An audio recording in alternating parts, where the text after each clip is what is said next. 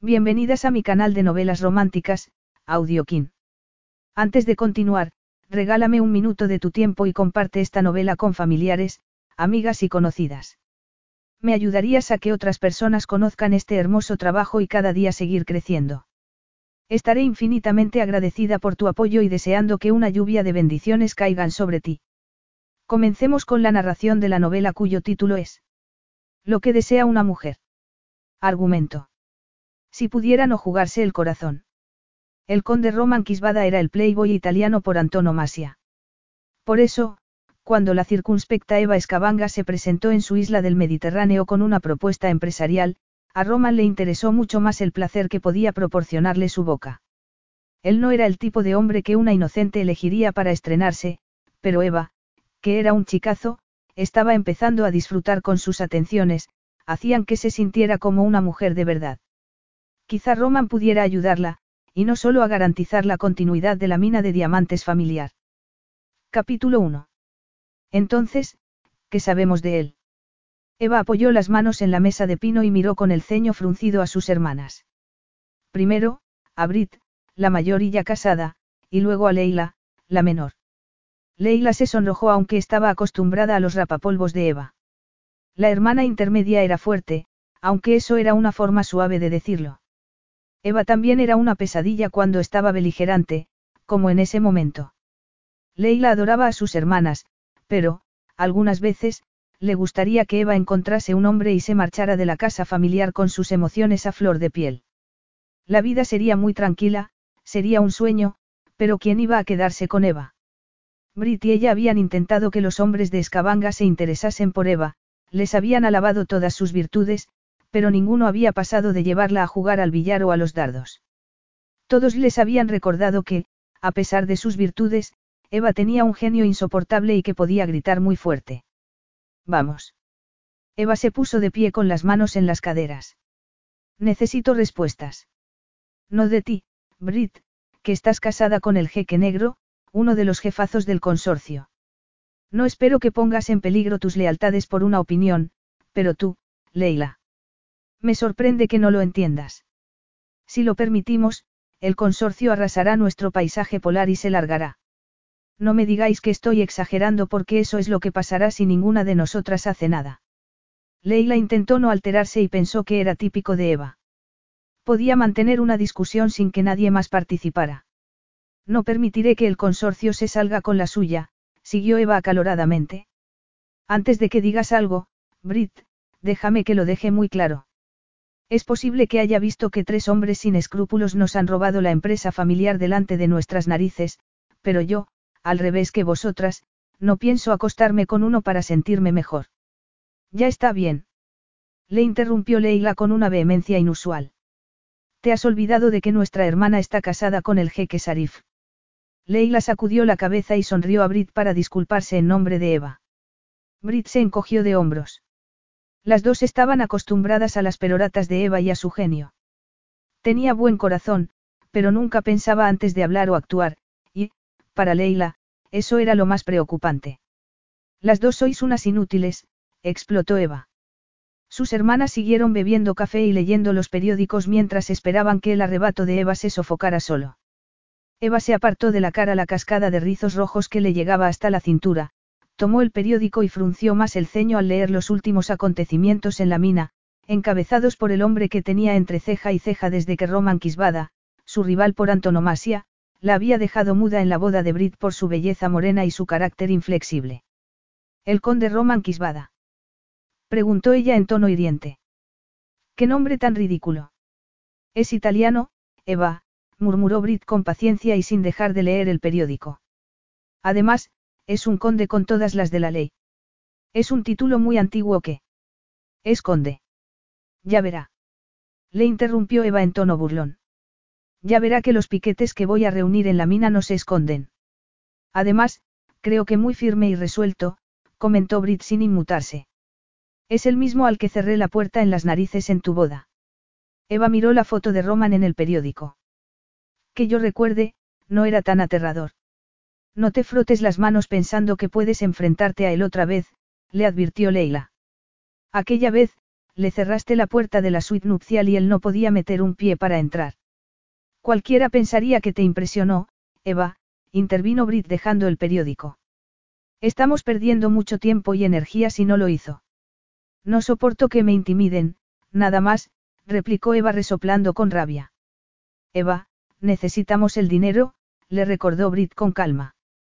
Necesitamos al consorcio y no podemos incordiar a este hombre. La mina se habría hundido sin la inversión del consorcio y cientos de hombres habrían perdido el trabajo. ¿Eso es lo que quieres?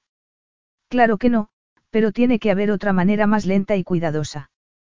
¿Sabes la cantidad de veces que le he pedido a ese majadero que se reúna conmigo para que podamos comentar lo que me preocupa de su plan de perforación? ¿Para comentar o para cantarle las 40? Le preguntó Brit.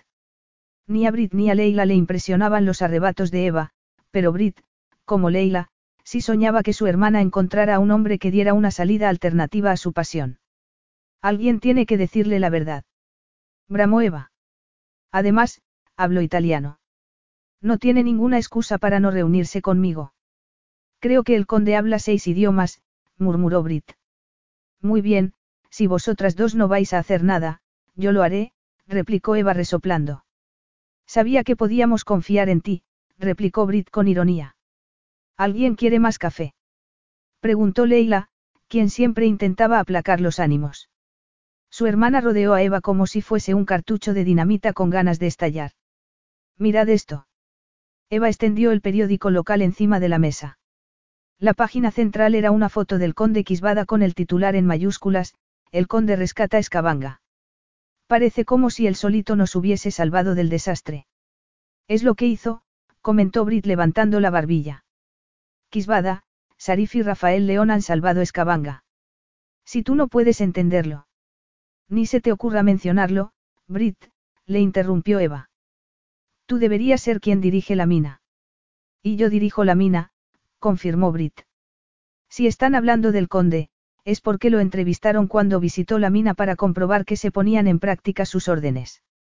Cuando estaba demasiado ocupado para reunirse conmigo, eso es lo que quieres decir. Evidentemente, estaba demasiado ocupado reuniéndose conmigo, confirmó Brit encogiéndose de hombros y mirando a Leila con cautela. Estoy segura de que, esa vez, el conde estaba demasiado ocupado y no quería que lo distrajeran, intervino Leila con delicadeza. Vaya, muchas gracias, Eva se mordió el labio inferior mientras miraba la foto de su enemigo. Me alegra saber que puedo ser una distracción. Según este artículo, la familia Escabanga ha desaparecido. Esta periodista solo quiere escribir del todopoderoso conde Roman Quisbada. ¿Será porque lo ha entrevistado? Preguntó Leila. Será porque se ha acostado con él. Replicó Eva. Me da igual. Para un hombre así, cualquier mujer se limita a ser una muesca más en el poste de su cama. ¿Qué más quisieras? murmuró Brit. ¿Qué has dicho? preguntó Eva mirando fijamente a su hermana mayor. Brit sacudió la cabeza, apretó los labios, adoptó un aire inocente y miró a Leila, quien hizo un esfuerzo para no expresar nada y no enfurecer a Eva. Si me lo preguntáis, es un hombre de aspecto peligroso, comentó Eva dejando el periódico. Afortunadamente, no te lo hemos preguntado, replicó Brit con suavidad. Pelo engominado, ropa de marca y una buena dosis de arrogancia, murmuró Eva con desdén. Nada de gomina, insistió Brit. Me habría dado cuenta. Además, si Sarif confía plenamente en el conde, yo, también. Eva entrecerró los ojos al pensar en el conflicto que tenía delante. Muy bien. Yo estoy deseando verlo otra vez. Estoy segura de que a él le pasa lo mismo contigo, comentó Brit con sarcasmo. Yo estoy segura de que Eva entrará en razón con él, intervino Leila para apaciguar las cosas. Razón. Brit puso una cara de incredulidad. Es una forma interesante de decirlo. Sin embargo, Eva, antes de que apliques tu concepto de razón, con él, te recordaré que sin su dinero y el de los otros dos hombres, la mina y nuestro pueblo ya estarían muertos. No me he olvidado de nada, le tranquilizó Eva, pero tampoco entiendo por qué no se ha quedado aquí para ver cómo marchan las cosas. Ah, me había olvidado.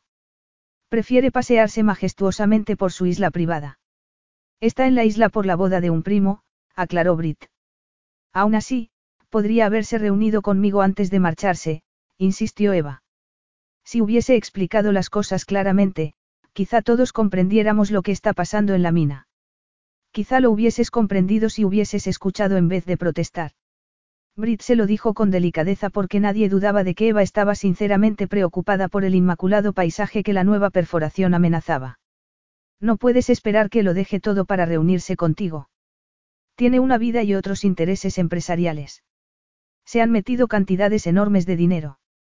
Claro, todo acaba reduciéndose al dinero, comentó Eva sacudiendo la cabeza. Eso me temo, reconoció Brit. Queremos que la gente de aquí conserve sus empleos. Eso es lo que más me importa, pero también me importa la tierra que lleva milenios intacta. ¿Por qué no lo hablas con Roman en vez de discutirlo con nosotras? Le propuso Leila. Ya lo he intentado, contestó Eva con rabia. No ha querido verme. Por los motivos antes mencionados, dijo Brit, pero nada te impide intentarlo otra vez. Brit miró a Leila cuando estuvo segura de que Eva no las veía. Las dos se habían dado cuenta de las miradas ceñudas que se habían dirigido Eva y Roman durante la boda. Nunca se sabe, es posible que te lleves mejor con él cuando vuelvas a verlo. Es muy improbable, Eva se pasó los dedos entre la maraña pelirroja. No creo que esté dispuesto a escuchar a una mujer como yo. Como no creo que desayune clavos y tuercas. No lo sabrás si no lo intentas, comentó Leila mientras Brit se levantaba para abrazar a Eva. No te enfades por todo, le consoló Brit abrazándola. Ni tú puedes salvar al mundo solita. Pero puedo intentarlo. Eso es verdad. Al menos, tu diminuta parte del mundo. Es lo que voy a hacer, farfulló Eva con la cara en el hombro de su hermana mayor. ¿Qué vas a hacer? Le preguntó Brit con recelo y apartándola un poco para mirarla a la cara. No deberíamos hablarlo antes. No, contestó Eva mientras retrocedía un paso. No quiero más café. Gracias, Leila. Tengo que hacer un viaje. Él no bebía jamás, no quería perder el dominio de sí mismo. Había aprovechado la recepción con champán que siguió a la ceremonia de la boda para desaparecer. Todo el mundo se prepararía para la fiesta de la noche y él tendría la oportunidad de ducharse y cambiarse. Además, quizás se diese un chapuzón en su piscina. Se detuvo donde siempre se detenía en el sendero del acantilado. Ese sitio tenía un significado especial para él, era donde, el día que cumplió 14 años, pensó tirar al mar la cadena de oro que llevaba colgada del cuello y, quizá, él hubiese ido detrás por la furia que bullía en su joven ser. Afortunadamente, resultó ser más fuerte que eso y resistió el impulso adolescente de sofocar el dolor de una forma que habría hecho mucho daño a los demás, y a sí mismo. Era un día caluroso para una boda. Se quitó la chaqueta, se desabotonó el cuello de la camisa y tocó la fina cadena de oro. Su madre adoptiva le había regalado la cadena por su cumpleaños. Fue el mismo día que, entrecortadamente, le explicó que su madre verdadera había muerto y que había querido que él tuviera su única joya. También fue la primera vez que oyó que tenía una madre verdadera. Que era entonces la mujer que estaba sentada enfrente de él. Todavía podía recordar su asombro y su dolor. Descubrir que su padre no era su padre, como esa mujer a la que adoraba tampoco era su madre, le cambió la vida. Su padre adoptivo se puso furioso al enterarse de que él sabía la verdad sobre su nacimiento, pero el daño ya estaba hecho. Su padre adoptivo había creído que se derrumbaría por saber la verdad, pero su madre adoptiva lo había rebatido porque sabía lo fuerte que era. Era su hijo, tanto como el hijo de su madre biológica, y lo conocía. Aquel día, se quedó en ese punto del acantilado con una rabia incontenible, hasta que volvió a su casa y exigió que le contaran toda la verdad. Entonces, se enteró de que su padre biológico, el conde, era un jugador y bebedor que había entregado a su hijo a la esposa sin hijos de un capo de la mafia como pago por sus deudas de juego. No eres de mi sangre y no podrás hacerte con la empresa familiar, le explicó su padre adoptivo mientras él se tambaleaba todavía, pero no te querría más si fueses de mi sangre y heredarás la isla y mis posesiones. Tu primo se quedará con la empresa y tu tarea es protegerlo. Entonces, él se dio cuenta de lo deprisa que podía desconectar los sentimientos. No podía importarle menos ser el dueño de una isla o heredar una cartera de posesiones enorme. Solo le importaba que, hasta ese momento, su vida había sido una mentira. Ese día cambió. Su madre adoptiva lo acusó de haberse convertido en distante y hermético. Su padre adoptivo se enfurecía por la impotencia y no soportaba ver a su esposa devastada por cómo la trataba él.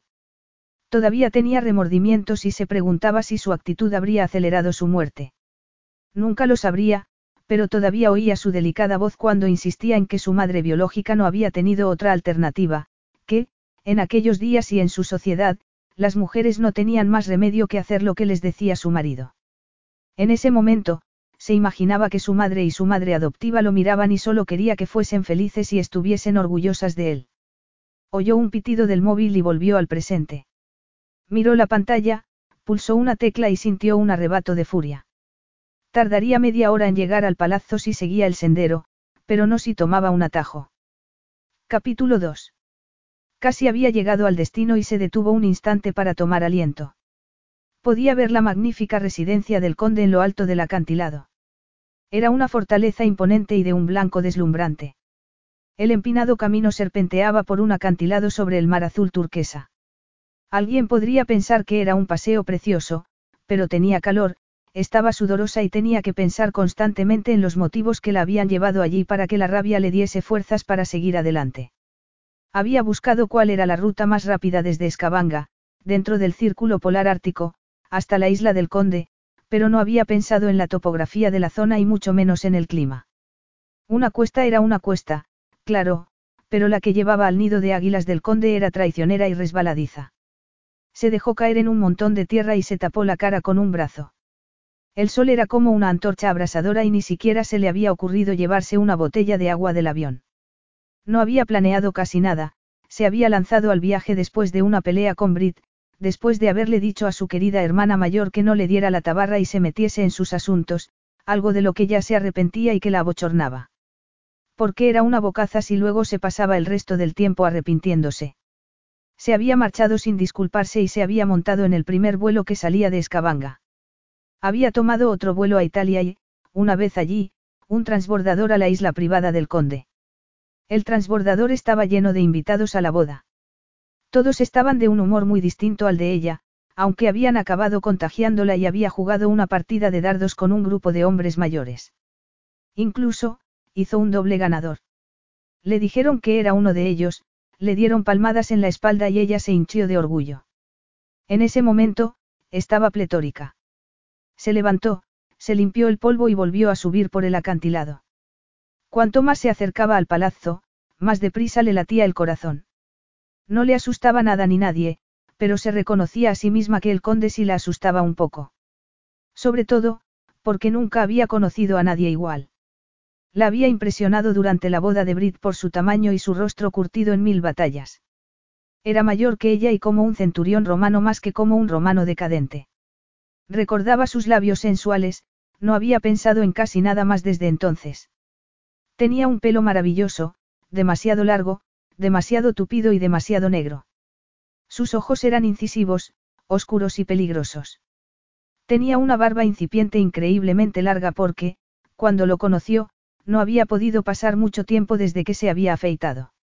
Sin embargo, lo que le intrigó fue algo que captó detrás de esos ojos vigilantes, algo que indicaba que tenía un pasado oscuro y peligroso. Ya estaba bien. Quería trastornarse antes de haberse enfrentado a él. Según repetía ella, si pensabas en el fracaso, fracasarías. Si pensabas en el triunfo, podías tener alguna posibilidad. Él era fuerte y ella, también. Tenía la posibilidad de convencerlo para que ralentizara su plan de perforación. Kisbada también era obscenamente rico y aunque ella censuraba las demostraciones ostentosas de riqueza, no podía negar que sentía cierta curiosidad por ver cómo vivían los más privilegiados. En definitiva, nunca había jugado sobre seguro. Necesitaba un reto como ese. Necesitaba salir del círculo polar ártico y ponerse a prueba en el resto del mundo. Además, le importaba tanto la mina que iba a tener la ocasión de demostrarlo. Tenía la certeza absoluta de que iba a conseguir que Kisbada la escuchara. Se colocó mejor la mochila y siguió subiendo por el sendero, aunque se preguntó por qué sentiría esa opresión en el pecho. ¿De qué tenía que preocuparse? El conde no era un peligro, no era su tipo, ningún hombre era su tipo. Se detuvo otra vez cuando se quedó sin nada de lo que discutir consigo misma. Además, iba demasiado vestida. Su precipitada decisión de ir allí le había impedido pensar con sensatez y llevaba casi lo mismo que en Escabanga, botas, vaqueros y el chaleco térmico que llevaba en ese momento. Incluso llevaba un chaquetón atado a la mochila cuando lo que necesitaba era unos pantalones cortos, una camiseta y un tubo gigante de protección solar. No habría ido si el conde hubiese sido más racional. ¿Era ese el verdadero motivo o era su último tren en lo referente a los hombres? ¿Qué quieres decir? gritó en voz alta. Avergonzada, miró alrededor. Quería decir que el conde Roman Kisbada transmitía una seguridad en sí mismo que indicaba que sería muy bueno en la cama, aunque tendría que pensarlo un poco, tenía que reconocer que no sabía gran cosa sobre ser bueno en la cama. No era completamente inocente, pero tampoco era una experta precisamente. Había estado con algunos hombres, pero ninguno la había estimulado tanto como para volver a intentarlo. Los asustaba. Si no eran endebles de entrada, lo eran cuando había acabado con ellos, y ya se le había pasado el momento de seguir experimentando. Se había hecho demasiado mayor, se había convencido de que no importaba, de que no estaba interesada solo en el sexo. Hasta que conoció al conde.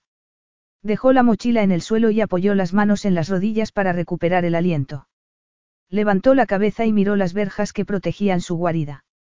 Eran grandes, pero podía saltarlas. Tiró la mochila por encima y luego trepó como un mono por el hierro forjado.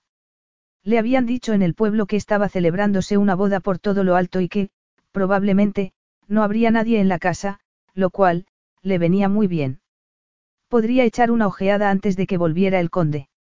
Vio algunas cámaras, pero no saltó ninguna alarma. Empezó a caminar por el amplio e impresionante camino flanqueado por cipreses que daban una sombra muy de agradecer. El palazzo estaba recortado contra el resplandeciente cielo azul y sus torres y almenas hacían que pareciera como sacado de un cuento de hadas.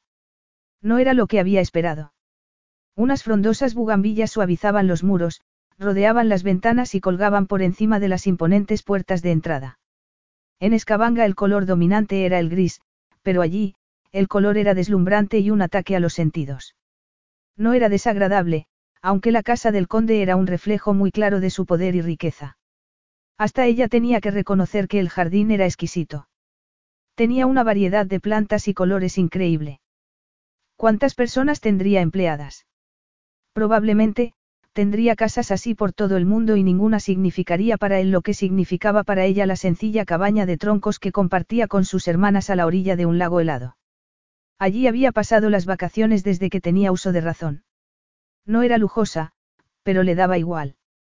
Se dio cuenta de que el conde y ella no podían ser más distintos. Una vez en la puerta, levantó la pesada aldaba y llamó. Silencio. Miró por la ventana y comprobó que en el pueblo no habían exagerado cuando le dijeron que todo el mundo estaría en la boda. El palazzo parecía desierto. Se quitó el fular que llevaba al cuello y se secó el sudor de la cara mientras pensaba qué iba a hacer. Quizá hubiese alguien en la parte de atrás, no vio un alma, pero había una piscina fabulosa. Hola. ¿Hay alguien? Solo oyó el rítmico canto de las cigarras y volvió a mirar el agua fresca y cristalina. Estaba derritiéndose y le dolían los pies. A nadie podía importarle que se diera un chapuzón. Dejó la mochila en el suelo, se quedó en ropa interior y se lanzó de cabeza. Fue una sensación indescriptible. Se quedó todo un largo debajo del agua y cuando salió empezó a nadar tranquilamente. Puede saberse. Oyó el bramido sin saber de dónde había llegado. Se dio cuenta de que estaba medio desnuda, consiguió llegar a un costado y se pegó a los azulejos azules. Eva Escabanga. Volvió a bramar esa voz masculina. Era Roman Quisbada y la miraba con furia desde el borde de la piscina. Sí, contestó ella con cierta firmeza. Reunió la poca dignidad que le quedaba y lo miró desafiantemente. Tenía la camisa desabotonada hasta la cintura, Nunca había visto tantos músculos y su cuerpo reaccionó inmediatamente sin importarle sus sentimientos. Los pezones se le endurecieron y sintió una palpitación entre las piernas. El agua, que había sido fresca, era como un cosquilleo contra la piel, el sol le acariciaba los hombros en vez de quemárselos y el conde estaba más impresionante todavía que lo que lo recordaba. Llevaba la chaqueta colgada de un dedo por encima del hombro, los pantalones, impecablemente cortados, le resaltaban el trasero y los poderosos muslos. La camisa era de un blanco inmaculado y él era enorme. También era asombrosamente guapo, si te gustaban las facciones duras. Estaba bronceado. Estaba furioso y no le extrañaba. Ella había sido como un grano para él durante un tiempo y, en ese momento, estaba bañándose en su piscina. ¿Cómo iba a salir de esa? La chica de la piscina era Eva Escabanga la alborotadora. Era increíble. Tenía la alarma del palazzo conectada al móvil y le había avisado de que había un intruso. Las cámaras le habían mostrado la sombra de una chica que trepaba las verjas. No se había planteado que pudiese ser alguien que conocía y mucho menos Eva. Salga inmediatamente de mi piscina. Se puso entre la figura pálida que estaba en el agua y las toallas que le habían dejado a él. Estaba dispuesto a que sufriera por su intromisión. ¿Podría pasarme una toalla? Preguntó ella como si fuese el empleado de la piscina de un hotel. He dicho que salga. Su rugido habría hecho que cualquier hombre hubiese salido corriendo, pero ella lo miró. Ya le oí la primera vez, pero no puedo. No puede moverse. No puede enfrentarse a mí. No puede pensar en una excusa. Ella apoyó las manitas en el borde de la piscina y salió con agilidad y elegancia. Él miró el refulgente pelo que le llegaba hasta la cintura, los fabulosos pechos, la esbelta figura, las piernas interminables y los pies diminutos. Ella lo miró un instante en silencio e intentó sortearlo para tomar una toalla. Él le tapó el camino. Cuando dije que no tenía tiempo para reunirme con usted, lo decía en serio, señorita Escabanga. Puede saberse qué hace en mi isla sin que la haya invitado. No tenemos nada de qué hablar. Eso es lo que usted piensa. He venido para que cambie de opinión. Le deseo suerte. Tenía la ropa interior mojada y transparente. Podría decirse que estaba desnuda y, además, el agua le caía por cada curva del cuerpo. Quizá, la próxima vez que fuese a colarse en la piscina de un desconocido se lo pensara dos veces antes de ponerse un tanga tan diminuto. Por favor, deme una toalla, murmuró ella dándose la vuelta otra vez. Las tiene detrás de usted, le informó ella levantando la barbillas desafiantemente. Ella podía esperar. Él sabía que la expresión de sus ojos no daba respiro, lo miraba fijamente sin parpadear. Además, había conseguido no cruzarse los brazos sobre el pecho aunque él sospechaba que lo deseaba con toda su alma. Ella no tenía que preocuparse, no le interesaba, de verdad.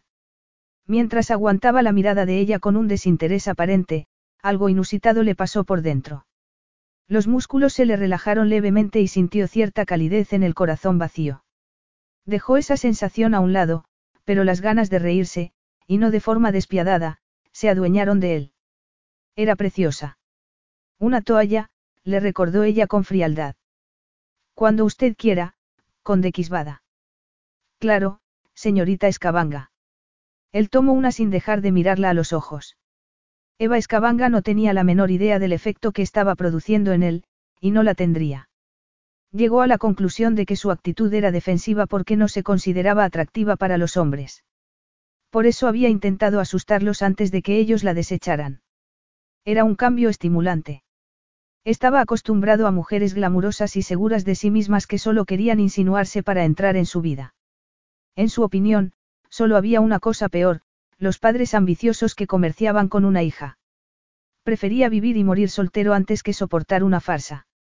Gracias, farfulló ella cuando por fin le dio la toalla.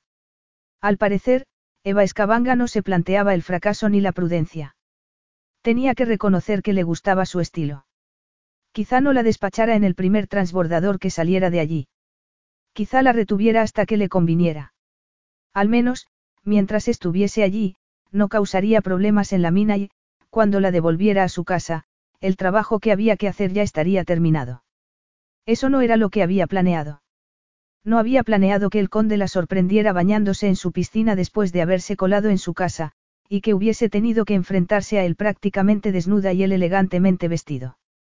No era el encuentro por sorpresa que ella había previsto cuando salió de Escabanga, el encuentro en el que ella llevaba la iniciativa mientras él se tambaleaba por la sorpresa de verla.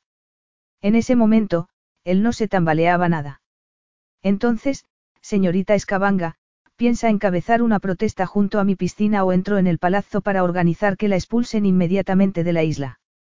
Ni se tambaleaba ni estaba dispuesto a negociar. El conde estaba de uñas y, bochornosamente, su cuerpo desnudo no lo impresionaba. No puede expulsarme. Le aseguro, señorita Escabanga, que puedo hacer lo que quiera. Pero he venido hasta aquí para, verlo. La voz le temblaba. No había esperado que fuese tan agresivo, se había imaginado que un aristócrata como él se ablandaría por una mujer. Por favor. Por favor me perdona por el allanamiento de morada o por favor no me expulse de la isla. Preguntó él sin disimular el tono mordaz. Las dos cosas, contestó ella con rabia por su tono.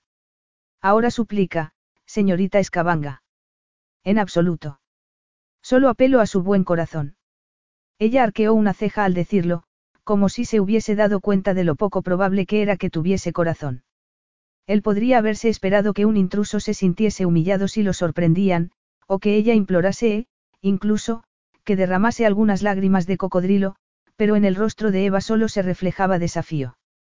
Si tanto significaba reunirse con él, según ella, no podía rebajarse un poco. No, claro que no. Ella no era así y eso era la mitad de su atractivo. Tiene una opinión muy elevada de sí misma, señorita Escabanga. Ella vaciló por primera vez y eso confirmó su sensación de que, en el fondo, era insegura. Se sentía incómoda. En su mundo era segura de sí misma porque la gente la conocía y sabía a qué atenerse. Nunca era intencionadamente desconsiderada con nadie. Solo era enérgica, o, al menos, eso era lo que le gustaba pensar a ella. Sintió una punzada de remordimiento al acordarse de la discusión con su hermana. Algunas veces sí era desconsiderada, pero, en ese momento, tenía que conseguir que el conde la escuchara para convencerlo de que el motivo para que estuviera allí era más importante que todo lo que había hecho para verlo. Extraer diamantes de la mina de Escabanga a cualquier precio no podía estar bien. Sin embargo, la expresión de él indicaba que iba a tener que tragarse su orgullo si quería que hablara con ella. Lo siento. Me doy cuenta de que hemos empezado con mal pie. Usted ha empezado con mal pie. Capítulo 3. A ese hombre le excitaba humillarla. Se preguntó mientras seguía tensa y rabiosa al borde de la piscina. Podría haber aprendido a dónde llevaba ser temeraria, pero no pensaba recular. Yo no estaría aquí si usted no hubiese acelerado el trabajo en la mina. A eso le llama reconducir la situación, señorita Escabanga. Creo que lo mejor será que me acompañe a la casa. Decidiré lo que voy a hacer con usted cuando se haya duchado y cambiado. Lo que menos se había esperado había sido que la invitase a entrar en su casa. Gracias, consiguió decir ella atropelladamente. No me dé las gracias, señorita Escabanga. Considérese un incordio que no pienso aguantar mucho más tiempo. Además, cuando se haya marchado de aquí, no volverá a entrar jamás en mi residencia. Entendido. La furia se adueñó de ella cuando el conde se dio media vuelta y empezó a dirigirse hacia la casa. Tenía que evitar decir algo de lo que se arrepentiría. Si no le preocuparan las perforaciones, si la supervivencia de la mina no dependiera de ese hombre. Lo ha entendido. Repitió él sin mirarla. Sí, contestó ella con el ceño fruncido. Además, mientras está en mi casa, no dará portazos ni tendrá arrebatos de ningún tipo, él se dio la vuelta. Está claro, señorita Escabanga. Muy claro. Él estaba recordándole aquella vez, durante la boda de Brit, cuando reaccionó tan violentamente como en ese momento y le cerró la puerta en las narices con un portazo. En la boda de Brit, se sintió femenina durante unos cinco minutos, hasta que el conde lo cambió todo. En un segundo, pasó de ser una dama de honor de cuento de hadas a ser una paleta de mal gusto. Por favor, acompáñeme a la casa, señorita Escabanga. Podía hacerse la dura con los hombres de su pueblo porque ellos la conocían y ella los conocía, pero el conde no tenía el más mínimo interés en ella ni como mujer ni como acompañante. Debería estar complacida, o, mejor dicho, debería estar aliviada. Sin embargo, no tenía gracia que la desecharan. No obstante, si las cosas iban a ser así, ella lo mantendría todo en un terreno profesional. Lo alcanzó en la puerta y le tendió la mano. Eva Escabanga. Él pasó por alto el gesto. Ella se tragó el orgullo y volvió a intentarlo. No esperaba que nosotros nos. Nos conociéramos así. Le interrumpió él con una hostilidad que le salía por todos los poros. ¿Y quién lo habría esperado? Hostilidad, era una palabra suave para describir lo que transmitía el conde. Efectivamente, ella había allanado su residencia, pero era tan grave. Se había bañado en su piscina, Pero no había pasado nada. ¿Qué alteraba al conde? ¿Cuál era el problema? El conde rezumaba poder, peligro y sexo en medidas parecidas y eso era fascinante, pero también era intimidante y sentía escalofríos por la espalda. Sin embargo, había logrado localizarlo y eso ya era algo. Bueno, al menos, estamos cara a cara, replicó ella mientras él abría la puerta del palazzo. Pretende ser graciosa, señorita Escabanga. No, solo constato un hecho. Muy bien, le constataré otro hecho. Su aparición no es bien recibida. En cuanto esté organizado. En cuanto hayamos hablado, le interrumpió ella, me marcharé. ¿A dónde?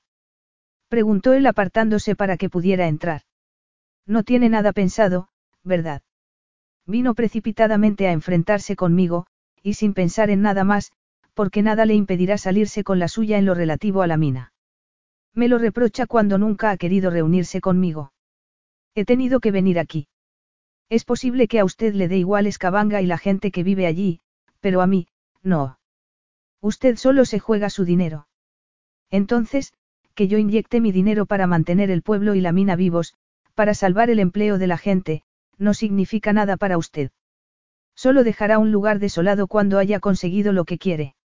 No sabe de lo que está hablando, señorita Escabanga. ¿Va a entrar o no? No podía olvidarse de que no podía arriesgarse a alterarlo. Él dejó que la intrusa entrara en su amplio invernadero a una velocidad inusitada. No recibía a visitantes inesperados en su refugio de la isla y menos a chicas alborotadoras con un plan premeditado. No soy una quejica ni una alborotadora. Gritó ella intentando seguirlo. Solo me preocupa la velocidad de su plan de perforación. ¿Tiene alguna propuesta alternativa, señorita Escabanga? Preguntó él parándose en seco. Ella estuvo a punto de chocarse con él. Es posible, se sonrojó al darse cuenta de lo cerca que estaba de él. No tengo una formación de ingeniera, como usted, reconoció ella sorprendiéndolo por lo deprisa que se había repuesto y porque había investigado. Tampoco tengo tantos títulos académicos, pero sí tengo conocimiento de la zona. Él recordó que, efectivamente, la conocía muy bien y se preguntó por qué no lo había aprovechado. Le aseguro, señorita Escabanga, que las mentes más privilegiadas se han reunido para que este proyecto sea un éxito. Es posible que sean las mentes más privilegiadas, concedió ella más acaloradamente, pero no ha habido ni un lugareño en la toma de decisiones y es posible que corran el riesgo de aplicar un criterio equivocado. ¿Qué me dice de su hermana Brit? Brit solo es una figura decorativa para callar a los lugareños. Él inclinó la cabeza hacia atrás para mirarla fijamente. Es muy triste que no conozca a su hermana. La conozco lo suficiente, replicó ella, aunque con remordimiento en los ojos. Su hermana es una empresaria excelente. Brit, con las ideas claras, ha llevado la empresa familiar en ausencia de sus padres y su hermano, y ahora dirige la mina para el consorcio. Todo eso ya lo sé. Él también sabía que Eva había perdido a la madre que podría haberla aplacado a la edad crítica. Según los informes, le gustaba considerarse una mujer de la frontera, que era más feliz debajo de una lona que en la cama, o, como decían otros, la hermana que era todo agallas y beligerancia, y que donde ponía el ojo, ponía la bala. Brit trabajaba para el consorcio por méritos propios, mientras que Eva se enfrentaba a ellos. Eva quería que las cosas no cambiaran y había declarado a los cuatro vientos que creía que el futuro de Escabanga estaba en un tipo de turismo que conservara y honrara el paisaje del Ártico, no en la minería, que solo dejaría cicatrices en la tierra. Él creía que las dos cosas podían coexistir. Su hermana Brit es mucho más valiosa para el porvenir de este proyecto que lo que usted parece pensar. Quizá debería hablar con ella. Entonces, pareció terriblemente desdichada. Había encontrado su talón de Aquiles. Eva quería apasionadamente a su familia y a la mina, más de lo que se quería a sí misma. Estaba temblando, tanto por haberse encontrado con el conde como porque la había invitado a su fabulosa casa. Habían cruzado el edificio de cristal que daba a la piscina y habían entrado en el vestíbulo con una escalera de mármol que tenía un piano de cola debajo de la curva. El impresionante escenario, y que solo llevase una toalla encima, la habían abrumado. No era la vestimenta que habría elegido para una discusión y, además, se sentía peor todavía por su pelotera con Brit desde que el conde había hablado de su hermana. ¿Por qué lo decía todo mal? ¿Por qué no podía morderse la lengua de vez en cuando? Solo había querido hacer algunas correcciones por el bien de la mina. Solo le pido que me dé la oportunidad de hablar con usted. Después, me marcharé. ¿Me da su palabra? Preguntó él con un brillo burlón en los ojos. Por mí, cuanto antes, mejor, replicó ella nerviosa por su mirada mundana. ¿Y qué debería hacer con usted hasta entonces? Escucharme, contestó ella antes de que pudiera evitarlo. Señorita Escabanga, yo pongo las condiciones. Yo hablo y usted escucha. El conde la miró de arriba abajo y ella sintió que se abrasaba por dentro. Por mucho que lo rechazara a él, y a su estilo autoritario, su cuerpo seguía increíblemente impresionado. Ahora, aunque me divierta mucho hablar con usted, tengo que volver a una boda. Si me disculpa, señorita Escabanga. Él se dirigió hacia las escaleras. No se preocupe, seguiré aquí cuando vuelva. ¿En serio?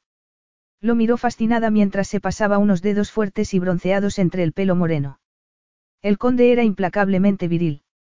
Era lo bastante refinado como para no ser un bárbaro, pero estaba muy cerca.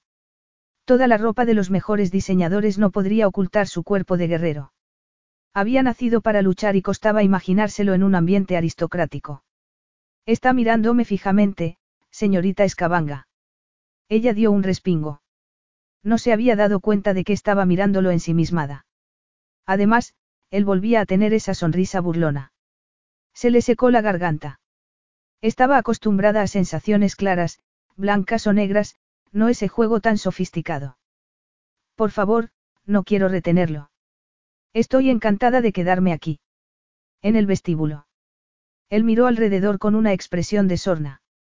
Lo creo, pero si cree que yo estoy encantado de abandonarla en mi casa, va a acompañarme, señorita Escabanga. ¿Qué? preguntó ella aterrada ante la idea de pasar una noche con el conde.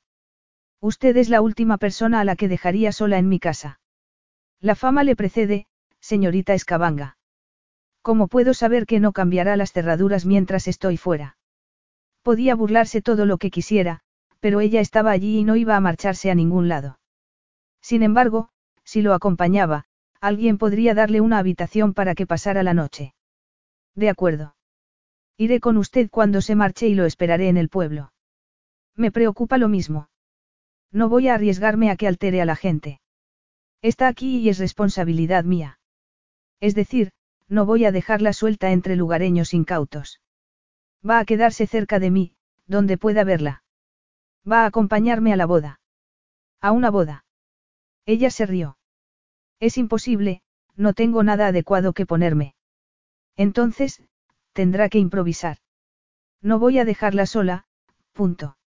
Además, saldré del palazzo dentro de media hora y tendrá que estar preparada.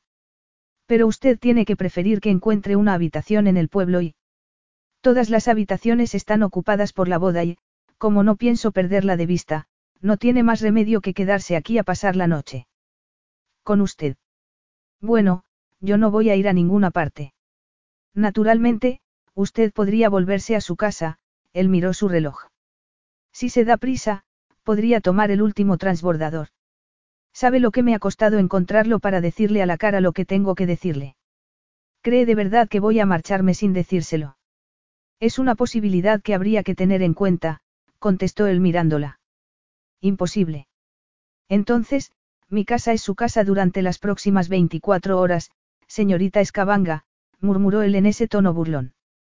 Sin embargo, no se haga ilusiones, añadió él endureciendo el tono. Se marchará cuando yo le diga que se marche. El próximo punto de su agenda es la fiesta de una boda, y nunca llegó tarde. Ella se arrugó. No estaba acostumbrada a que la hablaran así. Ella conducía las situaciones en Escabanga y no recibía instrucciones. La mirada del conde era firme y seria, cuando ella estaba acostumbrada a que toleraran su estilo con buen humor. Roman Quisbada. ¿Cómo dice? Preguntó ella con perplejidad. Me presento. ¿Cómo va a quedarse en mi casa? creo que deberíamos ser corteses. Él le estrechó la mano con fuerza. El apretón de manos no duró más de unos segundos, pero el efecto fue mucho más largo. Llámame Roman. Como a un emperador o un conquistador. La mirada del conde indicaba que podía ser cualquiera de las dos cosas. Roman Quisbada solo aceptaba ser el comandante en jefe. Los demás lo seguían a donde fuera. Los demás lo escuchaban cuando hablaba. No se preocupaba por lo que se encontraba en su camino. Como un lobo, no se preocupaba por las hormigas que pisaba. Esos ojos negros estaban riéndose otra vez de ella. Era un arrogante. Desesperadamente, a su cuerpo parecía no importarle.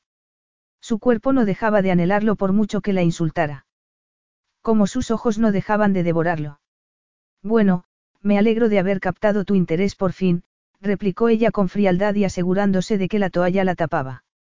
Claro que me interesas, reconoció él mientras empezaba a subir las escaleras.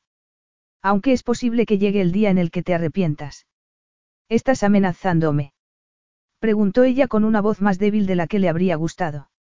Solo te comunico que estaré observándote. El pulso se le alteró mientras la cabeza le avisaba a gritos de que eso no era nada bueno. Me parece bien, ella se encogió de hombros. Puedes perder el tiempo observándome todo lo que quieras. Ahora, vas a ducharte y cambiarte.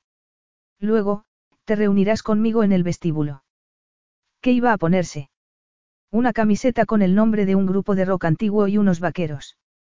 Cuando se marchó de Escabanga, lo último que se imaginó fue que fuese a asistir a una boda y no quería ofender al novio y la novia presentándose así.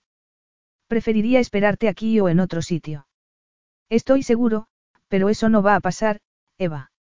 Iremos juntos a la boda. La gente no se hará preguntas. ¿Y qué? ¿No sería más fácil para ti que me dedicaras unos minutos antes de que te marchases a la boda? Preguntó ella intentando no captar el olor especiado y embriagador de Roman. No me gusta lo fácil, Eva. Bueno, si una boda es más importante para ti. Basta, le interrumpió él tajantemente. Examinamos los motivos que tenemos para estar aquí, doña justiciera. Yo estoy en la isla por la boda de mi primo. ¿Por qué estás tú? Capítulo 4. Ese hombre la aplastaba con la mirada. Era algo físico y estaban a unos centímetros de distancia, pero, si retrocedía, se caería por las escaleras. Ya sabes por qué estoy aquí. ¿En serio?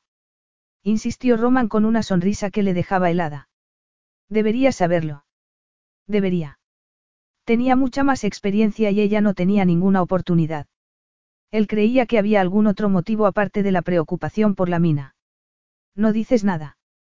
Murmuró él con un brillo en los ojos que hizo que se sintiera más incómoda que nunca. Podría decir muchas cosas, pero ninguna a él. No estaba acostumbrada a que la obligaran a contestar. No estaba acostumbrada a que un hombre la mirara a los ojos como si pudiera leer sus pensamientos más íntimos. Mi único motivo para estar aquí es Escabanga. Creía que era evidente. Es posible que lo sea para ti, replicó él con la misma mirada inquietante. Subimos, Eva. Ella fue a pasar por delante cuando él estiró un brazo para detenerla. Has estudiado bien la mina, ¿verdad, Eva? Su mirada irresistible estaba demasiado cerca y era demasiado peligrosa. Claro, he crecido con ella. Las cosas cambian con el tiempo, Roman se movió un poco para dejar más sitio, pero también le recordó lo atractivo que era. El mineral de hierro y otros minerales se agotan, Eva, y la mina no vale nada sin los diamantes. Brit dijo que los minerales de siempre están agotándose, no que se hayan agotado. Solo es una cuestión de tiempo.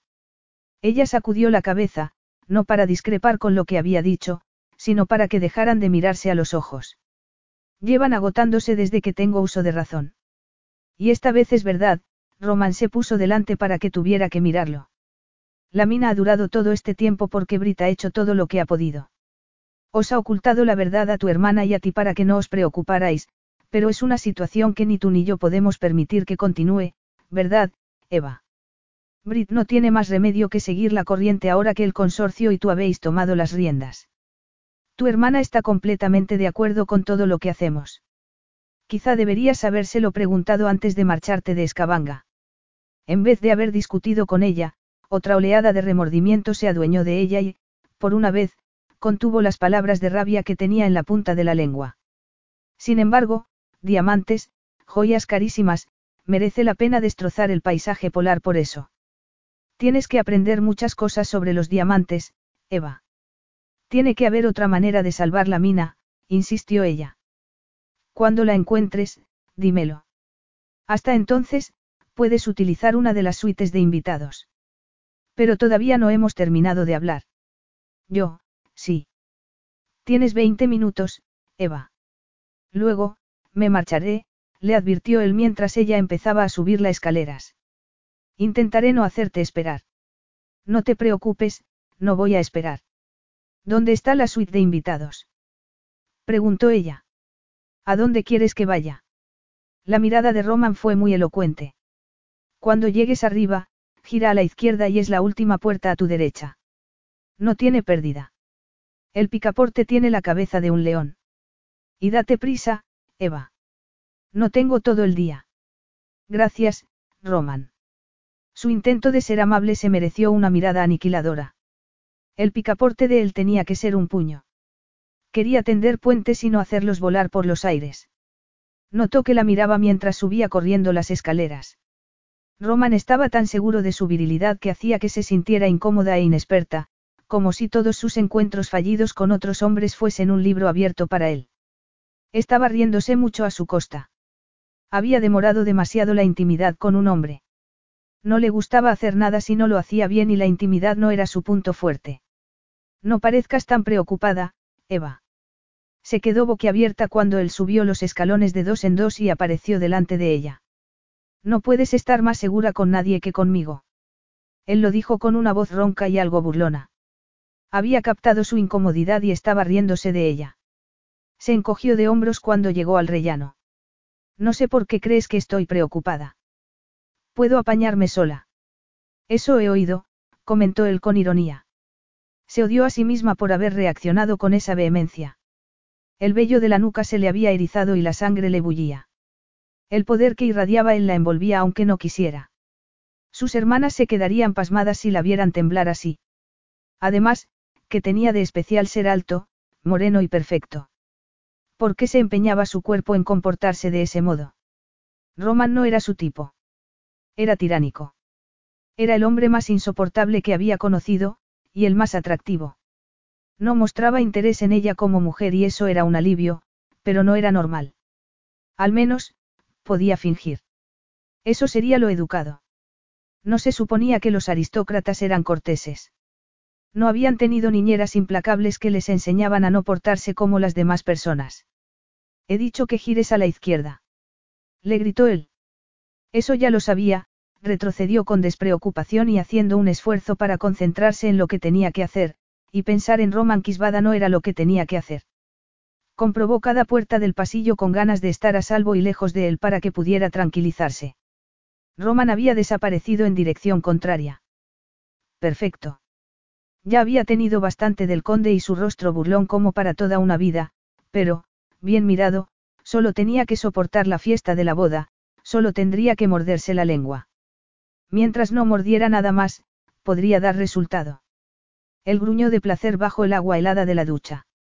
Tenía los sentidos recalentados por culpa de Eva. Lo desquiciaba. Lo atraía y eso hacía que pensara en otra cosa. Tenían asuntos pendientes. Cuando la vio en la boda de su hermana, le pareció fuego y fuerza. Esa impresión no había cambiado, pero Eva era más compleja.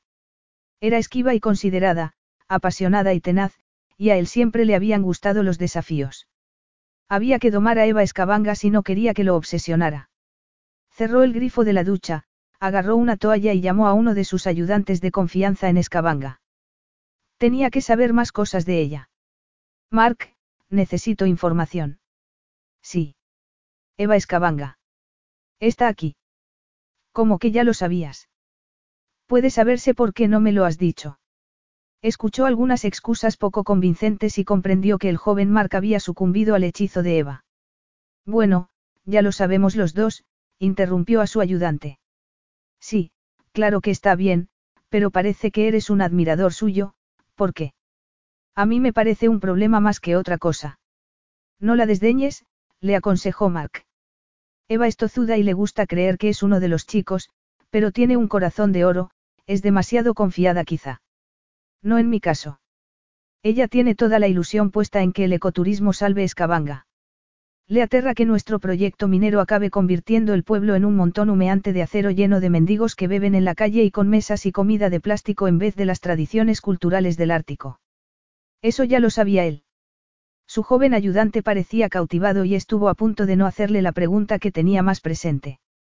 No le has explicado que nuestro trabajo no causará casi trastornos y que se arreglará todo lo que se dañe.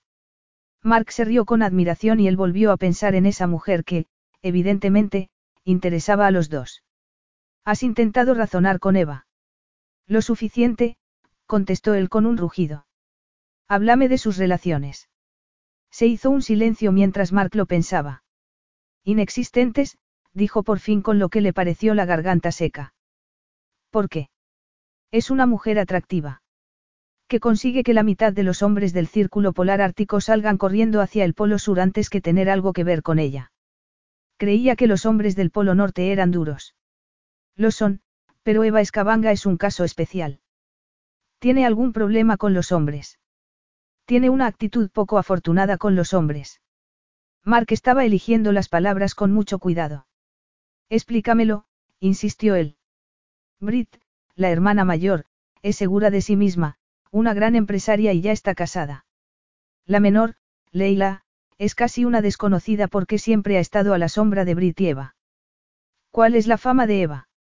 Le cortó él. No me interesan las otras dos, no están aquí. Es una solitaria. Es posible que le hayan hecho daño en algún momento. Pero no tanto daño como para impedirle meterse en mi casa y bañarse en mi piscina. ¿Se coló en tu casa? Preguntó Mark con asombro. Me aterró, contestó Roman con ironía. Hasta que acepté hablar de su adorada escabanga. Muy propio de Eva. La voz de Mark tenía el mismo tono de admiración que le fastidió al principio y que le hizo resoplar esa vez. Ya está bien, Mark. Es un incordio, como mínimo. Olvídate de que te he llamado. Ya me aclararé con ella, y me libraré de ella. Está en tu casa. No te preocupes, no es mi tipo. Solo voy a llevarla a la boda. Vas a llevarla a la boda. He contratado a un loro. Voy a llevarla para no perderla de vista. Mark se rió nerviosamente y él comprendió que su ayudante no se había quedado tranquilo. Tranquilo, Mark, no tengo planes inmediatos para ella. Quizá, más adelante, se dijo a sí mismo. Si me hubieses dejado que te pusiera en contacto con ella cuando estabas en Escabanga, ella no habría hecho el viaje. Pareces preocupado, Mark. ¿De qué lado estás? Del tuyo, claro, pero... No eludí las peticiones de Eva para verme. No les hice caso. Ya debería saber que las súplicas equivocadas de mujeres sentimentales no me impresionan.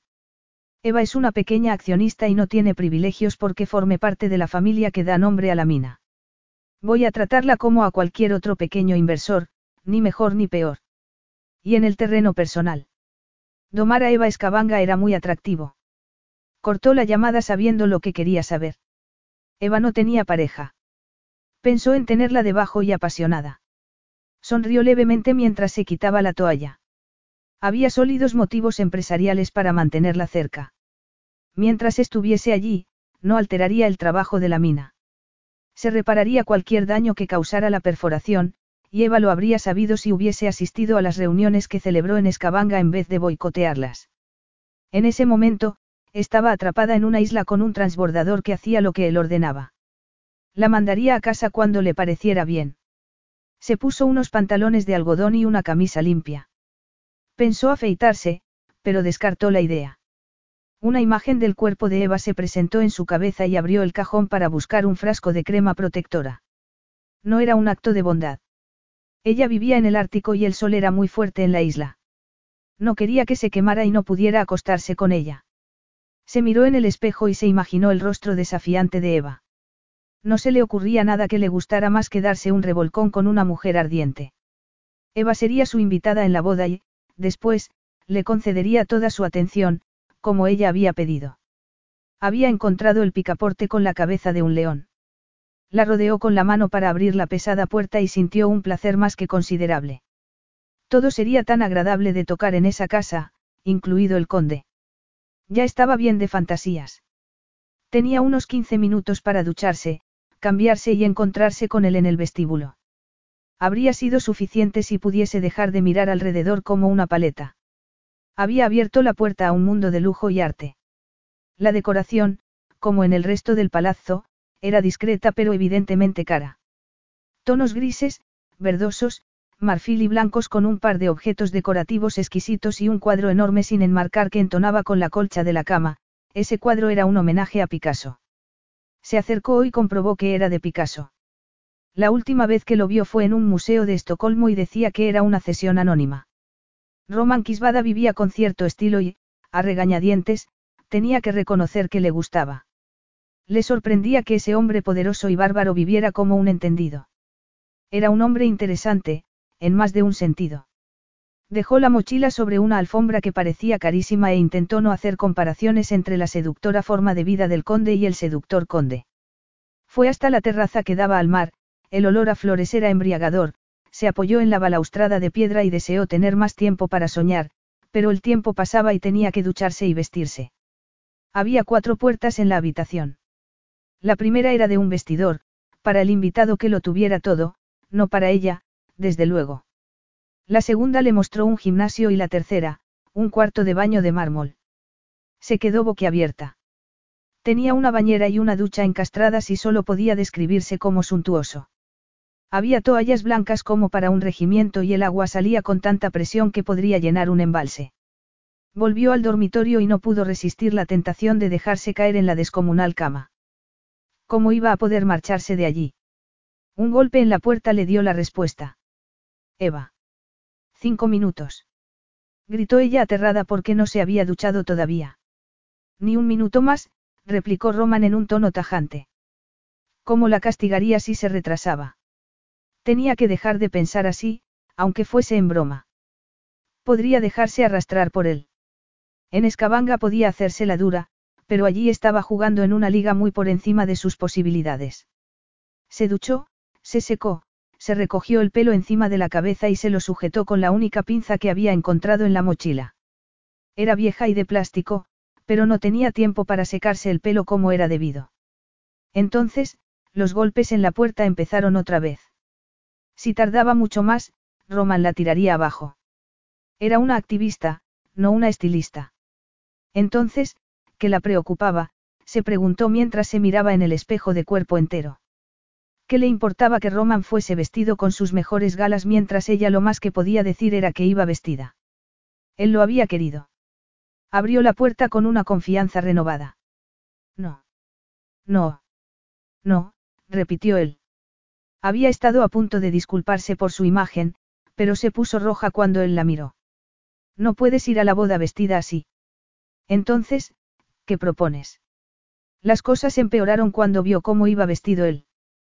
Llevaba unos pantalones de algodón con un cinturón de cuero precioso, una chaqueta clara de lino sobre los hombros y una camisa oscura. Estaba más impresionante que antes si eso era posible. El pelo moreno seguía húmedo y la barba incipiente ya le ensombrecía el rostro con gesto de desaprobación. Debería ser ilegal ser tan guapo. Si todos los empresarios despiadados eran como Roman Kisvada, no le extrañaba que pudieran vaciar los activos antes de que ella pudiera meter un palo en su rueda. ¿Y bien? Preguntó ella mientras él seguía pensando con los ojos entrecerrados. No he venido para asistir a una boda. Ni siquiera quiero ir. Tú lo propusiste y... Es verdad, reconoció él pensativamente. ¿Te avergüenzas de mí? Él pareció volver en sí, como si, sinceramente, no se le hubiese ocurrido. No siento nada hacia ti. Es que creo que podrías estar más cómoda si estuvieses vestida de otra manera, eso es todo. Eso lo resuelve todo, ella fue a volver a la habitación. Te esperaré en el pueblo. Me acompañarás y nos iremos ahora. No tienes elección, Eva. La decisión está tomada. Capítulo 5. ¿De verdad crees que alguien se fijará en lo que llevo puesto? Preguntó ella con cierta preocupación. Todo el mundo se fijará en lo que llevas puesto. ¿Por qué voy contigo? Sentirán curiosidad, reconoció Roman encogiéndose de hombros. ¿Por qué no dices que soy una empleada que se ha presentado de repente? Por primera vez, pareció divertido. Nadie se lo creería, Eva. Me conocen lo bastante como para creerse que alguien podría sorprenderme así. Porque todos tus empleados hacen lo que les dices, claro. Él la miró con un gesto que indicaba que todo el mundo hacía lo que decía, con una notable excepción. A lo mejor piensan que soy del equipo del grupo musical. ¿Es lo que quieres que piensen? Preguntó Roman apretando los labios atractivamente. Me da igual lo que piensen. A mí me parece que no te da igual. Son buenas personas, Eva. Creo que querrás caerles bien. Esa era la única respuesta que ella no se había esperado y la única para la que no tenía una réplica ingeniosa. Era tan inesperado que Roman se preocupase que, improcedentemente, los ojos se le llenaron de lágrimas. No estaba acostumbrada a que alguien se preocupase por ella, aparte de sus hermanas, y, normalmente, tenían miedo de que les arrancara la cabeza de un mordisco. Nunca se había sentido tan violenta ni tan fuera de lugar. Solo intento ser práctico, Eva. Intento ayudarte, ¿por qué no lo aceptas? Además, no tenemos mucho tiempo. Él miró su reloj y ella supo que tenía razón. Sería una grosería que un invitado de su categoría llegara tarde a la fiesta. ¿Qué propones? preguntó ella encogiéndose de hombros. Ese cinturón, murmuró él. ¿Qué cinturón? preguntó ella frunciendo el ceño con impaciencia. El que llevas con los vaqueros. Es muy bonito. A ella le sorprendió que se hubiese fijado. Era un cinturón bueno y se lo compró con otras cosas en memoria de su madre, que había sido muy femenina. Era una tira de cuero con turquesas engarzadas en plata. El cinturón, afortunadamente, había conseguido que dejara de mirar los impresionantes pechos de Eva cubiertos por una camiseta demasiado ceñida. Solo eran unos más de los atributos que ella parecía ignorar completamente. Además, el cinturón le había dado una idea. Efectivamente, podría no asistir a la boda de su primo con una, acompañante, tampoco convencional, pero tal y como iba ella, y en contra de la opinión que tenía de él, no tenía la costumbre de humillar a los demás y quería ayudarla. ¿A dónde vas? Le preguntó ella mientras él se alejaba por el pasillo. Él nunca había tenido que dar explicaciones, pero volvió al cabo de unos segundos con una camiseta blanca que todavía estaba en su envoltorio. ¿Qué se supone que tengo que hacer con esto? Preguntó ella cuando se la entregó. Volver a tu cuarto y ponértela. Ella la sacó del envoltorio y la extendió. ¿Lo dices en serio? Supongo que es tuya y es, como mínimo, del doble de mi talla, Roman. Como mínimo. Entonces. Póntela.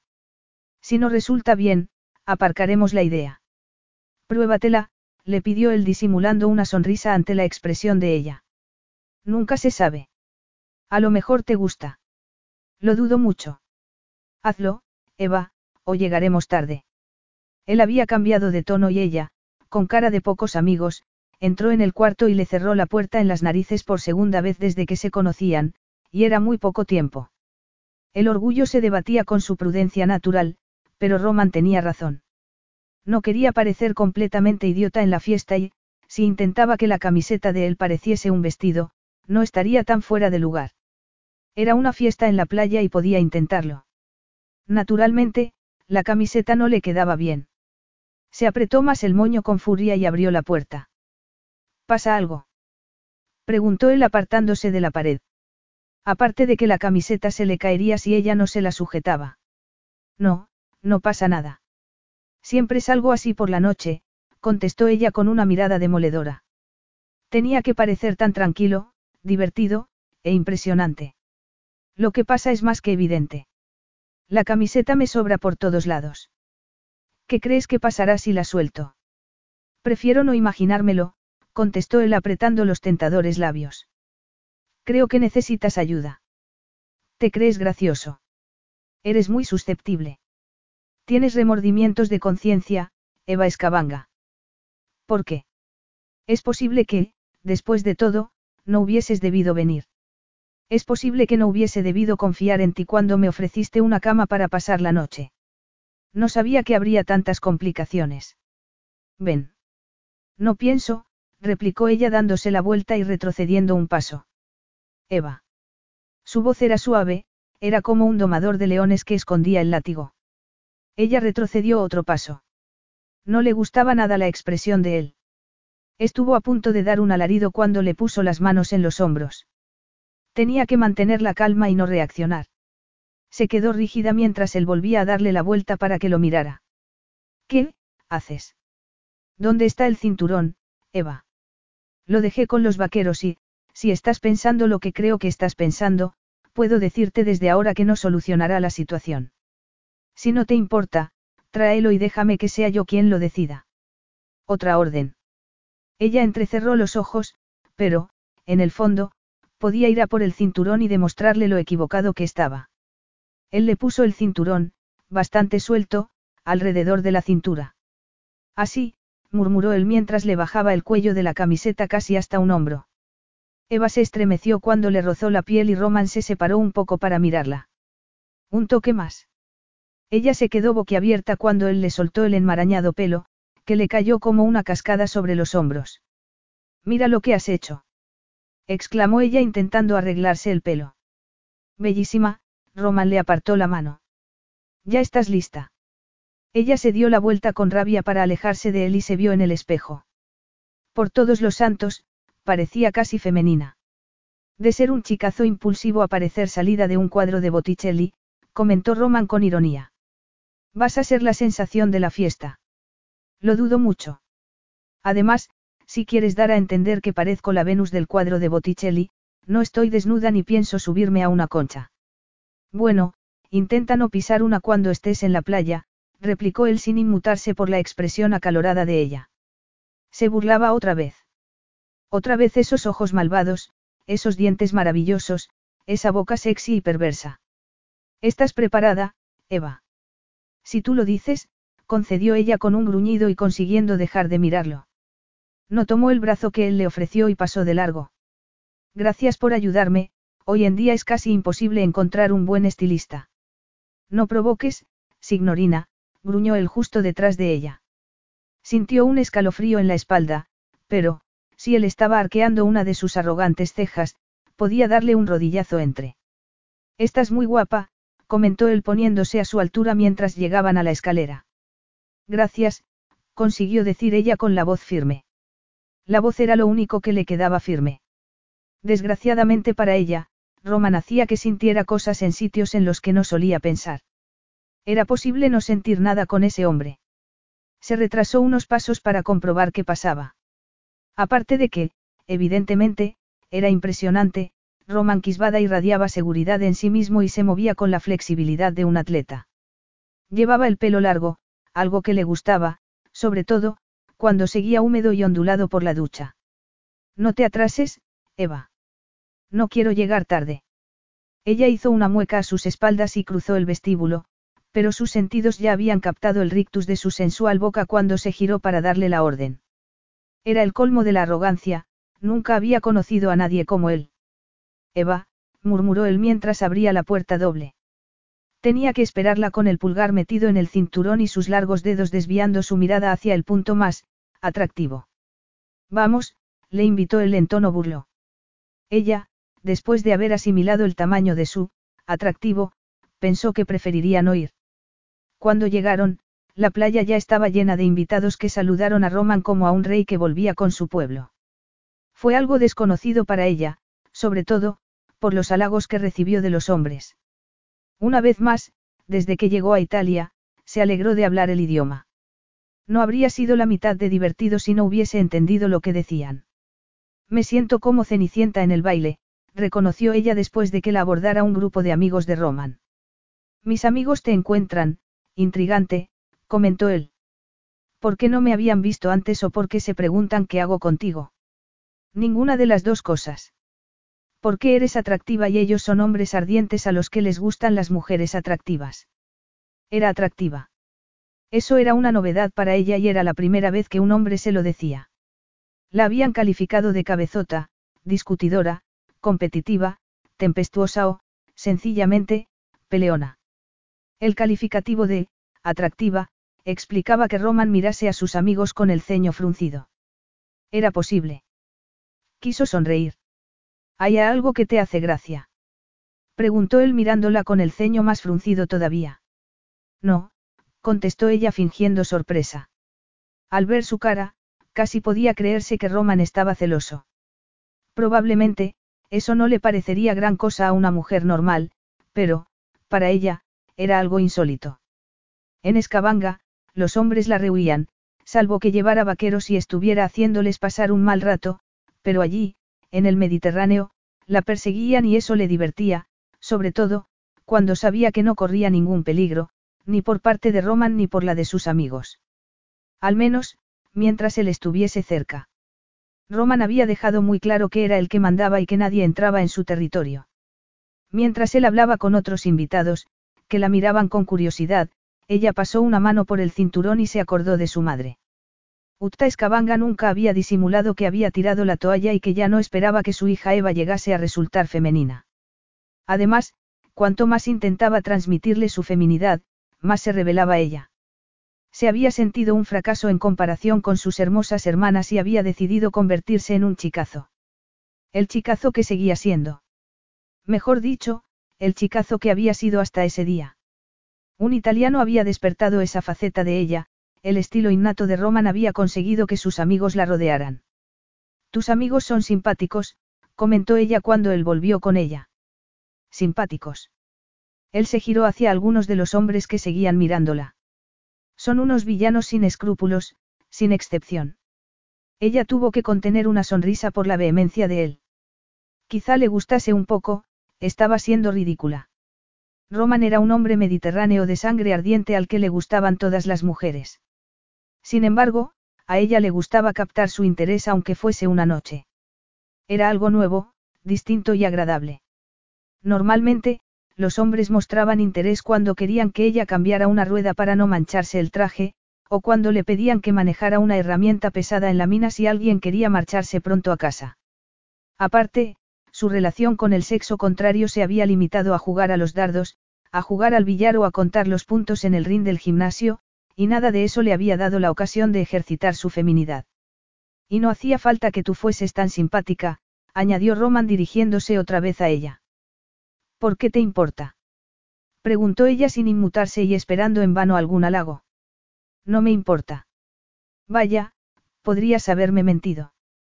Estás muy mona vestida así, peligrosamente mona. Anda ya. Mona. Voy a vomitar. Se vio transportada a la mina, cuando se peleaba con los hombres. Estaba tan segura de que Roman estaba burlándose, que tenía que golpear primero. Además, Podían llamarla beligerante, inmadura, hiriente, pero mona. Si no me crees, mírate, replicó él dándole la vuelta hacia el bar.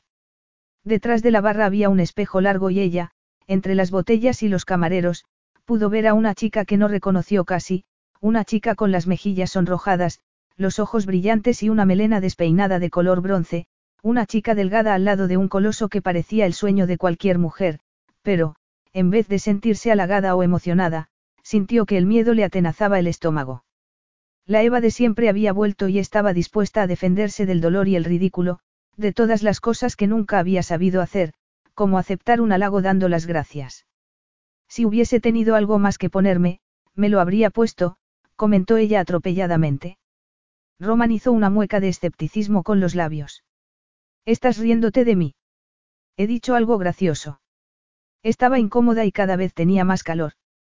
No podía competir con las demás chicas de la fiesta, con sus esmerados peinados y sus vestidos exclusivos.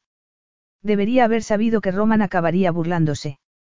Seguramente, la había invitado a la fiesta solo por eso. Seguramente, era su forma de castigarla por haber alterado la mina y por haberse presentado en la isla de esa manera. ¿A dónde crees que vas? Él la agarró del brazo cuando ella fue a largarse. Me vuelvo al palazzo. Ni lo sueñes. Vas a quedarte conmigo. No creerás que voy a dejarte sola en mi casa, ¿verdad? Una de tus casas. No enredes con los detalles. Los ojos de Roman eran negros e irresistibles. Irradiaba poder. Intentó sofocar las ganas de salir corriendo todo lo deprisa y lejos que pudiera. Levantó la barbilla y aguantó su mirada. Me quedaré en la fiesta y representaré mi papel. Se quedaría en la isla hasta que hubiesen hablado. Entonces, ya vería lo mona que le parecía. Perfecto, dijo él con frialdad. Ella se relajó, se quedó quieta y él la soltó. Entonces, empezó a darse cuenta de cuánto lo apreciaban, casi lo reverenciaban. ¿Por qué le besaban la mano algunas personas mayores que él? Era un pueblo muy afectuoso y familiar. Eso era lo que echaba de menos y ella tenía la culpa. Había agotado a su familia con sus arrebatos. Había elegido el desbarajuste y la naturaleza que los rodeaba. Nadie había podido dar una respuesta al vacío interior que sintió cuando murieron sus padres y solo el imponente paisaje ártico parecía aliviar su dolor.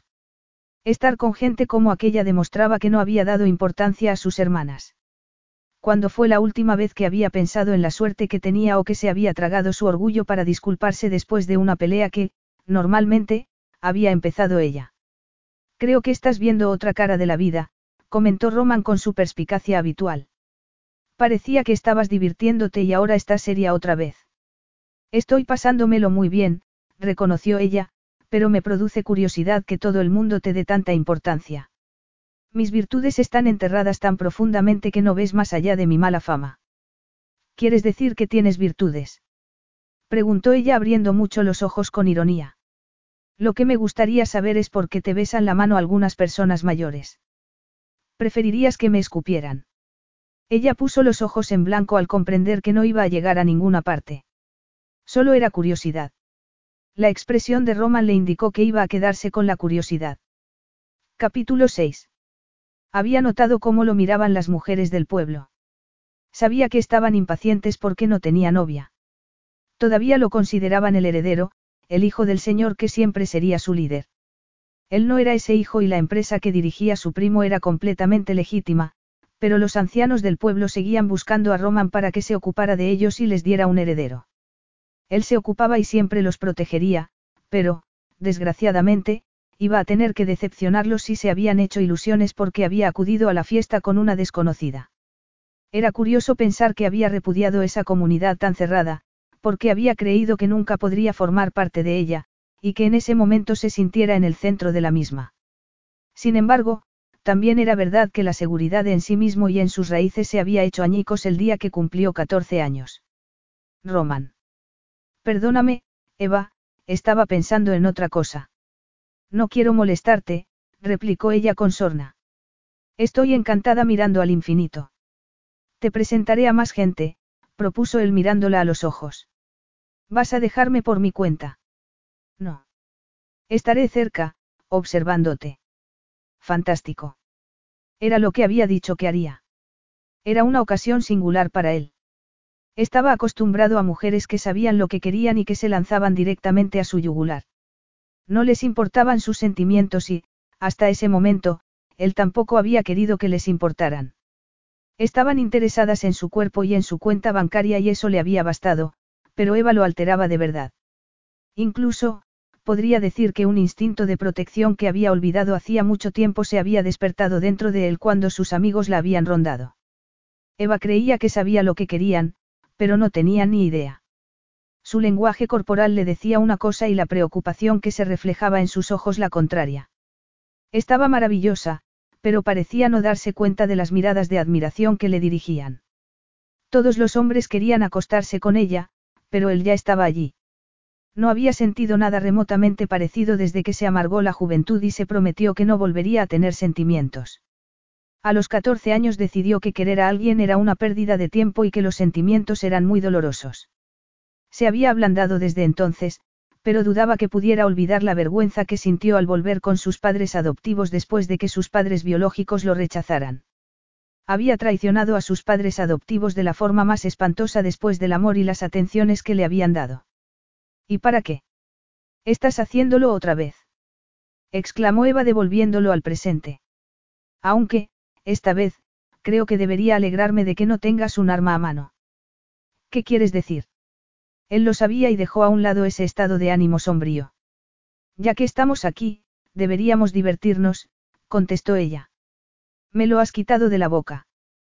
Casi se sonrieron y él se tranquilizó. Eva le había dado muchos problemas en Escabanga, pero, debajo de toda esa fanfarronería, podía ver que solo era una chica tímida e incómoda que intentaba hacer todo lo que podía por los demás. No eran distintos en eso y, aparte de todo lo demás que pensara de ella, tenía que admirar su arrojo. Esa noche deberían olvidar sus diferencias y ver a dónde les llevaba eso. Cuéntame algo de tu familia. ¿Qué quieres saber?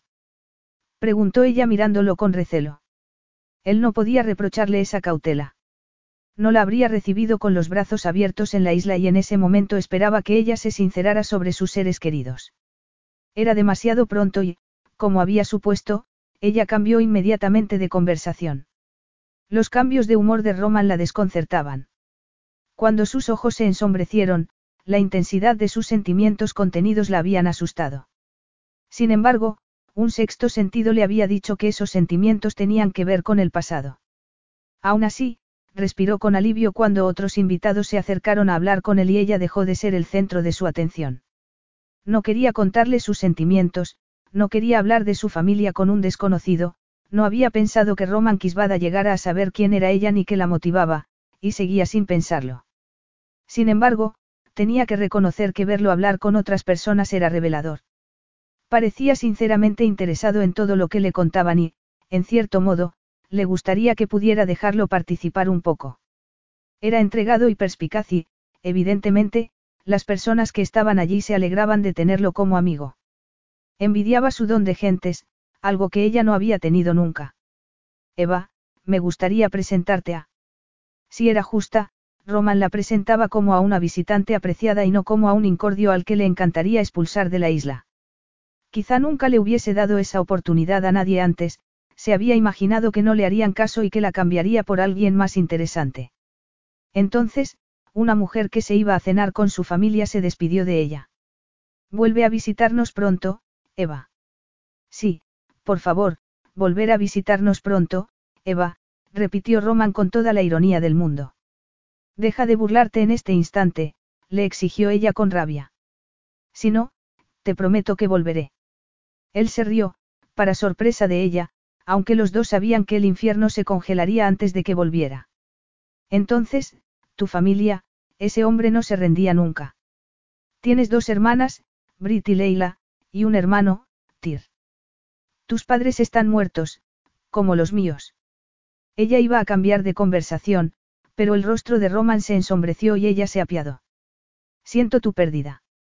Y yo la tuya. Tuvo que ser complicado para ti. Mis hermanas se portaron maravillosamente, y Tir también, pero es duro perder a un padre. ¿Por qué sintió esas ganas repentinas de tocarlo? ¿Cómo no iba a sentirlas si los ojos de Roman reflejaban el mismo dolor que sentía ella? Ella nunca mostraba el dolor, pero supuso que sus ojos también lo reflejaban porque, por una vez, ninguno de los dos dijo nada ocurrente. En realidad, y por un instante, Hubo una conexión verdadera entre los dos. Entonces, ¿no sabes dónde está Tyr? Preguntó él rompiendo el hechizo. Está por ahí haciendo lo que haga, Eva sintió una punzada de dolor por el hermano que desapareció hacía tanto tiempo. Tyr se marchó de casa justo después del entierro de mi madre y no se ha vuelto a saber nada de él. Estás sonriendo. Me acuerdo de las descabelladas vacaciones cuando éramos más jóvenes. Para Tyr, la idea de divertirse era patinar en el lago helado para ver quién se caía primero. Tiempos peligrosos y felices. Sí.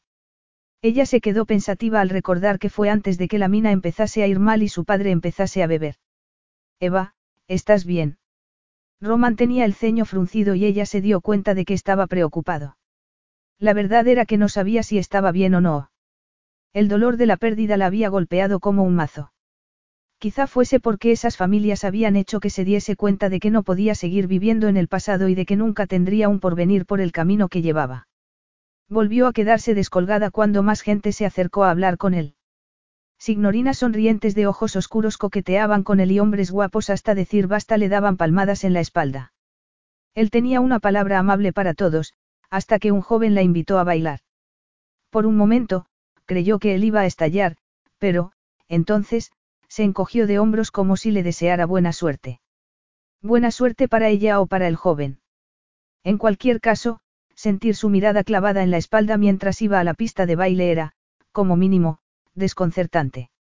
Estaba tensa, pero el joven mantuvo una distancia prudencial. Ella supuso que era por deferencia a Roman porque el joven lo miraba de vez en cuando como si quisiera tranquilizarlo. Roman estaba en el bar con sus amigos, pero, aún así, ella podía notar que la miraba cada dos por tres. El joven, por su parte, también miraba a sus amigos como si quisiera decirles que estaba bailando con la joven que había ido a la fiesta con el conde. De modo que, en el peor de los casos, era un incordio y, en el mejor, un trofeo para un muchacho que casi no necesitaba afeitarse. Perfecto. Hacía una hora o así se había imaginado que sería la fea del baile mientras Roman y sus amigos se divertían. Paradójicamente, estaba pasándoselo bien con otras personas, mientras le daba igual a la única persona con la que quería estar. La sangre le hervía, le palpitaba en la sien y amenazaba con llevarlo a hacer lo que detestaba que se hiciera en las bodas. Al principio, se había alegrado de que un joven educado de una familia que él conocía bien la hubiese invitado a bailar. Había intentado convencerse de que se merecía un descanso de esa pelirroja y de que ya había cumplido con ella. Además, como habían acordado, una vez que estaba allí, no había ningún motivo para que no se divirtiera en la boda. Sin embargo, no había esperado sentirse así, como si no pudiera perderla de vista ni un segundo y tuviera que comprobar constantemente dónde tenía las manos ese joven. Unos milímetros podrían convertirlo en un toro enfurecido. Se disculpó y abandonó a sus amigos. Estaba pasándoselo de maravilla, se dijo a sí misma con firmeza. Estaba bailando descalza en la playa y el joven era muy educado, aunque no ayudaba saber que solo bailaba con ella para impresionar a sus amigos. Nada ayudaba. Volvió a intentarlo. Bailar a la luz de la luna en una playa era fantástico. ¿Qué podía haber que fuese mejor? Bailar con Roman. Miró hacia el bar, se preguntó dónde estaría y se recordó que no eran una pareja. No podían exigirse nada el uno al otro. Además, no quería parecer grosera. Todo el mundo estaba siendo muy amable con ella, hasta ese entusiasta muchacho. Tenía que acabar el baile, pero porque se sentía como si todo se hubiese desinflado. El escenario era increíble. El cielo parecía un terciopelo negro con diamantes y algunas nubes para añadir cierto dramatismo. La música era cautivadora y el olor de la comida le hacía la boca agua. La comida huele maravillosamente, se apartó delicadamente de los brazos del muchacho. Estoy muriéndome de hambre, ¿y tú? ¿Quiere que le traiga algo de comer, signorina? No, no te preocupes, no quiero alejarte de tus amigos. El muchacho salió corriendo como una liebre y ella sonrió con pesadumbre al saber que solo había sido un juego para él. También era un juego para Roman, miró alrededor para buscarlo, pero no lo encontró. Daba igual, iría a comer algo. Los cocineros, con gorros blancos, llevaban toda la noche trabajando en distintas barbacoas. Eligió un bocadillo enorme, lo mordió y se dio cuenta de lo hambrienta que estaba. ¿Cuándo fue la última vez que comió algo? Veo que has terminado de bailar. Roman, se dio la vuelta y casi se atragantó. Perdona, me has asustado. Ya lo veo. Será mejor que pases eso, comentó él mientras le daba una botella helada. La impresión de la limonada casera hizo que tosiera y se atragantara más. Ese no era el papel que se había escrito en Escabanga, el papel de una heroína que sabía muy bien cuál era su misión y cómo salir victoriosa. En su versión, sería clara y concisa, digna e irresistible, no se atragantaría con un bocadillo de salchichas. Intentó no fijarse en que iba descalzo, en que llevaba los pantalones remangados y en que tenía unas pantorrillas increíblemente poderosas. A juzgar por el pantalón mojado, había estado caminando por la orilla, y ella estaba prestándole demasiada atención. Además, a los sitios equivocados. Levantó la cabeza y se encontró con su mirada burlona. Espero que estés pasándotelo bien, comentó él con el rostro entre sombras. ¿Por qué no iba a estar pasándoselo bien? Tendría que ser de piedra para no pasárselo bien. Era aterrador, era emocionante, era mucho más de lo que había soñado que podía ser.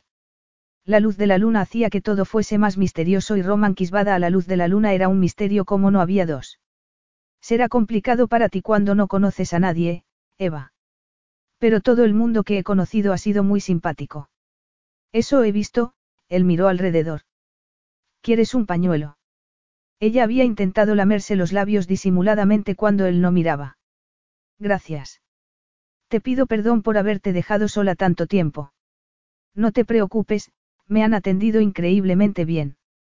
Eso le había gustado tan poco como a ella que Roman hubiese estado controlándola todo el rato, pero, dadas las circunstancias, sería mejor hacer una tregua. Es una fiesta estupenda. Gracias por invitarme. No tuve muchas alternativas. Yo tampoco, replicó ella levantando la barbilla. ¿Quién podía saber lo que pensaba Roman?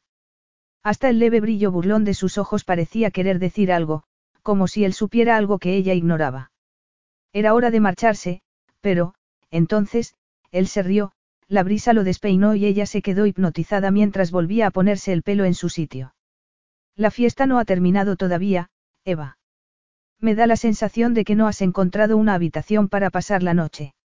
Ella se alegró de que, en la oscuridad, no pudiera ver que se había sonrojado. Ni siquiera había pensado en buscarla. No te preocupes, siguió él como si hubiese sabido que se olvidaría, te quedarás conmigo.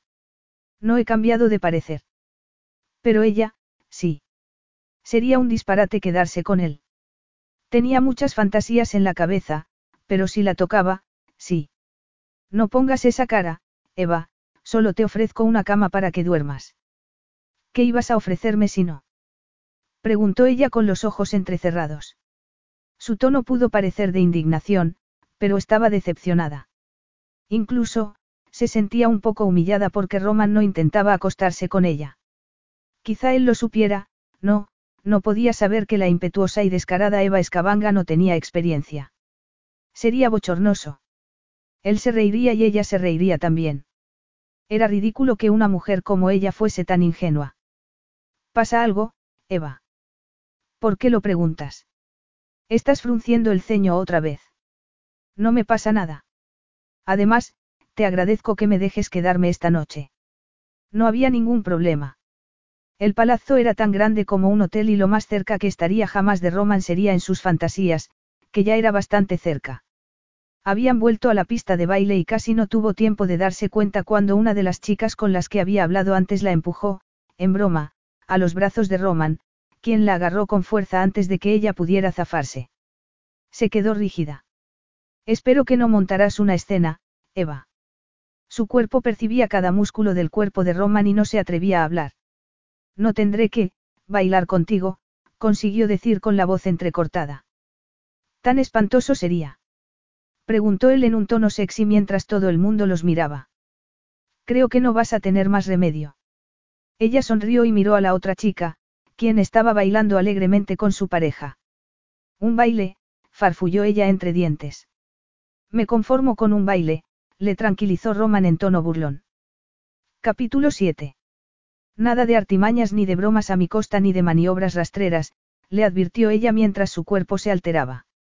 Si no me necesitases tanto, si dieses rienda suelta a tu rabia, como sueles hacer, y me dijeras a dónde quieres que vaya, te sentirías mucho mejor, ¿verdad, Eva?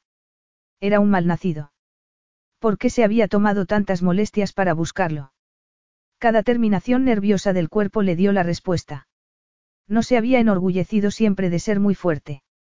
El cuerpo se le derretía mientras los pezones se le endurecían. El resto de ella, era mejor no pensar en el resto de ella.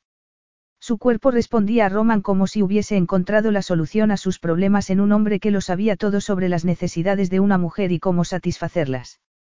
Debería haberse quedado en Escabanga para avivar la campaña contra él. De verdad habría preferido hacer eso en vez de estar en esa isla y bailar con ese hombre. Por cierto, susurró Roman con la boca pegada a su oreja, ¿a qué estás pensando que por qué te habrás molestado en buscarme? ¿Qué? preguntó ella antes de tomar aliento y serenarse. Estoy aquí y me quedaré hasta que haya conseguido lo que quiero de ti. Es posible que consigas más de lo que te imaginas, replicó él entre risas. Solo tendré que aprovechar mis oportunidades. Lo harás, concedió él mientras la estrechaba con más fuerza para poner a prueba su chulería. He dicho que nada de artimañas, le recordó ella mientras todos los sentidos se disparaban. Como quieras. Estás cómoda.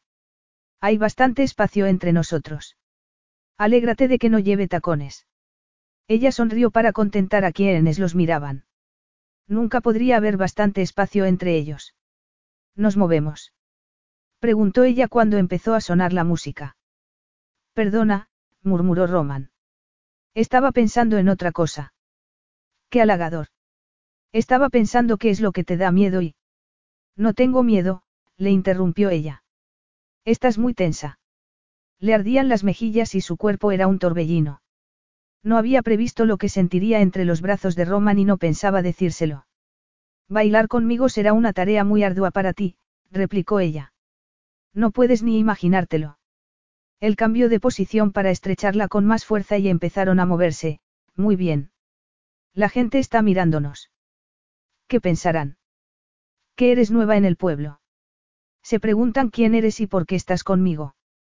Espero que no crean que tenemos alguna relación. Casi seguro. ¿Y no te importa? Preguntó ella mirándolo. Nunca explico mi vida privada y, desde luego, no la justifico. Se quedaría rígida y no lo miraría. Sin embargo, Roman tenía algo que hacía que lo mirara. La leve sonrisa, el brillo malicioso de sus ojos. ¿Te excita atormentarme? Le preguntó ella al verlo mirándola como si supiera lo fascinada que estaba. Me excita que me mires. En cuanto a provocarte, sí, también me gusta. Podemos decir que es una forma de hacerte pagar. Aunque estarás de acuerdo en que hay una, química entre nosotros que dará que hablar. No estoy de acuerdo, replicó ella tajantemente. Eres muy atractiva cuando te enfadas, él le sonrió. Y te arrepentirás si te separas, añadió él cuanto terminó la música. No deberías perderte el baile siguiente. Él estaba sonriendo otra vez de esa forma tan peligrosa y ella receló. ¿Qué tiene de especial? Me lo dirás después, Eva. ¿Te importa si antes separo la cabeza de tu pecho? Faltaría más. Ella se apartó y vio que todo el mundo estaba mirándolos. ¿Qué esperaban? Solo sabía dos cosas con certeza, que Roman había ganado otro asalto y que ella no podía hacer nada al respecto. Le encantaba ese rubor de Eva. Bailar con ella era divertido y sexy. No recordaba habérselo pasado tan bien nunca. Tenía un ritmo natural y disfrutaba provocándola. Era fácil provocarla y despertar su pasión. Sus sentimientos estaban a flor de piel y reprimidos a la vez. Cuando se olvidaba de estar tensa, él notaba que podía ser desenfrenada y muy sensual. ¿A quién no le excitaría eso? Sin embargo, ¿por qué una mujer tan atractiva se infravaloraba tanto? De verdad tenía tan poca experiencia. Sospechaba que su reputación no la ayudaba. Ella lo miraba con el ceño fruncido mientras esperaban.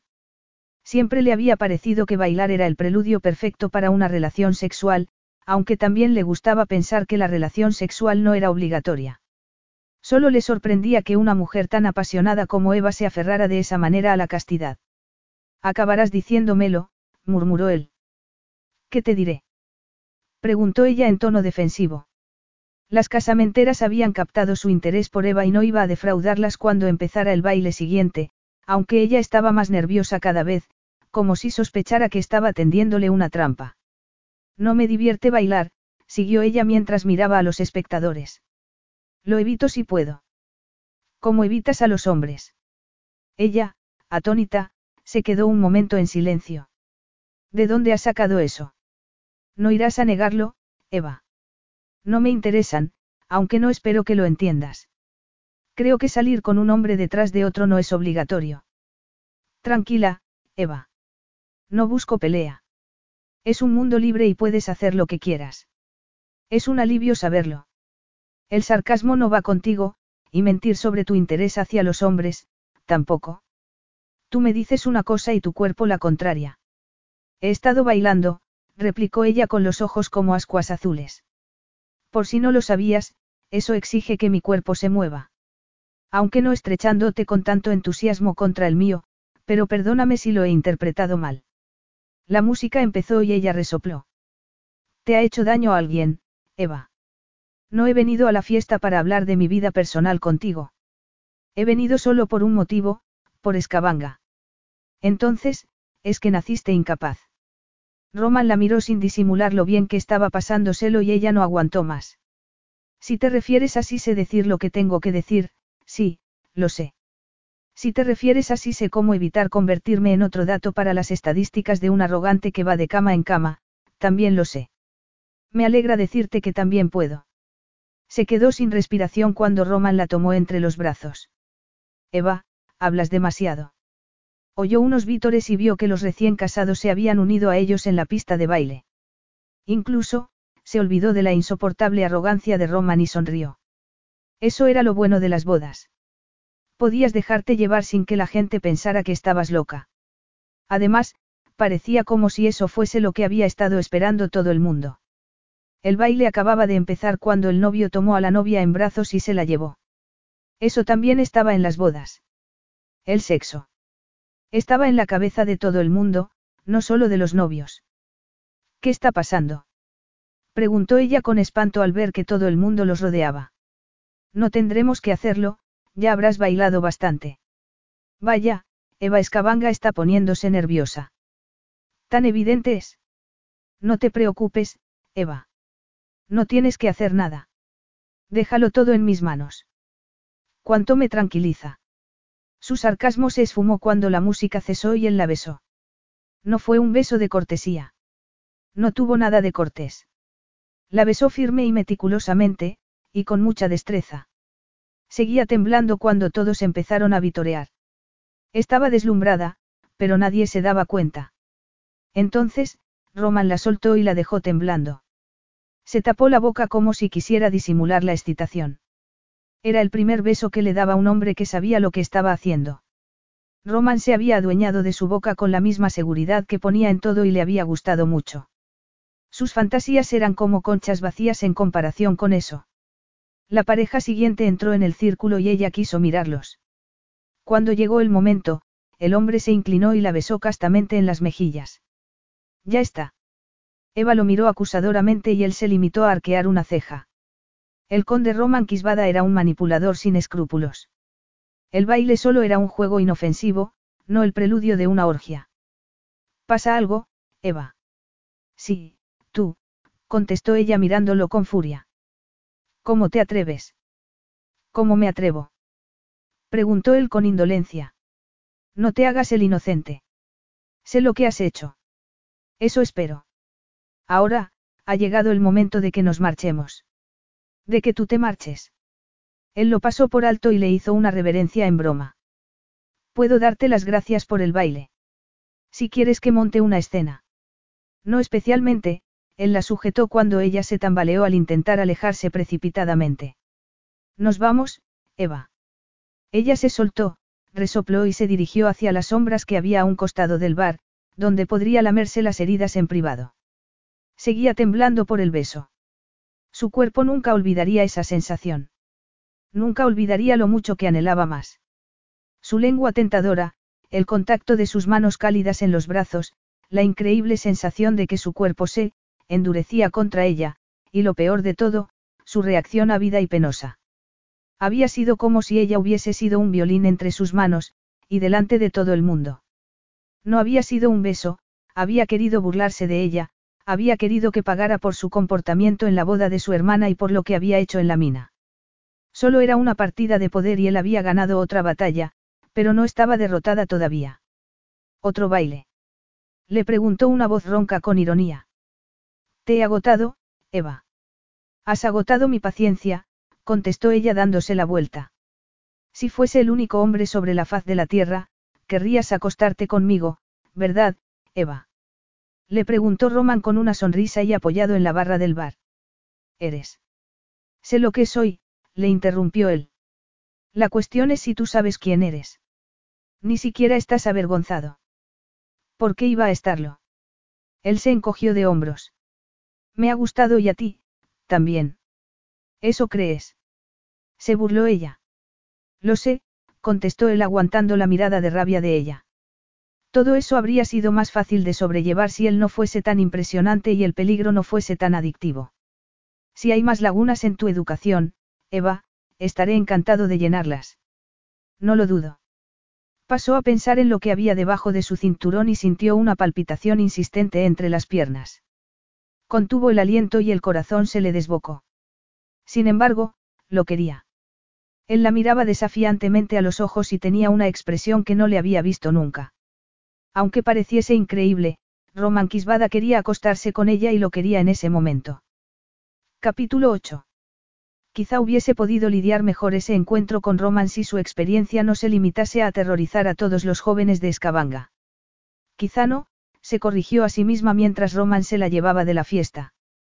Las parejas paseaban del brazo por la orilla, ajenas al drama que se representaba a unos metros de ellas. Un poco más lejos, Roman le dio un ligero codazo y se llevó un dedo a la boca mientras pasaba junto a unas sombras que ondulaban entre suspiros sobre la hierba. La pareja ni siquiera los vio y ella envidió esa capacidad para entregarse el uno al otro. Llegaría a saber ella lo que era eso. Le parecía improbable porque lo que era natural para ellos era un obstáculo insalvable para ella. Roman notó que algo la preocupaba. ¿Pasa algo, Eva? No, mintió ella alegrándose de que él no pudiera ver lo abochornada que estaba. Eva Escabanga estaba abochornada por una pareja que hacía el amor. Además, estaba aterrada ante la idea de una relación sexual con penetración. Sería humillante si Roman lo supiese. Saldrían a relucir esos miedos cuando llegaran al palazzo. Cuidado con esas piedras, le avisó él agarrándola del brazo. Ella, a pesar de esos pensamientos turbadores, confió en él. Lo miró y deseó poder sincerarse, pero nunca podría hacerlo en cuestiones tan personales. Aún así, se alegró de que Roman la guiara agarrándola del brazo. Ya está liso, comentó él soltándola. No puedes tropezarte con nada. Salvo con su corazón. Gracias. Caminaron juntos, pero estaban muy separados y ella echaba de menos su contacto. Mantente cerca, Eva. Lo haré, aseguró ella sonriendo. Seguiré tus pasos hasta que hayamos hablado. ¿Es una promesa? Preguntó él riéndose. Puedes estar seguro. La risa de Roman era cálida, pero solo pertenecía a esa noche. Siguieron por el sendero serpenteante que llevaba al palazzo. El edificio resplandecía sobre ellos a la luz de la luna como un espejismo y ella esperó que sus objetivos fuesen más reales. No se había olvidado de los motivos que la habían llevado a la isla y estaba decidida a que Roman la escuchara. La cuesta se hizo más empinada y ella se detuvo para tomar aliento. Él lo aprovechó para preguntarle si se lo había pasado bien en la fiesta. Claro, contestó ella. Menos cuando me engañaste con ese beso, pero me lo vas a pagar. Cuento con ello. Creo que debería salir más de Escabanga. Es posible. La música fue fantástica, reconoció ella apoyándose en una roca. Me llevó de la alegría a la tristeza con solo una canción. ¿Te parece un disparate? Él apretó los labios y se encogió de hombros. No le parecía más disparatado que estar con esa chica tan compleja para acostarse con ella. Además, le complacía que compartieran una de sus mayores aficiones. La música también me emociona, reconoció él acercándose a ella. Realmente iba a hacer eso. Estaba yendo más lejos que lo que solía ir con una mujer. Me enfadas, reconoció ella. De verdad. No pareces muy enfadada. Ahora, no, ella sonrió, pero antes. Ah, susurró él al comprender que se refería al beso. Ella sonrió con la mirada perdida en el mar. Haces que me ría de mí misma, Roman, y supongo que lo necesitaba desde hace mucho. No querrás que lo comente, ¿verdad? Ni se te ocurra, contestó ella mirándolo. ¿Por qué me provocas todo el rato? Autoridad, dominación, oportunidad.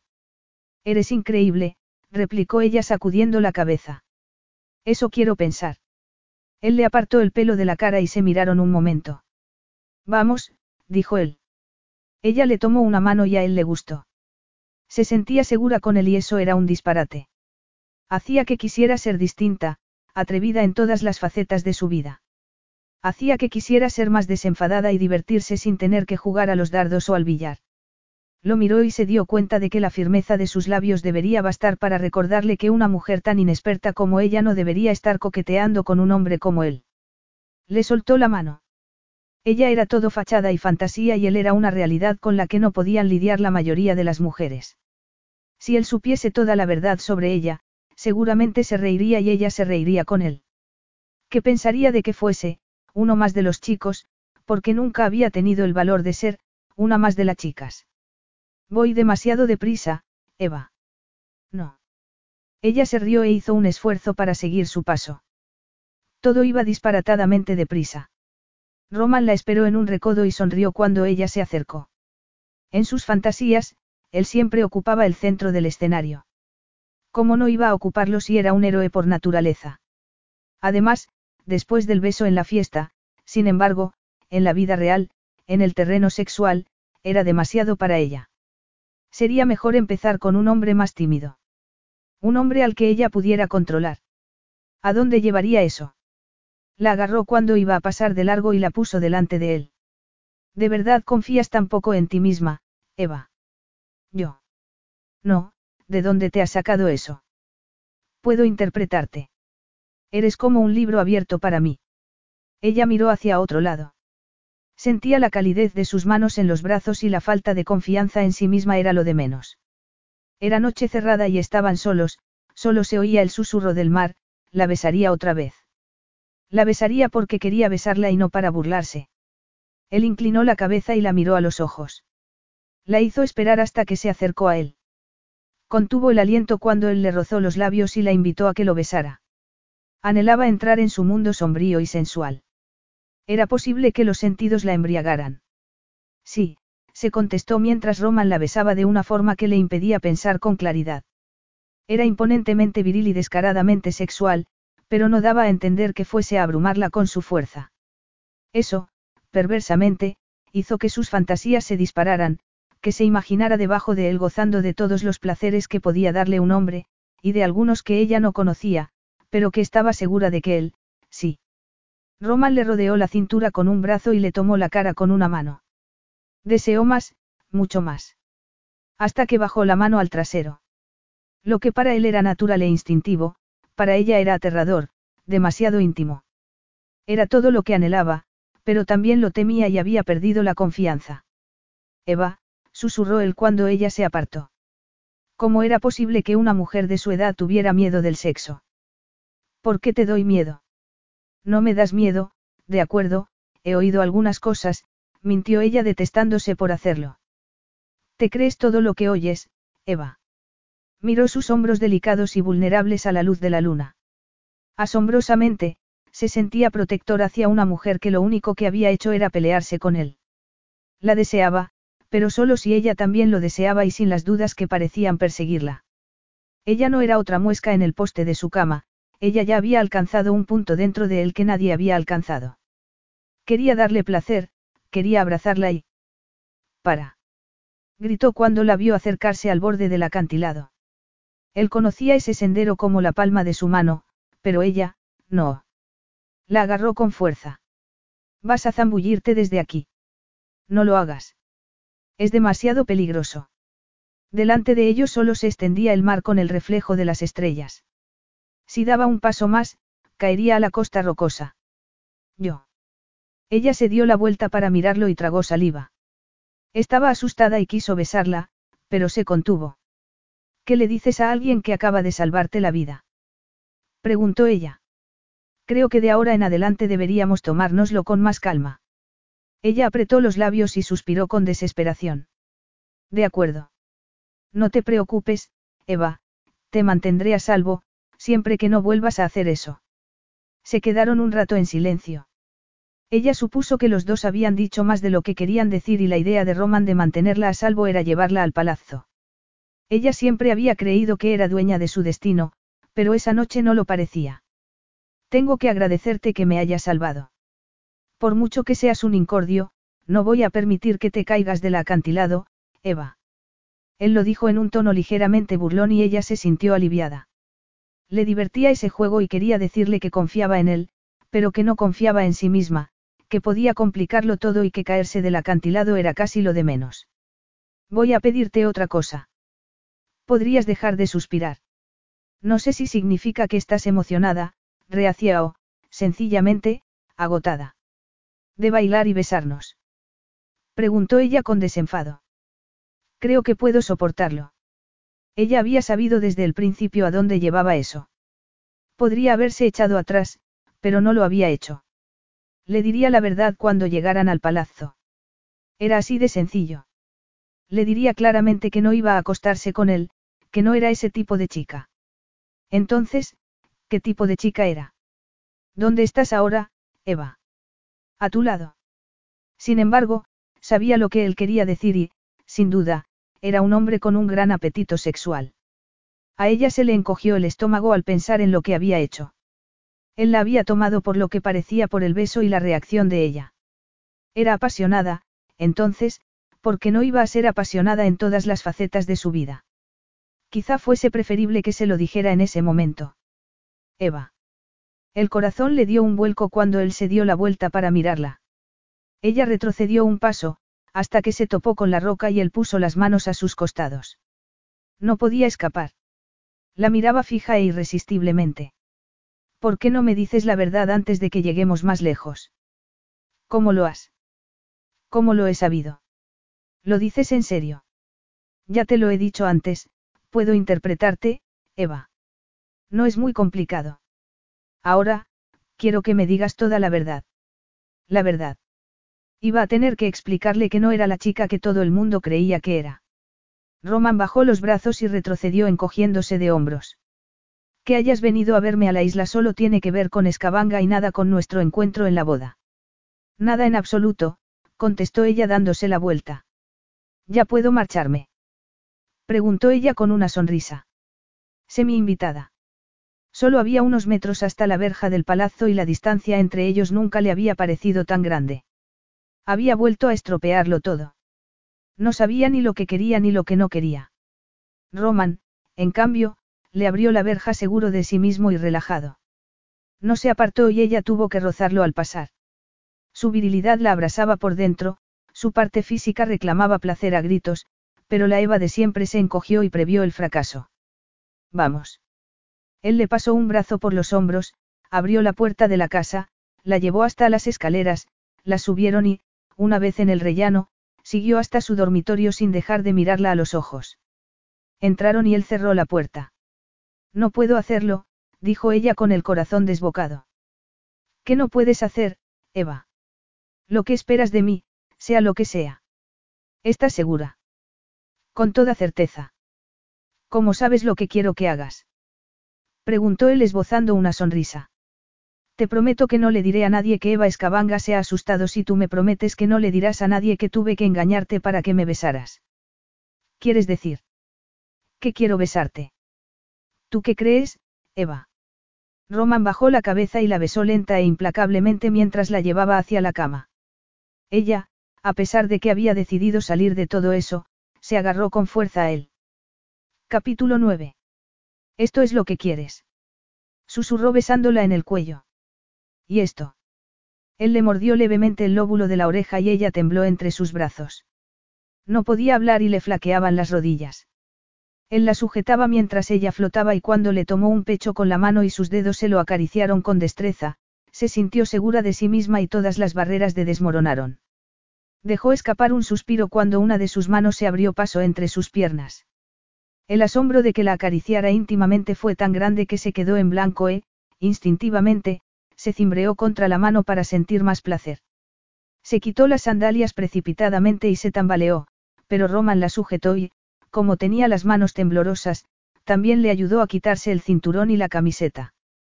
Todo lo que le había parecido temible e inalcanzable le parecía de repente lo más natural del mundo. Se quedó mirando mientras él se soltaba el cinturón y se quitaba la camisa por encima de la cabeza. Se quedó maravillada por su cuerpo musculoso y bronceado. Entonces, se preguntó qué sería esa sencilla cadena de oro que llevaba colgada del cuello. Era un hombre que no alardeaba. Hasta el reloj de muñeca era sencillo y de acero, sin las esferas y aparatos que otros hombres parecían necesitar. Además, la cadena era delicada y él no tenía nada de delicado. Sus músculos estaban en tensión a la luz de la luna, que parecía atraída por tanto esplendor, y el pulso se le alteró cuando él se quitó el cinturón y lo tiró a un lado. También se quitó los zapatos con los pies y se bajó los pantalones a lo largo de los poderosos y bronceados muslos. Se quedó solo con unos calzoncillos de seda negros y con el pelo despeinado, parecía más bárbaro que nunca. Era mucho más alto que ella, mucho más grande, y le gustaba la sensación de sentirse pequeña y protegida a su lado, y deseada por un guerrero así. Tenía las espaldas anchísimas, el abdomen como una tabla de lavar, la cintura estrecha, las piernas de acero, era impresionante, aunque apartó la mirada de otras formas que se vislumbraban debajo de la seda. Eres preciosa, Eva, comentó él mientras le acariciaba el pelo con delicadeza. Ella contuvo el aliento y captó la tensión que se elevaba entre ellos. No había estado delante de muchos hombres con un sujetador y un tanga casi transparentes, si lo había estado delante de alguno, y recibió con gusto el halago, pero estaría a la altura de lo que él esperaba. Miró hacia la cama y se preguntó cuántas mujeres increíblemente sofisticadas y glamurosas habría conocido. Tomó aire. Eso era una locura, pero ¿qué sería la vida sin un poco de locura? La mirada de Roman era cálida y un poco burlona. Eso la relajó e hizo que se estremeciera por el deseo. Quería estar cerca de él, que la acariciara y que la tomara entre los brazos. Quizá él también lo sintiera y lo deseara. Se rió para sus adentros. Ojalá. Porque Eva Escabanga era tan osada en todas las facetas de su vida menos en esa. Entonces, él le tomó la mano y lo que hizo la sorprendió, le pasó su pulgar por su labio inferior. ¿Lo sientes, Eva? Ella lo sentía en lo más profundo de su ser y él sonrió como si las sensaciones de ella fueran las suyas propias. ¿Y esto? Le bajó la mano y le pasó lentamente la palma por los pezones. Se quedó sin aliento mientras él la miraba fijamente a los ojos para ver su reacción y ella se excitaba más. En otro momento, eso le habría parecido mal y pervertido, pero con Roman era distinto. Él hacía eso para ayudarla a que aceptara que podía sentir y reaccionar sin miedo. La sensación era increíblemente placentera e hizo que apretara los muslos y que el placer aumentara hasta que dejó escapar un gemido. Roman sonrió al oírlo. Me parece que te gusta. El verbo, gustar, no describía lo que sentía. Ella solo sabía que quería más. Él lo notó y le bajó la mano por el abdomen y los muslos. Creo que también te gusta, susurró él.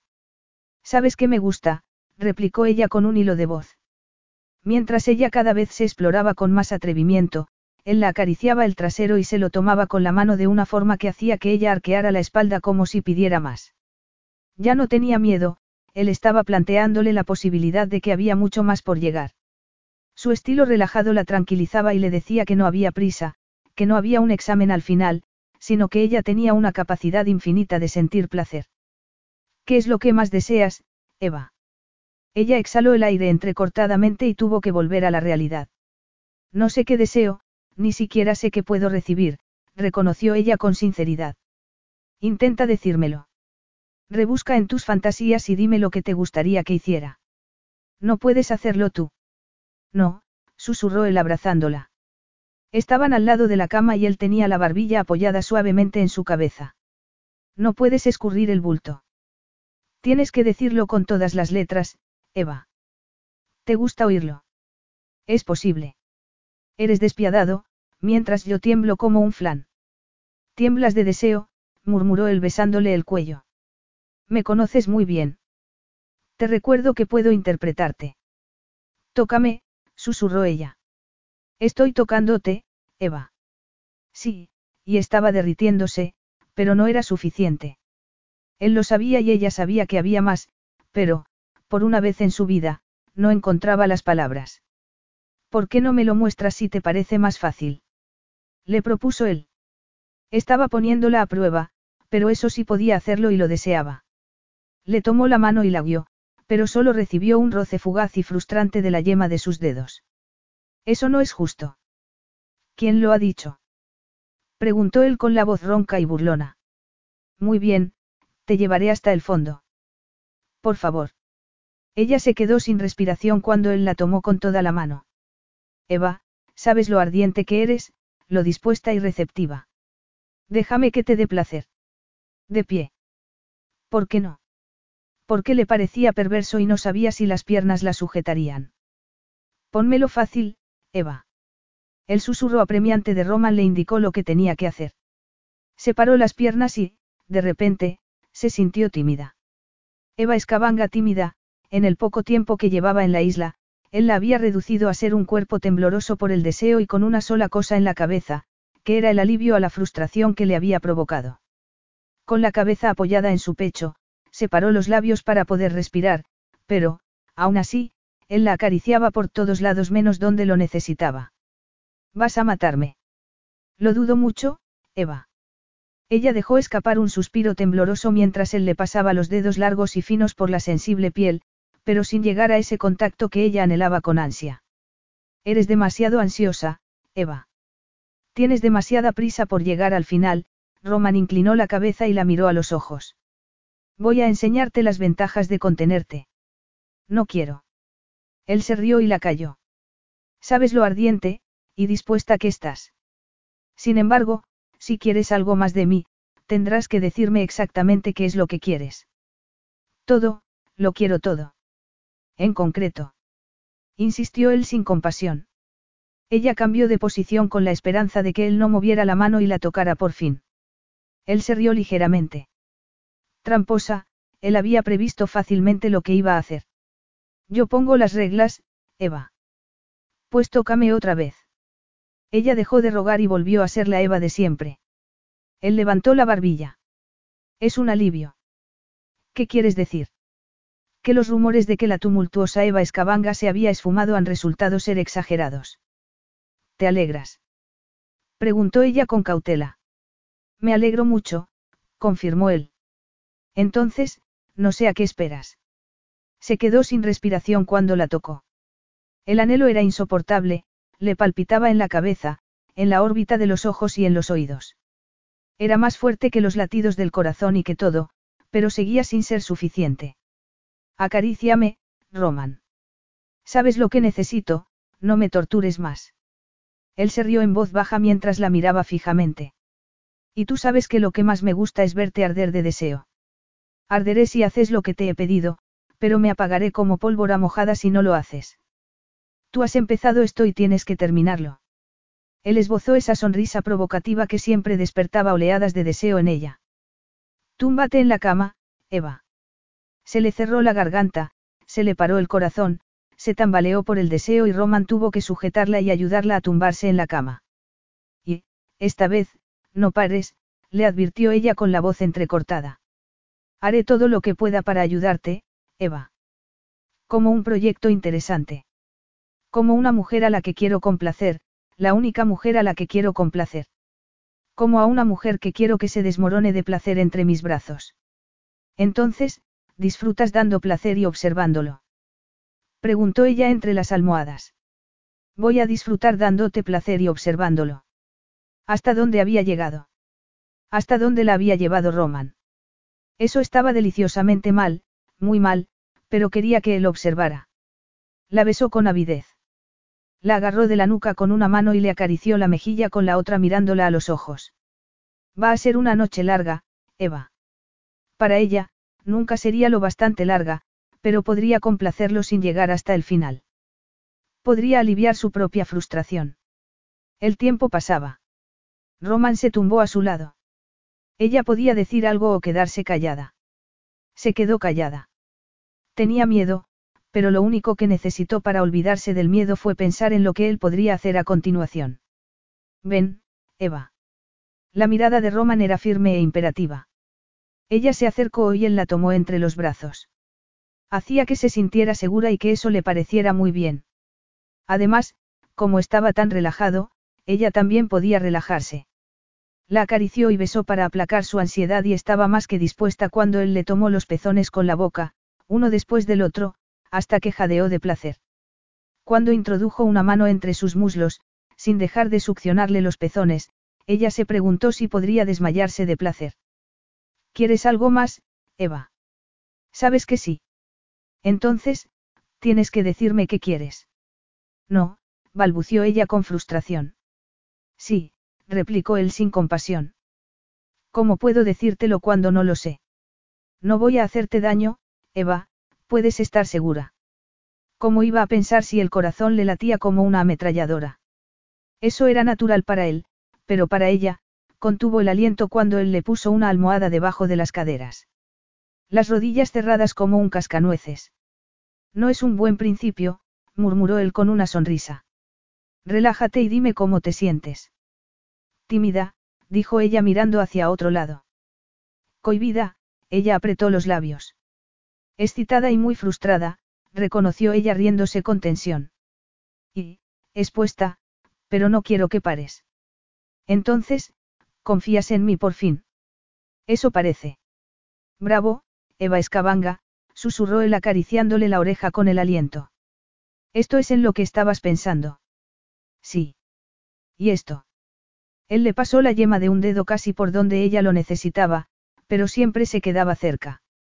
Eres muy receptiva, Eva. Pero yo no debería. ¿No deberías qué? Preguntó él cuando ella miró hacia otro lado. No deberías permitirte sentir placer. No deberías perder el control de la situación. Él le quitó el diminuto tanga mientras ella pensaba la respuesta. No vas a necesitarlo, le explicó él cuando ella dejó escapar un grito. Además, si yo fuera tú, no me importaría perder el control de la situación. Vas a tener que acostumbrarte. Si tú lo dices. Lo digo. Te recuerdo que yo pongo las reglas. Me encantan tus reglas, en este terreno solo, añadió ella inmediatamente. Le encantaba que la abrazara mientras le separaba los labios y la acariciaba con tanta delicadeza y destreza que estaba al borde del límite. Perfecto, murmuró él. Ella gimió del placer. Necesitaba eso con toda su alma y agradecía que Roman supiera todo lo que había que saber sobre el placer y cómo proporcionárselo a ella. Mírame, Eva. Sí, mírame. Si prometo mirarte, volverás a acariciarme. ¿Estás negociando conmigo? Preguntó él sonriéndole. ¿Preferirías que no lo hiciera? ¿Prefieres que acepte todo y que sea dócil y apacible o que sea como soy de verdad? No te conocería si fueses dócil y apacible, reconoció él, pero tengo que hacerte una pregunta. ¿Cuál? ¿Qué reglas crees que te darán más placer, Eva? ¿Las tuyas o las mías? Las reglas de ella. Ella no sabía qué hacer para que la complaciera infinitamente. Las reglas de él. Él sí lo sabía muy bien. Tus reglas. Al menos, por el momento. Capítulo 10. Regla número 1, harás exactamente lo que te diga. Regla número 2, no perderás el control hasta que yo te lo diga. Reglas. Los ojos le echaban chiribitas ante la idea de llegar al clímax. Si esas eran sus reglas, las firmaba en ese momento. Solo cuando yo te lo diga, repitió él como si supiera lo que estaba pensando. Es posible que no sea tan fácil como te imaginas. Me arriesgaré. Él sabía que ella estaba al límite y que no necesitaría mucho, estímulo. No lo pienses. Piensa en otra cosa. Pero ¿cómo voy a contenerte? Será fácil si piensas que no volveré a acariciarte si no te contienes. Ella asintió con la cabeza. Haz lo que te digo y el placer durará todo lo que quieras. Si me desobedeces, pararé inmediatamente. Te obedeceré solo en esto, le aclaró ella. Y encantada, diría yo, murmuró Roman con una sonrisa sexy. En cuanto a lo demás, ya lo veremos, añadió él con una mirada sombría e irresistible. Roman era el director y ella la orquesta que había elegido.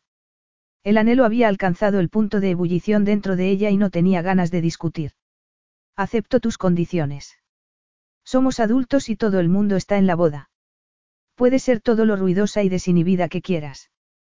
Ella asintió con la cabeza como si lo entendiera, pero estaba preguntándose si Roman era siempre tan, calculador, no se le ocurrió otra palabra. Era incapaz de sentir. Se había imaginado que su primera experiencia sexual de verdad sería muy distinta. Se había imaginado un encuentro romántico con un hombre normal, no con un atleta sexual. Era eso lo que quería.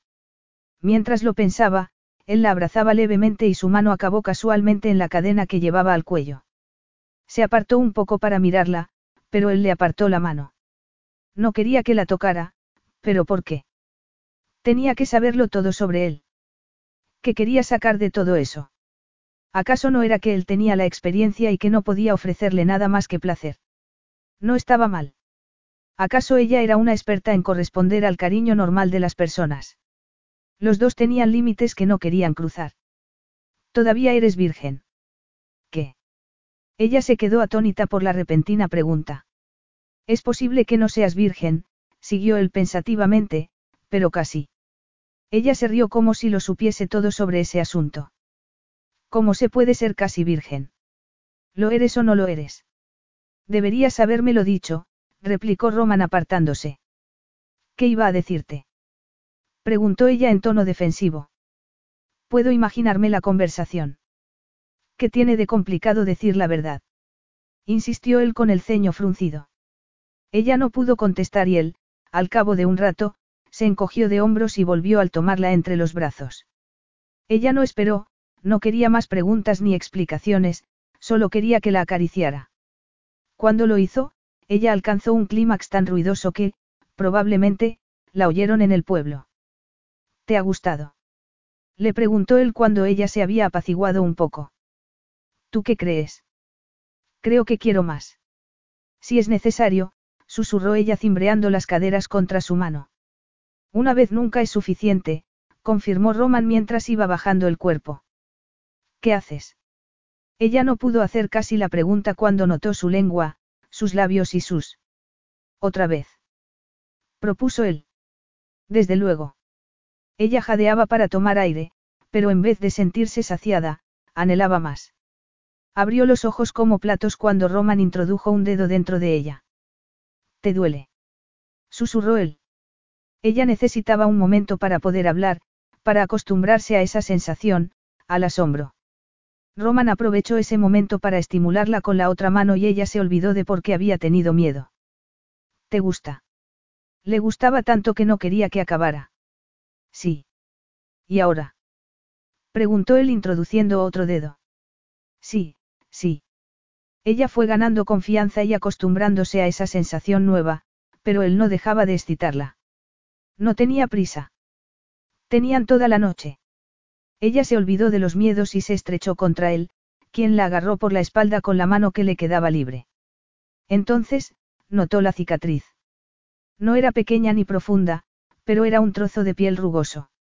Le pareció que no había podido hacérselo al caerse de un árbol cuando era pequeña ni que fuese por un accidente más grave que habría necesitado atención médica.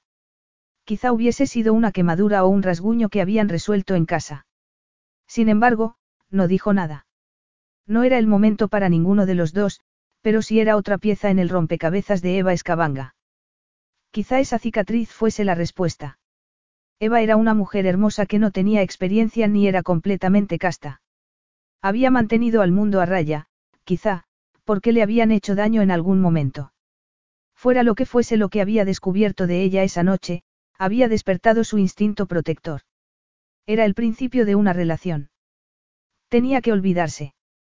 Tendría que aprender a querer a largo plazo, a poner en riesgo su corazón y su orgullo, y no estaba hecho para eso. ¿Qué haces? exclamó ella cuando él abrió un cajón de la mesilla. Protegerte, contestó él rasgando el envoltorio. ¿Te gustaría? Ella se quedó pálida. Me gustaría, ¿qué? ¿Te gustaría ponérmelo? Preguntó él dejándole el envoltorio en la mano. Ella perdió algo más de confianza cuando él quitó la sábana y esperó hasta que ella se rió, aunque a él le pareció una risa forzada. Ella no quería llegar más lejos. Él dudaba mucho que hubiera llegado hasta ese punto antes. Su preocupación por ella aumentó considerablemente. Si un hombre la tomaba por lo que parecía, Eva podría acabar metiéndose en un buen lío. ¿No sabes hacerlo? Preguntó él. No seas ridículo, contestó ella tapándose con la sábana. Eres un poco arrogante, no. De verdad. Él se sentó y tomó las manos de ella para que lo mirara. Estás jugando a un juego muy peligroso, Eva. ¿Por qué? Estás desnuda en la cama conmigo. Que yo sepa, no me has echado. Cuando tengo relaciones sexuales con alguien, tengo que estar seguro, él se levantó de la cama. Puedes llamarme anticuado, pero, para mí, el sexo es un pacto que exige confianza absoluta entre dos personas. ¿No quieres redactar un contrato antes? Preguntó ella tapándose más con la sábana. Es un contrato. Quizá lo sea tácito, pero sigue siendo un contrato. Entonces, para ti, las relaciones sexuales solo son una operación comercial más, una operación fría. Lo he entendido bien. ¿Sabes que no pienso eso? Entonces, es un pasatiempo agradable con mujeres que conocen la partitura. Él apretó los labios mientras lo pensaba. Con mujeres que buscan de mí lo mismo que yo busco de ellas. ¿Te refieres a sexo sin más? Al placer mutuo. No sigas engañándote, Eva. No vivas una mentira. Has terminado el sermón del día. Tampoco seas sarcástica, no va contigo. Además, sabes que tengo razón. De verdad. Preguntó ella con una mueca de fastidio. No puedes basar tu vida en una mentira, como él debería saber. Llega un momento en el que tienes que aceptar quién eres. ¿Crees que tengo peor concepto de ti porque no tienes experiencia? Las relaciones sexuales habituales no son una especie de clasificación previa en el juego de la vida. Algunas personas permanecen vírgenes para siempre y son muy felices. Esas cosas no se pueden forzar, Eva. Si suceden, suceden. Si no suceden. Supongo que tú lo sabes muy bien, le interrumpió ella en tono tenso. Mira, ¿por qué no cierras tu puerta con llave esta noche si así te sientes mejor? Preguntó él alejándose. ¿Y qué me dices de tus señales? Preguntó ella con lágrimas en los ojos. No podía entender lo que había pasado, y él, tampoco. Lo había deseado tanto como ella, seguramente, más. Me besaste, siguió ella con un hilo de voz que le desgarró el corazón a él. Es verdad, reconoció él. Tan espantoso fue. Él ya no pudo soportarlo más y la tomó entre los brazos. No fue nada espantoso. No he conocido a nadie como tú, replicó ella con rabia y apartándose. Primero me dices que voy demasiado deprisa y luego, tú haces exactamente eso. ¿Cómo esperas que me aclare? No lo espero, contestó él con sinceridad mientras se pasaba los dedos entre el pelo. El problema es que no solo eres una actriz muy buena, es que eres impresionante. Ella sacudió la cabeza como si intentara entender lo que él estaba diciendo. Crees que me conoces, pero nos conocemos desde hace cinco minutos. ¿Cuánto tiempo se necesita? Preguntó él sin inmutarse. Ah, me había olvidado. Eres más perspicaz que los demás hombres. Es posible, él se encogió de hombros. En lo que se refiere a ti. Puede saberse qué significa eso. Ella sollozó y se secó la nariz con el dorso de la mano. Ese gesto lo emocionó más que cualquier mirada seductora que ella hubiese podido dirigirle. Significa que me voy a la cama, Eva. Y tú, también, pero en tu dormitorio, no en el mío. Capítulo 11. ¿A dónde vas? Preguntó ella mientras él se dirigía hacia la puerta. Eva no era un incordio, ni siquiera era una chica con la que quería acostarse.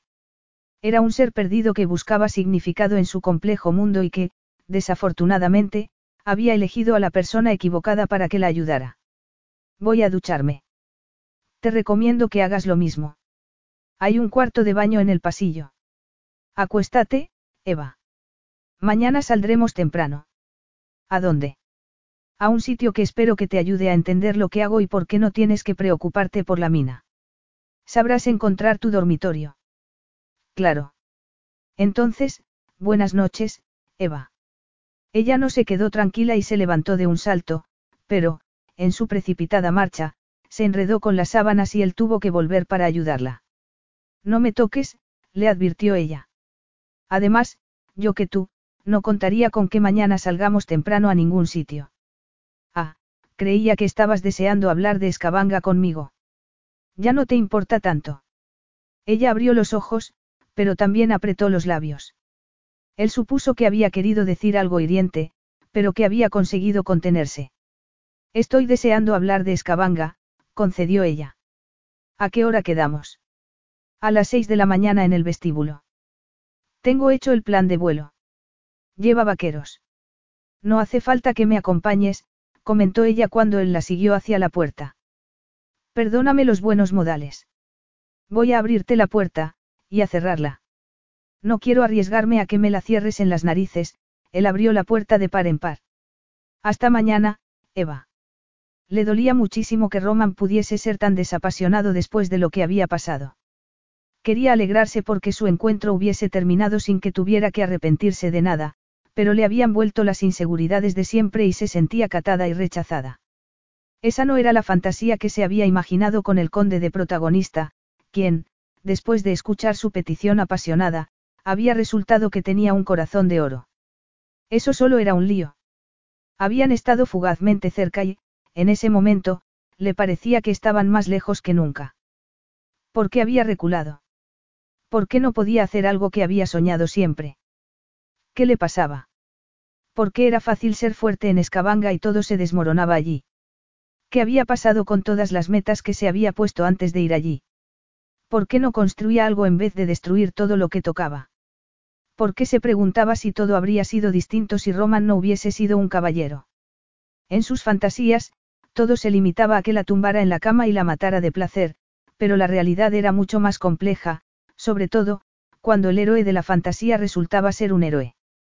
Apoyó la cabeza en la puerta del cuarto de baño, se abrazó a sí misma y se dio cuenta de que estaba enamorándose de él. No habría nadie después de Roman Kisbada. ¿Cómo iba a verlo? Sin embargo, él había dejado muy claro que no se planteaba el amor. Ni una vez le había hecho creer que su corazón sintiera algo por alguien.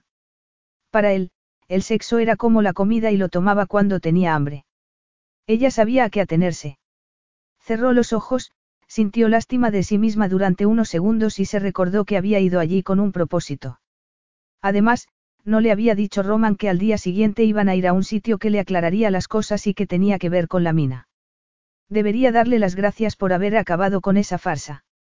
La había obligado a concentrarse otra vez en lo único que importaba, en Escabanga. Entonces, ¿por qué se sentía tan vacía? Porque sabía que Roman era mucho más de lo que se había imaginado. Se había enamorado del héroe de una fantasía, pero Roman Kisbada era muy real. Se metió en la bañera, pero él seguía en su cabeza y no tenía nada que ver con su cuerpo increíble ni con el magnetismo sexual que irradiaba. Era él. Roman, aparte de su riqueza y sus atractivos más evidentes, era especial. Ella, en cambio, era demasiado tímida, inexperta y torpe como para poder esperar captar su atención. Él hacía que viese las cosas de forma distinta. Hacía que quisiera volver corriendo a casa para abrazar a sus hermanas y decirles que no tenían que volver a discutir, que ella no tenía que discutir con ellas nunca más.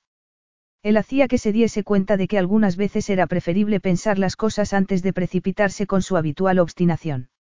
Sin embargo, ella no era la única que tenía secretos. Roman tenía los suyos. Quería conocerlo mejor y conocer sus secretos. Pensó tanto en él que el agua se quedó fría. Había alguna posibilidad de que él volviese con ella esa noche. Siempre había una posibilidad. No oyó ruidos en el palazzo cuando fue descalza a su dormitorio, que parecía muy romántico a la luz de la luna. Aunque iba a desperdiciarse con ella sola. Apretó los dientes. Roman había prometido que al día siguiente hablarían. Tenía que verlo de esa manera y habría cumplido su misión.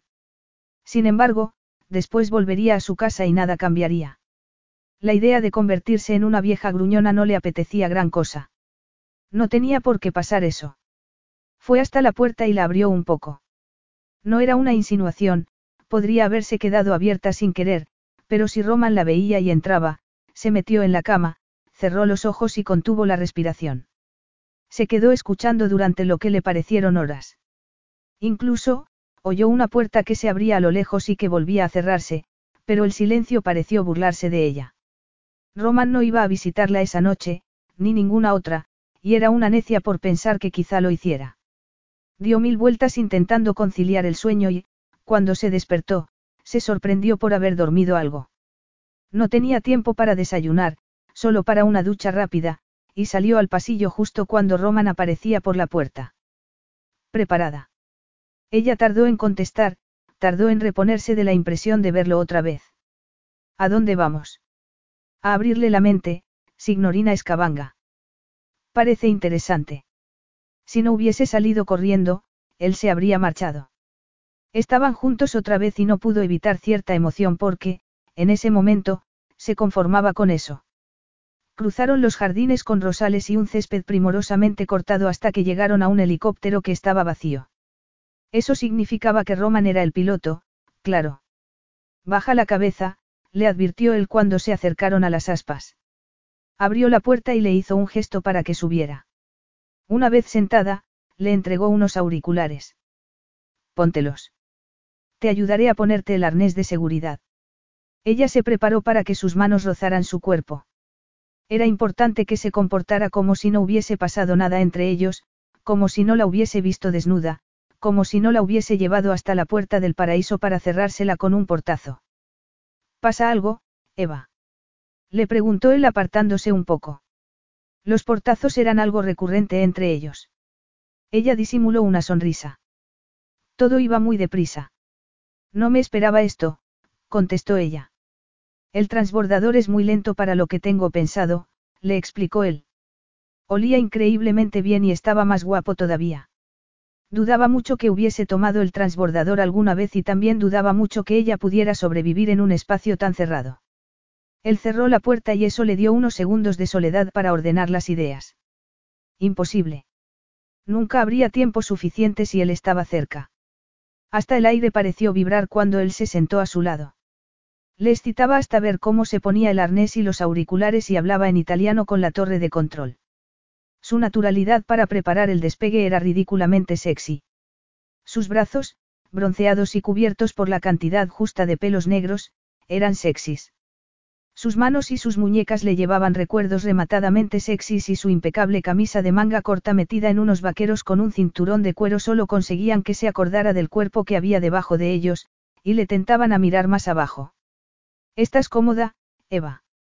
Dio un respingo al oír la voz metálica que le llegó por los auriculares, pero levantó la cabeza justo a tiempo.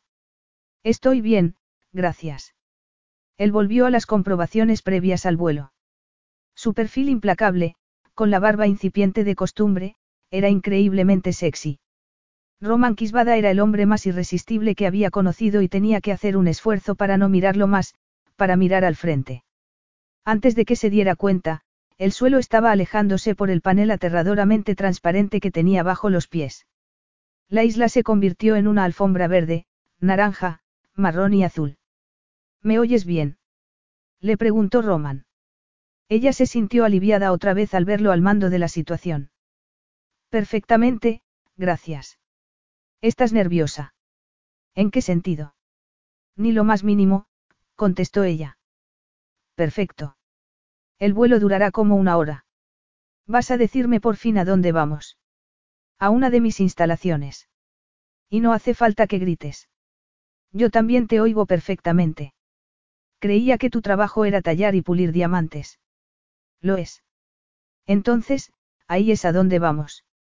Él no contestó y empezó a hablar con alguien que estaba conectado a la radio. Ella se quedó en silencio e impotente por la falta de información.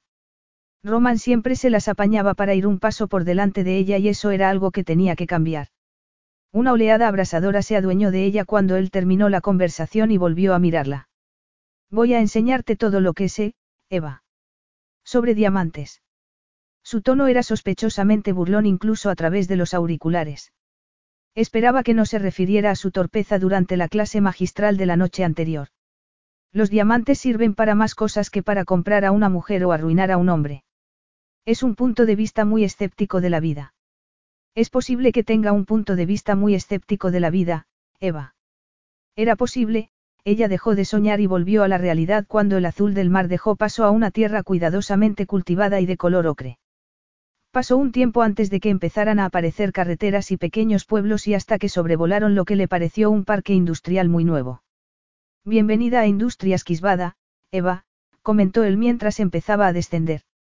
Aterrizaron justo encima de la cruz amarilla que había entre unos edificios blancos.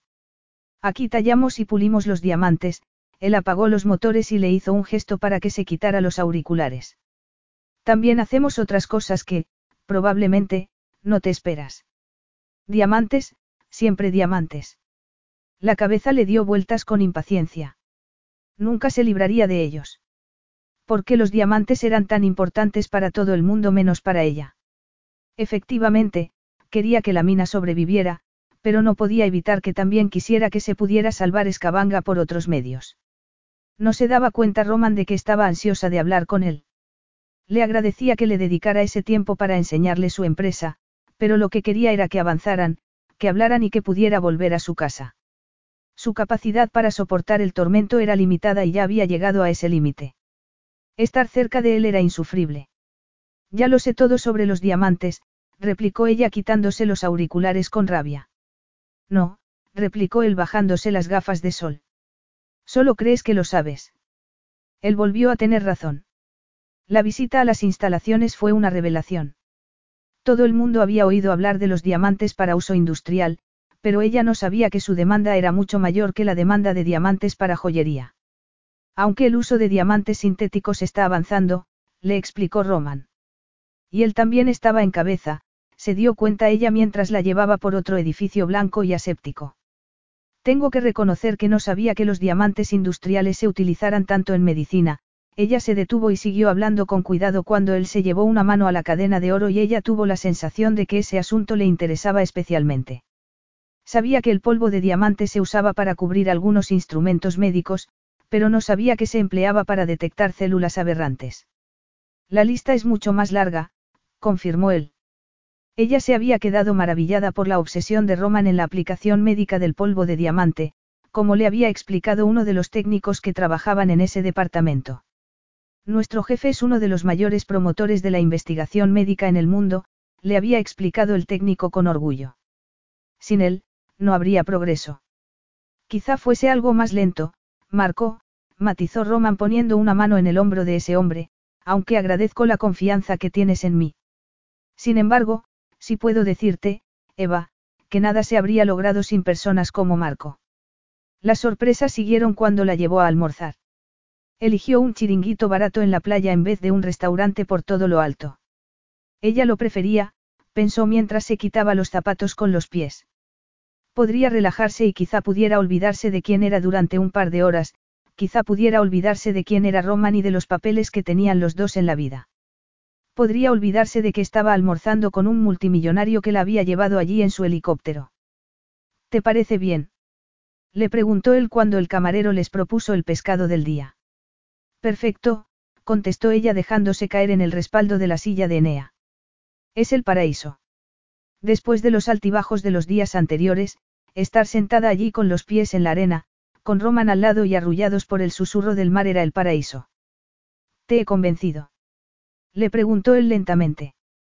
Ahora entiendo la necesidad de esos diamantes y es mayor de lo que me había imaginado. Pero. Ella esperó a que el camarero hubiese servido las bebidas. Supongo que tu interés por las aplicaciones médicas me fascina. Pareces.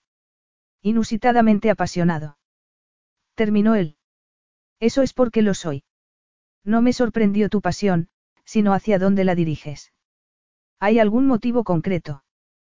Preguntó ella con cautela. ¿Algún motivo personal quizá?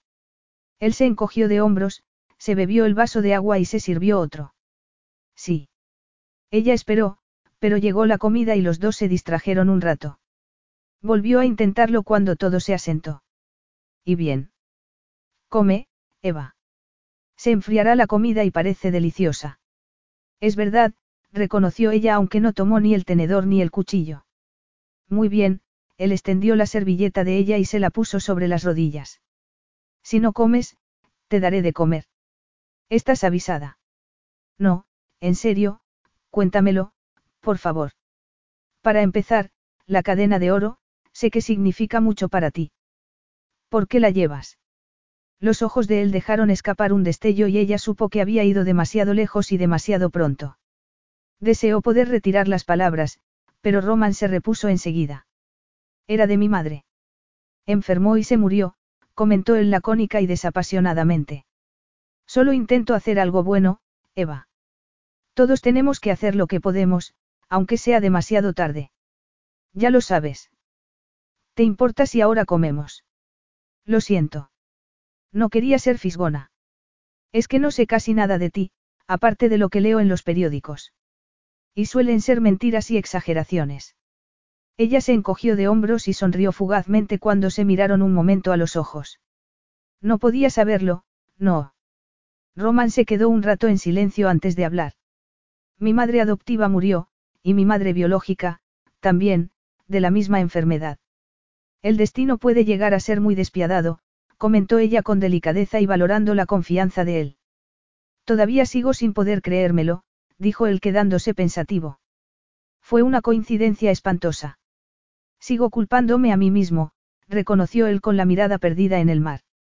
No puedes culparte por su enfermedad. Me culpo del estrés que pudo provocarla. Me crié como un hijo anhelado y mis padres adoptivos me alababan sin parar, pero el día que cumplí 14 años me enteré de la verdad y solo quise que mi familia biológica me aceptara.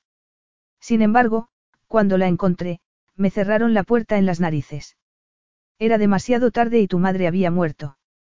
Roman esbozó una sonrisa amarga. Fue peor. Era el día de su entierro y lo que su familia menos esperaba era que su hijo de 14 años recién cumplido se presentara de improviso. Había tenido más hijos y mi aparición fue excesiva para ellos. Me dijeron a la cara que no pintaba nada allí. Y tú creíste que no tenías raíces. Mis padres adoptivos volvieron a recibirme sin preguntas y con los brazos abiertos. Pero eso estuvo bien, no. Solo me habían dado amor, ¿y cómo se lo pagué? Preguntó él con una mirada sombría. Siendo cada vez más frío y menos sentimental. Pero eras muy joven y tenías que estar dominado por la rabia y el desconcierto. Y ya es demasiado tarde. Nunca es demasiado tarde, susurró ella. Solo quería que se sintieran orgullosos. ¿Y no crees que lo conseguiste? Debería haberlos amado más y haber conseguido que se sintiesen orgullosos de mí. Mi madre adoptiva cayó enferma y yo ni me enteré de lo obsesionado que estaba conmigo mismo. Como casi todos los adolescentes, replicó ella con el corazón dolorido. Nunca te has perdonado aunque tú también tuviste que sufrir. Fue una conmoción para ti y los adolescentes no llevan bien las alteraciones emocionales. Y tú lo sabes muy bien, claro, le espetó él con rabia por su intrusión en su mundo más oculto. Pues sí. Te recuerdo que tengo un hermano, Tyr. Todavía me acuerdo de él gritando a todo el mundo porque era la única manera que tenía de dar salida a sus sentimientos. Y así aprendiste a gritar, comentó él en un tono menos sombrío. Entonces, todo cambió entre ellos. Sintieron una comprensión que no habían sentido antes. Sin embargo, mi personalidad no se parece nada a la de Tyr. Yo, como la mayoría de las hermanas, le culpo de muchas cosas, pero no de eso. Y tú has acabado siendo como eres. No sé qué quieres decir, replicó ella en un tono algo amenazante. Yo creo que sí lo sabes, Eva. Eso era excesivo. Demasiado sentimiento, demasiado conocimiento de lo que la motivaba. Prefirió no mirar los penetrantes ojos de Roman y se quedó mirando al mar, si Tyr se hubiese quedado en vez de seguir sus ansias de conocer mundo, quizá todo hubiese sido distinto, pero ella, como Roman, no podía volver al pasado, ni quería. Las cosas eran como eran, ella era como era y, por primera vez en su vida, estando allí al lado de Roman, no le parecía tan mal. Capítulo 12.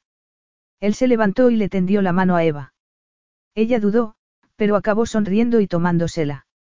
Fueron a la barra a pagar y Roman frunció el ceño cuando le pareció que el guapo camarero miraba demasiado a Eva mientras sonreía y tomaba el dinero. Sin embargo, ¿quién podía reprochárselo? Eva estaba un poco despeinada por la brisa y el sol había sonrojado levemente su piel. Estaba muy hermosa y deseable, aunque vulnerable. Vulnerable pero fuerte. Quizá fuese tan fuerte como él, pero también era sensible y tierna. Él no le había contado a nadie la historia de la cadena ni su pasado. Solo lo sabían los otros dos hombres del consorcio y se conocían desde el colegio. Aunque no la conocía casi, confiaba en Eva y era como un diamante en un mundo sombrío. Era todo lo que había soñado de adolescente y no había encontrado de adulto. ¿A dónde me llevas ahora? preguntó ella mientras se dirigían hacia el helicóptero. Depende de que estés dispuesta a firmar una tregua o no, contestó él con una sonrisa y preguntándose si alguna vez había estado tan relajado con una mujer. Creo que estás en deuda conmigo por haberte traído de excursión. Ella lo miró a los ojos y sonrió. No sé si voy a poder corresponder, Roman. No tengo helicóptero ni unas instalaciones de millones de libras para impresionarte. ¿Qué te parece un viaje de vuelta a Escabanga? ¿Lo dices en serio? Preguntó ella con una expresión conmovedora. Nunca he dicho nada más en serio. Entonces, es una cita, comentó ella con una sonrisa resplandeciente. No había muchas mujeres que pudieran convencerlo de que cambiara los planes. Eva podía porque quería complacerla. Sin embargo, no sabía si podría cambiar su forma de ser y que aprendiera a sentir. Por eso, por Eva, había pensado en hacer algo que retrasaría el viaje a Escabanga y que podría gustarle a ella. Vamos a ir a otro sitio antes. ¿A dónde? Preguntó ella cuando llegaron al helicóptero. Sube y te lo diré. Roman, dijo ella mientras él le ponía el arnés de seguridad. Casi, él sonrió mientras le colocaba los auriculares en la cabeza. Vamos a Roma. Ella lo miró. Él se encogió de hombros y retrocedió para cerrar la puerta. Explícamelo, le pidió ella en cuanto despegaron. Tengo un piso en Roma. Qué raro, comentó ella suspirando con resignación. Está en el centro y creo que te gustará. Pero toda mi ropa está en el palazzo. Entonces, compraremos más ropa. La vida es muy sencilla para ti, replicó ella con fastidio. Ni hablar. No me comprarás más ropa. ¿Quién te crees que soy? Una pequeña accionista de la empresa minera en la que he invertido. Considéralo un anticipo del próximo dividendo. Ella se quedó en silencio, unos diez segundos. Pareces muy seguro. Soy un hombre muy seguro de mí mismo, signorina Escabanga. Ya me había dado cuenta, murmuró ella en voz baja. Aquello era impresionante, pensó Eva mientras Roman la acompañaba por el patio de uno de los edificios más suntuosos de Roma. Llamarlo, un piso, no le hacía justicia. Si había algo que había aprendido de los multimillonarios, aunque solo conocía uno, era que siempre se quedaban cortos, y que las distancias no significaban nada para ellos. Además, los hoteles eran innecesarios. Parecía como si Roman tuviera una residencia en cada sitio del mundo donde merecía la pena estar, y Roma lo era. Roman le había ido indicando todos los monumentos mientras los llevaban desde el aeropuerto a la ciudad y era asombroso ver cómo coexistían con construcciones muy modernas. El Coliseo era mucho mayor y más imponente de lo que se había imaginado y la ciudad del Vaticano, con su arquitectura barroca, era pasmosa. Roman le había pedido al conductor que se detuviera en la Fontana di Trevi. Es magnífica. Tendrás que volver algún día. Ella se había quedado boquiabierta, como la paleta que era, y él le había dado una moneda. Cuando le preguntó por qué se la daba, él le dijo que, si la tiraba al agua por encima del hombro, volvería algún día. Ella se rió, pero la tiró y, cuando la oyó caer al agua, pensó en todos los deseos que se acumulaban. ¿Se había cumplido alguno? Eva. Perdona. Volvió a la realidad y se dio cuenta de que Roman estaba esperándola al otro lado del patio. La seguridad es para el presidente de Italia, no para mí, le explicó él en voz baja cuando ella miró a los guardaespaldas con trajes oscuros y gafas de sol. Vivimos en el mismo edificio. Como no podía ser menos, comentó ella. En serio, añadió ella en broma y con la frase que empezaba a ser un latiguillo entre ellos, te creo. Los dos se rieron. ¿Te gustaría salir a cenar esta noche? Le preguntó él mientras entraban por la preciosa puerta antigua. Ella miró al mayordomo que había aparecido como caído del cielo para abrirles la puerta y que luego había desaparecido como por arte de magia.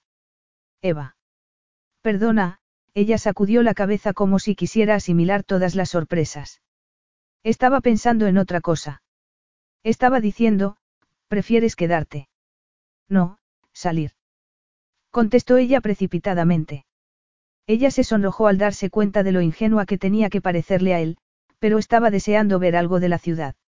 Además, después del desastre en el dormitorio, quedarse le parecía mucho más arriesgado. Muy bien. Nos reuniremos dentro de una hora, él miró su reloj. Si me necesitas, puedes llamarme por el interfono. Mi número es el uno. ¿En serio? Él la miró con los ojos entrecerrados. Al menos, es fácil de recordar. Una doncella con uniforme oscuro sustituyó a Roman y acompañó a Eva a sus fabulosos aposentos. Los techos eran altos, los muebles, elegantes y las paredes estaban enteladas con seda rosa. Todos los detalles arquitectónicos se habían reformado con respeto y destreza. Hasta el aire parecía tener un aroma especial. Pasó la yema de un dedo por una mesa dorada con un florero color turquesa lleno de rosas blancas y espigas de lavanda. El olor era indescriptible. Podía desdeñar todo lo que quisiera tanta opulencia, pero el dinero de Roman podía salvar Escabanga, como le había permitido restaurar ese edificio histórico. Quizá tuviera que replantearse un poco sus creencias. Empezaba a preguntarse si algunas de sus campañas no habrían sido una válvula de escape para sus inseguridades y una forma de consumir parte de su energía sexual frustrada. Una vez examinado hasta el último centímetro de la sala que daba a una de las plazas más bonitas de Roma, del espléndido dormitorio, del cuarto de baño y del vestidor, se quitó los zapatos y se tumbó en la inmensa cama. Sin embargo, tenía que arreglarse para salir a conocer Roma. Conocer Roma con Roman, se dio un baño en el cuarto de baño donde la tecnología más avanzada se mezclaba con columnas de mármol y vidrieras. Podría haberse quedado toda la noche, pero oyó que llamaban a la puerta. Evidentemente, no era Roman. Su forma de golpear la puerta era inconfundible y esa vez habían llamado con delicadeza. Se puso un albornoz, se recogió el pelo con una toalla y abrió la puerta. El rellano estaba vacío, pero, cuando volvió a entrar en la habitación, vio un perchero con la ropa más increíble y una hilera de bolsas de, probablemente, todas las tiendas más exclusivas de Roma. Cerró la puerta, miró en las bolsas y encontró bolsos, ropa interior, zapatos, pañuelos y... Roman Quisbada, ven aquí inmediatamente, le ordenó ella por el interfono. No voy a aceptar una negativa. ¿Cómo has adivinado que no iba a aceptar tu esplendidez? No me conoces todavía. Si quieres sacarme a cenar, tendrás que hacerlo como he venido. ¿Estás segura? Preguntó él en tono indolente. Tú. Dejó escapar un gruñido cuando el auricular se quedó en silencio. Al parecer, Roman se dirigía hacia allí para, ayudarla a elegir algo que ponerse.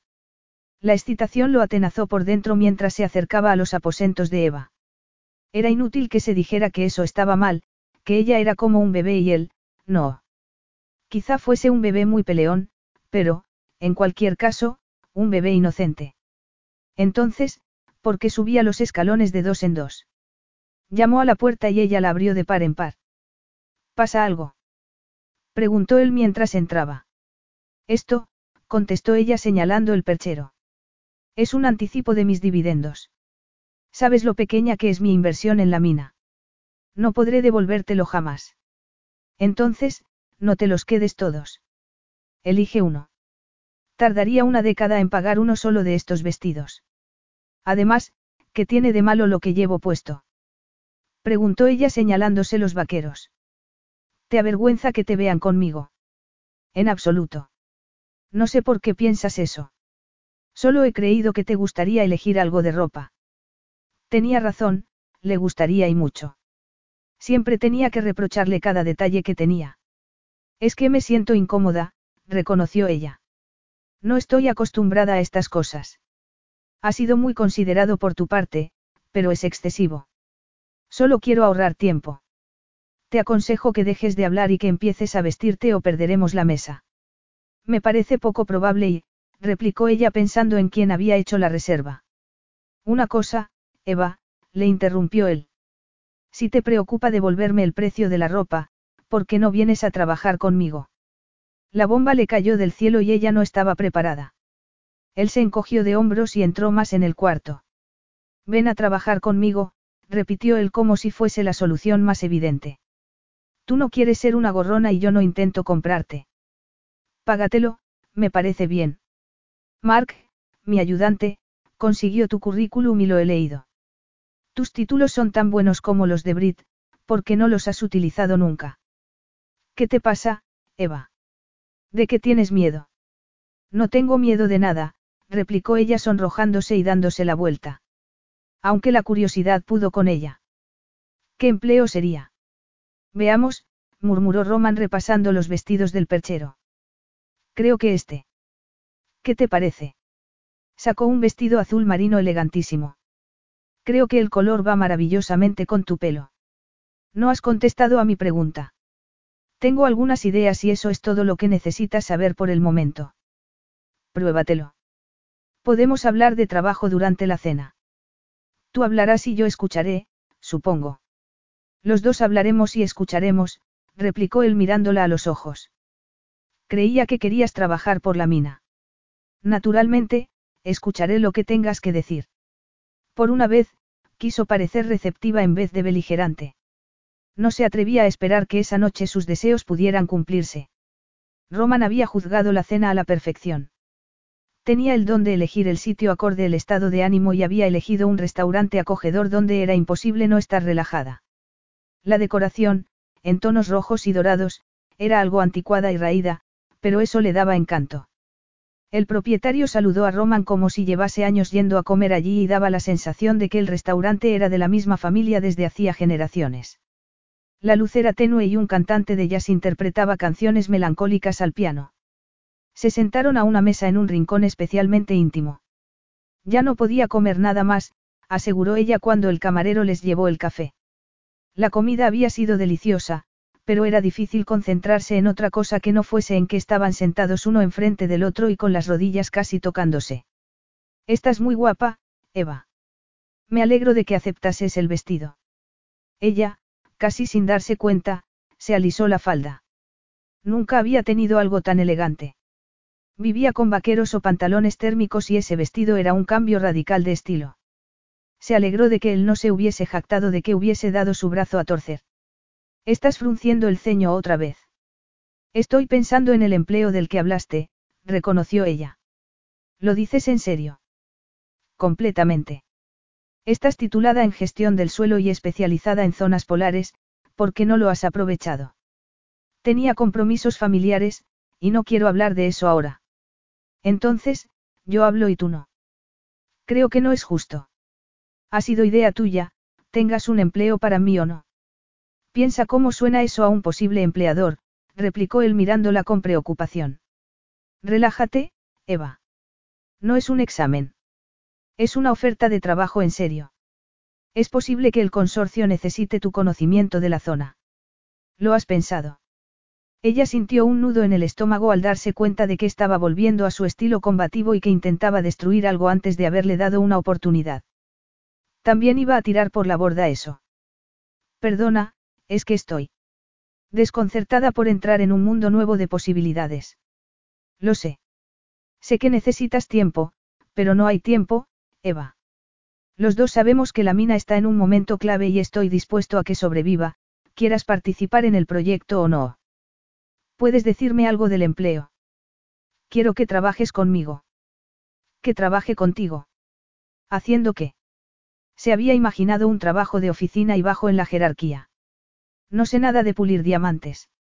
Afortunadamente, puedo contratar a muchos especialistas que sí lo saben. No hablo de eso. No me limito a saquear minas, Eva. Recompongo la tierra y la mejoro si es posible. Ahí es donde tú entras. Eres la persona más preparada para ofrecernos conocimiento de la zona. ¿De verdad lo dices en serio? Preguntó ella sin salir de su asombro. Completamente. Trabaja conmigo para recomponer la tierra cuando la perforación haya hecho el pozo principal. También me gustaría plantearme la posibilidad de crear un museo de la minería para todos esos ecoturistas que tanto quieres atraer. El corazón le dio dos saltos mortales. Era un sueño hecho realidad, pero con un inconveniente. Podría trabajar con él. Podría verlo todos los días y no desearlo. Podría verlo mientras él seguía con su vida, se casaba y tenía hijos. Podría hacer todo eso por Escabanga. Tenía que hacerlo. Se quedó callada y pensativa mientras Roman pagaba la factura. Vámonos, murmuró Roman sobresaltándola. Puedes decidirlo por el camino. Sobre el empleo. No me das mucho tiempo. ¿De qué iba a estar hablando si no? Ella captó el brillo malicioso de sus ojos y su cuerpo reaccionó como era de esperar. Capítulo 13. Hacía una de esas noches cálidas y aterciopeladas en las que habría sido pecado sentarse en una limusina. Quería pasear por esa ciudad que amaba y compartirlo con Eva. Quería alargar la noche y eso era algo excepcional en él. Le importaba lo que ella pensara de su ciudad. La miró y se acordó de sí mismo cuando era un niño y Roma lo asombró. No siempre había sido tan sofisticado como ella creía. Se había criado en una isla diminuta y asilvestrada, pero amasó su primera fortuna allí, cuando aprovechó su título nobiliario para entrar en una de las joyerías más importantes. Aquella fue la primera vez que conoció un mundo que tenía un concepto muy elevado de los títulos, aunque él sabía por su padre biológico que un título no decía gran cosa sobre la calidad de una persona. No se había enorgullecido de aprovechar ese título, aunque lo había llevado a donde quería ir y era lo mínimo que le debía el hombre que lo había vendido a un capo de la mafia. Me encanta esta ciudad, comentó Eva mientras pasaban junto al Coliseo. No puede haber ningún sitio igual en el mundo. Se sentía cómodo en compañía de Eva y no estaba acostumbrado. La mayoría de las mujeres tenía prisa por meterse en su cama o por gastarse su dinero, pero ella era distinta. Era como una planta que había estado enterrada bajo el hielo polar y que estaba empezando a brotar un poco hacia el sol. Sí, la deseaba, y no, no solía ser tan romántico con las mujeres. Siempre había dejado muy claro que entre sus planes no estaba el amor, y mucho menos el matrimonio, claro. Había visto a dónde llevaba el amor y no le había gustado. Había preferido hacer un pacto sincero donde cada parte conseguía lo que quería del otro y siempre había sido suficiente. Bueno, ya hemos llegado, dijo Eva cuando llegaron a la casa. Le pareció que estaba un poco nerviosa y él estaba impaciente. ¿Qué haces? preguntó ella cuando él la agarró en cuanto cerró la puerta. ¿Dónde está el mayordomo? Añadió con nerviosismo y mirando alrededor. Solo a ti te preocupa el mayordomo en un momento como este, él se rió. Te traeré algo de beber si quieres. No quiero beber nada. Ella estaba sonrojada y con la respiración entrecortada. Estaba perfecta. Creo que me gusta más esta Eva nueva y tímida. En vez de la gruñona de antes. Le interrumpió ella con una sonrisa cautelosa. Que hayamos tenido una cena agradable no te da derecho a insultarme. Pero sí me da derecho a besarte. ¿Quién ha dicho eso? Preguntó ella con el ceño fruncido. Yo lo he dicho. Además, no te preocupes, puede ser todo lo desinhibida que quieras. He dado la noche libre a todos los empleados, añadió él con ironía. Ella entrecerró los ojos como si quisiera llamarlo arrogante. Ya he oído eso antes. Y, que yo recuerde, el resultado no te disgustó. Murmuró ella cuando él le rozó los labios con los suyos. Entramos y seguimos en un sitio más cómodo. Propuso él. Sí, ¿por qué no? Le bullieron todos los sentidos. Eva, en cuestión de segundos, pasaba de ser una chica inocente a ser una mujer como no había conocido otra. Solo sabía una cosa con certeza, la deseaba y esa vez no iba a negarse. Profundizó el beso y ella se ablandó. Ella se movió un poco, hasta que ganó confianza y se cimbreó para deleitarse. Él introdujo los dedos entre su pelo sedoso e indomable, la tomó en brazos y la llevó al dormitorio. Ella se quedó boquiabierta cuando vio la cama que estaba enfrente de un ventanal desde donde se veían las luces de la ciudad. Nada de lecciones de historia en este momento, le avisó él mientras la dejaba en la cama. Espero que vayas a acompañarme. No tengo nada mejor que hacer. Ella se rió y extendió los brazos hacia él. Alguna vez eliminaré ese gen arrogante de tu ser. Lo dudo, contestó él empezando a bajarle la cremallera. Ella se quitó los zapatos con los pies, le quitó la chaqueta de los hombros y le desabotonó la camisa. Cuando se dio la vuelta, después de haberla dejado en una silla, ella ya se había quitado el vestido. Se acercó a la cama y ella le soltó el cinturón y se lo quitó de las hebillas. Cuando fue a desabotonarle el botón que había encima de la cremallera, él fue a hacer lo mismo y las manos se tocaron. Se rieron y dejó que fuese ella quien le bajara los pantalones. Una vez en calzoncillos, se quedó mirando a la mujer que estaba en su cama y se preguntó cómo podía tener tanta suerte. Estamos demasiado vestidos. Preguntó ella mirándolo con un dedo debajo de la barbilla. Tú, desde luego, contestó él mirándole el sujetador y las bragas. Tú, no, comentó ella con los dedos dentro de la cinturilla de los calzoncillos. ¿Tienes algo en la mesilla que pueda corregir esa situación? Es posible. Él se sentó en el borde de la cama y le acarició el pelo. No quería apresurarse en un momento como ese. Los rizos color caoba le enmarcaban el rostro y una cascada pelirroja caía sobre la almohada blanca. Era como un sueño y él no se había convertido en un romántico, era verdad. Lo deseaba tanto y eso le parecía tan bien que todos los miedos se disiparon.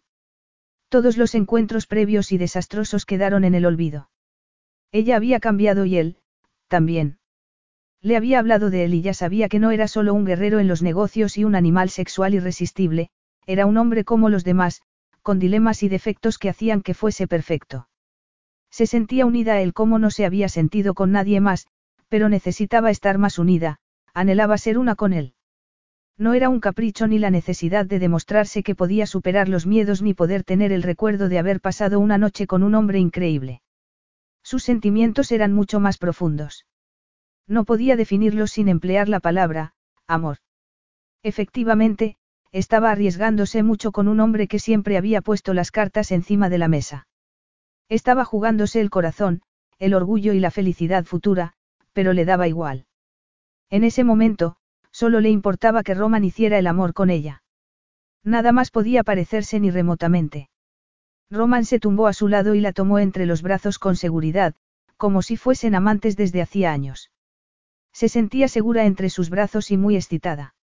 El cuerpo de Roman era magnífico, pero lo que la mantendría a salvo era el hombre que había debajo. No existía un sentimiento parecido. Todo su cuerpo vibraba por la excitación y estaba preparada para lo que se avecinaba, en su corazón, en su cuerpo y en su alma. Ansiaba la liberación física, pero cada vez que suspiraba y se aferraba a él como una desesperada, él sonreía y se apartaba un poco. No puedes tenerme esperando toda la vida. Pero puedo intentarlo, replicó él. No voy a dejar que ganes esta batalla. Introdujo los dedos entre el pelo de él. Era un pelo fuerte y viril, como todo él. Era una tortura que él aumentó pasándole la barba incipiente por el cuello. Eres despiadado, murmuró ella. Tienes suerte, replicó él con una sonrisa maliciosa.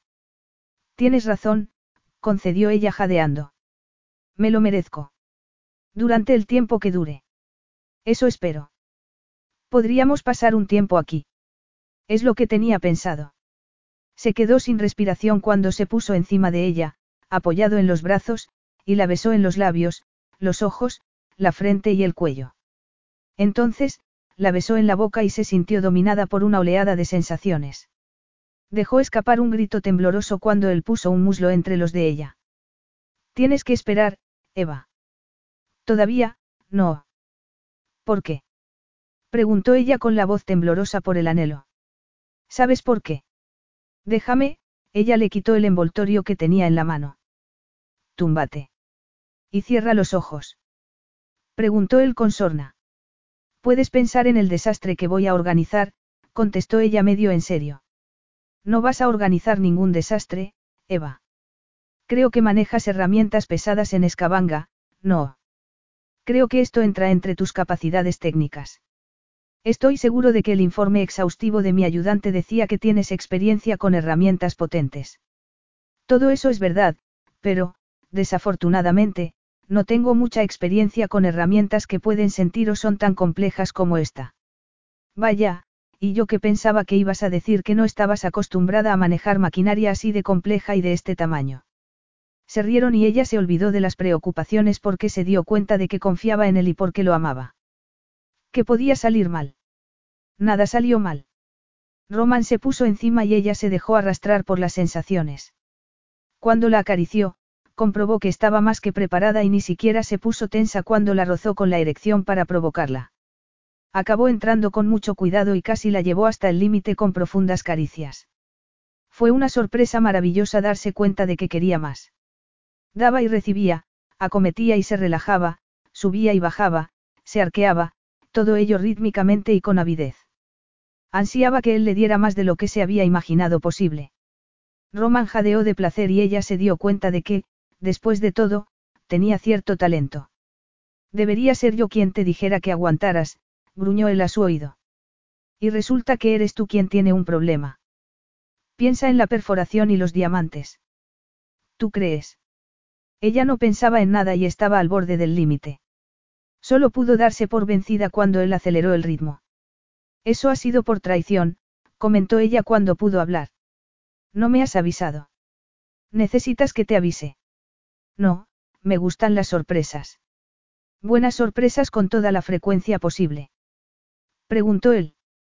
Todo el tiempo. ¿Quieres más? ¿Tú qué crees? Hicieron el amor toda la noche. Ninguno se cansó. ¿Por qué iban a cansarse? Ella llevaba mucho tiempo esperándolo y él era inagotable. Estaban hechos el uno para el otro. Había resultado que ella era insaciable sin saberlo y que él tenía todas las respuestas a sus necesidades. Hay una cosa que no entiendo, comentó él en uno de los breves descansos. ¿Qué? preguntó ella todavía aturdida y acurrucada contra él. ¿Por qué tenías miedo de los hombres? Ella levantó la cabeza y se le pasó todo el aturdimiento. No tengo miedo de los hombres. De verdad. murmuró él. Entonces, ¿por qué no has tenido aventuras, Eva? No puede decirse que seas una casquivana. Gracias, se burló ella. Además, ¿por qué sabes que no he tenido cientos de aventuras? Preguntó ella antes de acordarse de los representantes de Roman en Escabanga y sus informes. Creo que ni siquiera has permitido que un hombre te besase como te he besado yo porque eso les habría dado demasiado poder. Estás siendo ridículo. De verdad. Ella nunca hablaba de ciertas cosas y no quería estropear el momento. Tranquila, Eva. No tienes que contarme nada que no quieras contarme. Sin embargo, lo más disparatado de todo era que quería contárselo todo, pero los recuerdos llevaban tanto tiempo enterrados que no podía soltarlos como si no significaran nada. No sabía si, al volver a ese sitio tan oscuro, lo perdería él y perdería toda la confianza que había ganado. No puedes reprocharme que sienta curiosidad por la mujer que me cerró la puerta en las narices durante la boda, murmuró Roman. Eva la alborotadora. Eva la hermana con la que no quería salir nadie, según mi fuente, añadió él inmediatamente. Y, sí, tengo más nombres, bromeó él. No me lo digas. Eva la arpía. Eva la activista insoportable. Puedo elegir entre bastantes opciones, reconoció Roman, y algunos los he sufrido en mis propias carnes, claro. Por suerte para ti, sé que no lo dices en serio. Sin embargo, nada de lo que he oído encaja con la mujer con la que acabo de hacer el amor. ¿Quién eres de verdad, Eva Escabanga? ¿Eres esa mujer tan hermosa que se acaba de entregar completamente a mí o eres la niña pequeña y asustada que se sienta en lo alto de las escaleras y que oye a sus padres discutir? ¿Cómo lo has? Las fuentes de Roman y sus informes. Había estado investigándola desde que pisó la isla. Lo siento, Eva, notó lo tensa que estaba y le pasó unos mechones de pelo por detrás de la oreja. Ella giró la cabeza. Mírame. No me costó mucho descubrirlo, pero no quería hacerte daño ni fisgar. Ella se tranquilizó cuando él la abrazó. Entonces, no lo hagas. No quería remover malos recuerdos. Sin embargo, lo había hecho. Nunca podría olvidar. Siguieron un rato en silencio. Ella sabía que Roman quería que le contara lo que había pasado y que la escucharía sin juzgarla. ¿Y tú? Preguntó ella eludiendo la pregunta que había conseguido eludir durante tanto tiempo. Nunca te has enamorado, Roman. Él se quedó inmóvil. Se había alejado de ella y eso la asustó. Era como un anticipo de lo que se avecinaba. Ella pensó que estaba exagerando, hasta que él habló. Nunca he ocultado a nadie que no ofrezco el amor. El cambio de tono la dejó helada. Después de todo lo que habían compartido, solo era una pareja sexual y nada más. Incluso la amistad entre ellos sería mucho mejor que eso, aunque se detestaba a sí misma por querer algo más, hacía que pareciese débil. Entonces, ofreces unas relaciones sexuales impresionantes y unos regalos magníficos y eso es lo que quiere la mujer. Ella solo quería la oportunidad de amar y ser amada, y encontrar un refugio seguro para sus hijos si alguna vez tenía la suerte de tener hijos. Eva. Había tenido que hacer un acto de fe para confiar en Roman Quisbada cuando se había criado entre hombres dañinos. Su padre había maltratado a su madre y eso se le había quedado grabado. Su forma de sobrellevarlo era intentando alejar a los hombres. No quiero hablar de eso. Lo siento si he sido duro contigo. No te lo mereces, Eva. No tienes la culpa de que yo no sepa digerir mi pasado. En realidad, seguramente eres mi salvación, Eva Escabanga. ¿Estás disculpándote? Preguntó ella levantando la cabeza. Sabes que soy la persona más torpe que conozco. Yo soy quien debería disculparse, ella esperó un momento. Ahora deberías tranquilizarme. ¿Qué dos? Él la miró con un brillo burlón en los ojos. Tú me impides que mire hacia atrás y yo te calmo un poco. Sin embargo, ya deberías confiarlo bastante en mí como para contarme lo que te desasosiega. No necesito consejo, replicó ella mirando hacia otro lado. Pero si necesitas soltar el veneno. Tus hermanas no tienen ningún problema y yo me pregunto qué te pasa a ti que no les pasa a ellas. ¿Qué viste tú que no vieron ellas? ¿Qué te ha pasado? Basta. exclamó ella. ¿Quieres saber el motivo de la cicatriz? ¿Por qué no lo dices? Sé que la has notado. No iba a darle importancia. No me importa, pero, evidentemente, si te importa a ti. Supongo que sucedió cuando tú seguías en casa, Brit se había marchado a la universidad y Leila no estaba en la casa. Qué listo eres. Tienes que dejar de halagarme. De verdad, ya tengo la cabeza bastante grande. Puedes bromear con esto. Es mejor que ocultarlo y permitir que supure durante todos estos años. ¿Y bien? Insistió él. ¿Sigues interrogándome? Sí, y ya no voy a parar. Ella se quedó un rato en silencio, hasta que todo brotó. Mi padre empezó a beber cuando la mina empezó a ir mal. Llegaba a casa y pegaba a mi madre. Efectivamente, Brit estaba en la universidad y Leila siempre iba a casa de una amiga después del colegio. Él elegía el momento adecuado. Yo era un poco solitaria y solía quedarme leyendo en la biblioteca del colegio, pero un día llegué pronto a casa y lo sorprendí pegando a mi madre con el cinturón. Estaba hecha un ovillo delante de él. Fui a por él sin pensarlo. Me apartó de un golpe y agarró lo primero que encontró. Su sombrero estaba sobre la mesa, pero, llevado por la furia, porque lo había sorprendido, supongo, agarró en su lugar la cafetera. No me mires así. No quería tirarme el café. Además, no quiero tu lástima, Roman. No quiero la lástima de nadie. No me pasó nada. No. Mi madre me curó e hicimos un trato. Yo no iría al hospital si mi padre no volvía a tocarla. Lo cumplió. Sí. Ahí acabó todo. Al final mereció la pena. Roman no dijo nada. Capítulo 14. Por favor, no me mires así. Ya te he dicho que no quiero tu lástima, Eva lo miró con rabia. Además, ya que estamos hablando de secretos y mentiras, ¿qué me dices de tu vida, Roman? Estoy segura de que tienes secretos. Mi vida. Él se quedó pensando en esa vida construida sobre unos cimientos que desaparecieron cuando tenía 14 años. Había pasado los 20 años siguientes creando sus propios principios, que se basaban en todo menos el amor porque había visto a dónde llevaba eso.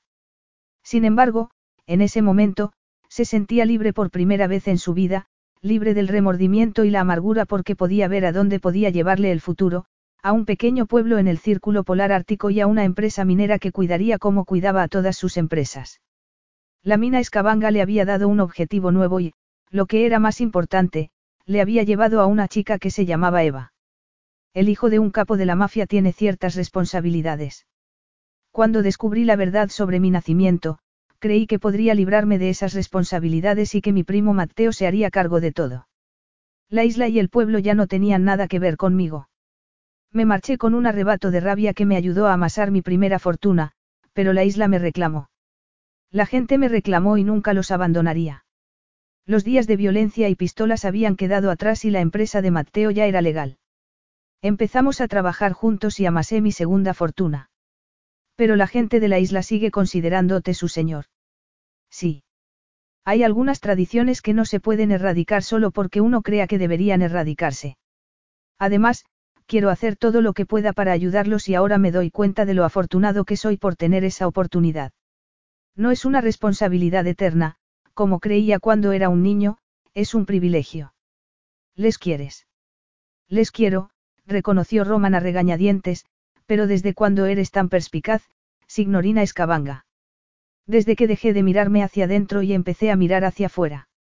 Desde hace muy poco, entonces, comentó Roman sin disimular una sonrisa. Muy poco, reconoció ella. Roman iría a Escabanga para ver las preocupaciones de Eva sobre el terreno y luego comentarían cómo podría emplear ella su tiempo para avanzar con los planes que tenía pensados, tanto el Museo de la Minería como el Parque Ecológico. El corazón le volaba como una cometa mientras hacía la mochila en Roma antes de volver a casa con él. Era más de lo que había soñado. Trabajar para Roman era lo último que se había esperado cuando llegó a la isla, pero tampoco había pensado que se enamoraría de él, cerró el candado de la mochila y echó una última ojeada al piso de Roma. Él estaba hablando por teléfono cuando ella bajó al vestíbulo. Llevaba zapatillas de deporte y él no sabría que estaba allí. Quería sorprenderlo con un beso. No había querido espiar, pero se le oía claramente en el amplio vestíbulo. Se ha terminado la perforación. Confirmó Roman. Y se ha arreglado el terreno que la rodea. Sí, salgo ahora con Eva. El momento no podía ser más oportuno. Se sentó en el escalón de mármol y deseó haberse quedado un rato más en el cuarto. Su madre siempre le decía que, si escuchaba las conversaciones de los demás, nunca oiría nada bueno, pero ya tenía que oír el resto. Sí, estoy seguro de que aceptará el empleo, siguió Roman. Efectivamente, otro problema resuelto, él se rió. Mi método de persuasión no es de tu incumbencia, aunque me imagino que se parece bastante al tuyo. ¿Con quién estaba hablando? Su tono era demasiado desenfadado como para que estuviera hablando con un empleado. De acuerdo, Sarif. Déjalo en mis manos. Estaba hablando con el jeque Sarif, el marido de Brit, y, a juzgar por el tono de su voz, le daba la sensación de que llevaban un buen rato hablando de ella. Sintió un escalofrío, como si una corriente de frío polar hubiese entrado por una rendija de su despreocupada ignorancia. Roman estaba preparado para marcharse, tenía la bolsa de viaje a sus pies y un chaquetón apto para las condiciones meteorológicas del polo colgado de los hombros. Sin embargo, ella, de repente, no quería ir a ninguna parte sin saber la verdad. Eva, le saludó él con aparente alegría cuando la vio. ¿Qué hace sentada en las escaleras como una niña perdida? Baja. Roman extendió los brazos, pero ella dudó. Seguía teniendo una sensación horrible. Él había reconocido que era incapaz de amar y, después de haberlo oído hablar de persuasión y oportunidad, sospechaba que la mantenía a su lado como una artimaña. Vamos, insistió él con delicadeza. ¿Qué te pasa? Su mundo acababa de hundirse. Su compañía la había apaciguado y dado confianza, pero debería haberlo sospechado. No podía sonreír mansamente mientras no supiera por qué había querido que se quedara allí. No, le advirtió ella cuando él fue a acercarse. ¿Qué quieres decir? Él subió los escalones de dos en dos, le tomó las manos y la levantó. ¿Por qué no me miras? ¿Qué te pasa? Ella se encogió de hombros. Le costaba expresar un sentimiento, una sospecha. Te he oído hablar por teléfono, reconoció ella sin mirarlo. ¿Y qué crees que has oído? Que todo este retraso ha sido parte de tu plan. ¿Qué retraso? ¿Qué plan? Preguntó él con el ceño fruncido. Tu plan de retenerme contigo hasta que se terminara la perforación y el terreno estuviese arreglado. ¿Y bien? Él se encogió de hombros y sacudió la cabeza. ¿Qué tiene eso de malo? Debería haber suspendido todo el trabajo en la mina hasta que hubieses vuelto. Deberías haber sido sincero conmigo. He sido sincero contigo. El tono de Roman era más tenso. Ella debería haberlo interpretado como una advertencia de que lo que más lo irritaba era que pusiesen en duda su sinceridad. Has oído la mitad de la conversación y solo por eso has decidido no fiarte de mí. Creo que nunca te fiarás de mí, Eva. Creo que, haga lo que haga, nunca te conformarás. Me sedujiste y me retuviste. Y, que yo sepa, en ningún momento te quejaste. Me mantuviste alejada para que no causara problemas en la mina. Eso es lo que crees. ¿No será que todavía te falta seguridad en ti misma? Voy a volver contigo, no es suficiente. Mi compromiso contigo y con la mina no significa nada. Ahora, una vez terminado el trabajo, no tienes nada que perder. No puedo creerme que digas eso, Eva, replicó él quedándose rígido. No puedes decirme que tus motivos hayan sido inocentes. Puedo decirlo y lo digo, insistió él. Además, me ofende que digas lo contrario. Sin embargo, ella había empezado y tenía que decirlo todo. Me utilizaste. Y tú me utilizaste a mí, le interrumpió él. Los dos teníamos nuestros planes cuando empezó la relación. ¿Acaso no cambiamos esos planes cuando fuimos conociéndonos? Yo sí lo hice. Además, sabes una cosa. Los dos tenemos defectos, no somos perfectos, y si tú no puedes vivir con eso, él se dio la vuelta con un gesto de impaciencia. Te deseaba y creía que tú me deseabas, pero ahora me pregunto si estaré perdiendo el tiempo. Ella sabía que eso era verdad. También sabía que la seguridad en sí misma tenía los cimientos de arena y hacía que dijera las cosas antes de pensarlas. ¿Es la hora de partir? Preguntó ella deseando poder borrar los últimos minutos. Roman se quedó en silencio y eso la preocupó. Con motivo. Cuando tú quieras, Eva. ¿Qué quieres decir? Preguntó ella con un hilo de voz. No vas a acompañarme. Te marcharás de Roma ahora. Yo te seguiré a Escabanga, él se encogió de hombros, más tarde. Es lo mejor, Eva. Si te acompaño ahora, siempre tendrás esa sospecha. Siempre te preguntarás si te retuve conmigo porque me venía bien para mi empresa. Vete ahora y acepta el empleo. Hablaba en serio cuando dije que necesitamos tu aportación, y la necesitamos ahora. Dijiste que anhelabas ese empleo y yo quiero saber cómo van las cosas, con informes diarios. Concéntrate un tiempo en eso. ¿Y luego? Sintió un frío gélido en las entrañas mientras esperaba la respuesta. No había cambiado nada para ninguno de ellos. Seguía siendo él tan frío. Era ella tan defensiva como siempre. Lo había estropeado todo otra vez. Eva, creo que necesitas tiempo para decidir lo que quieres de verdad. Puedes tomar el avión, está preparado. Mi conductor te llevará hasta la escalerilla, puedes volar hasta Escabanga y puedes empezar a trabajar en el proyecto de la mina en cuanto quieras. Además, si quieres, podemos fingir que esta visita no ha sucedido jamás. Eso era lo que menos quería. Eso es lo que significa todo para ti. Ella extendió los brazos como si quisiera describir la enormidad de la pérdida que sentía. No estamos hablando de mí. Estamos hablando de ti. Quiero que descubras qué es lo que quieres en la vida. Quiero que pienses desapasionadamente y decidas. En resumen, que me marche sin ti. El cerebro no le funcionaba casi. No podía arrojarse en sus brazos y decirle que todo había sido en error espantoso y que, por favor, se montaran juntos en el coche. Roman tenía razón, ella tenía que decidir qué era lo que quería. Sin embargo, él también. Ella había creído que estaba en la cúspide de algo especial con él, pero si él no sentía lo mismo. No te pasará nada, comentó él al confundir sus dudas con preocupación. Estarás acompañada todo el camino y les diré a tus hermanas que vas a volver para que estén esperándote. Gracias, pero no te preocupes, ella levantó la barbilla e, incluso, esbozó una sonrisa. Pasado mañana recibirás el primer informe, si te parece bien. No esperaba menos de ti. Roman también sonrió, pero fue una sonrisa que parecía expresar pena por la separación más que otra cosa. Y nada más. Efectivamente, y nada más, se dio cuenta ella cuando Roman pulsó un número en su móvil y organizó la marcha de ella.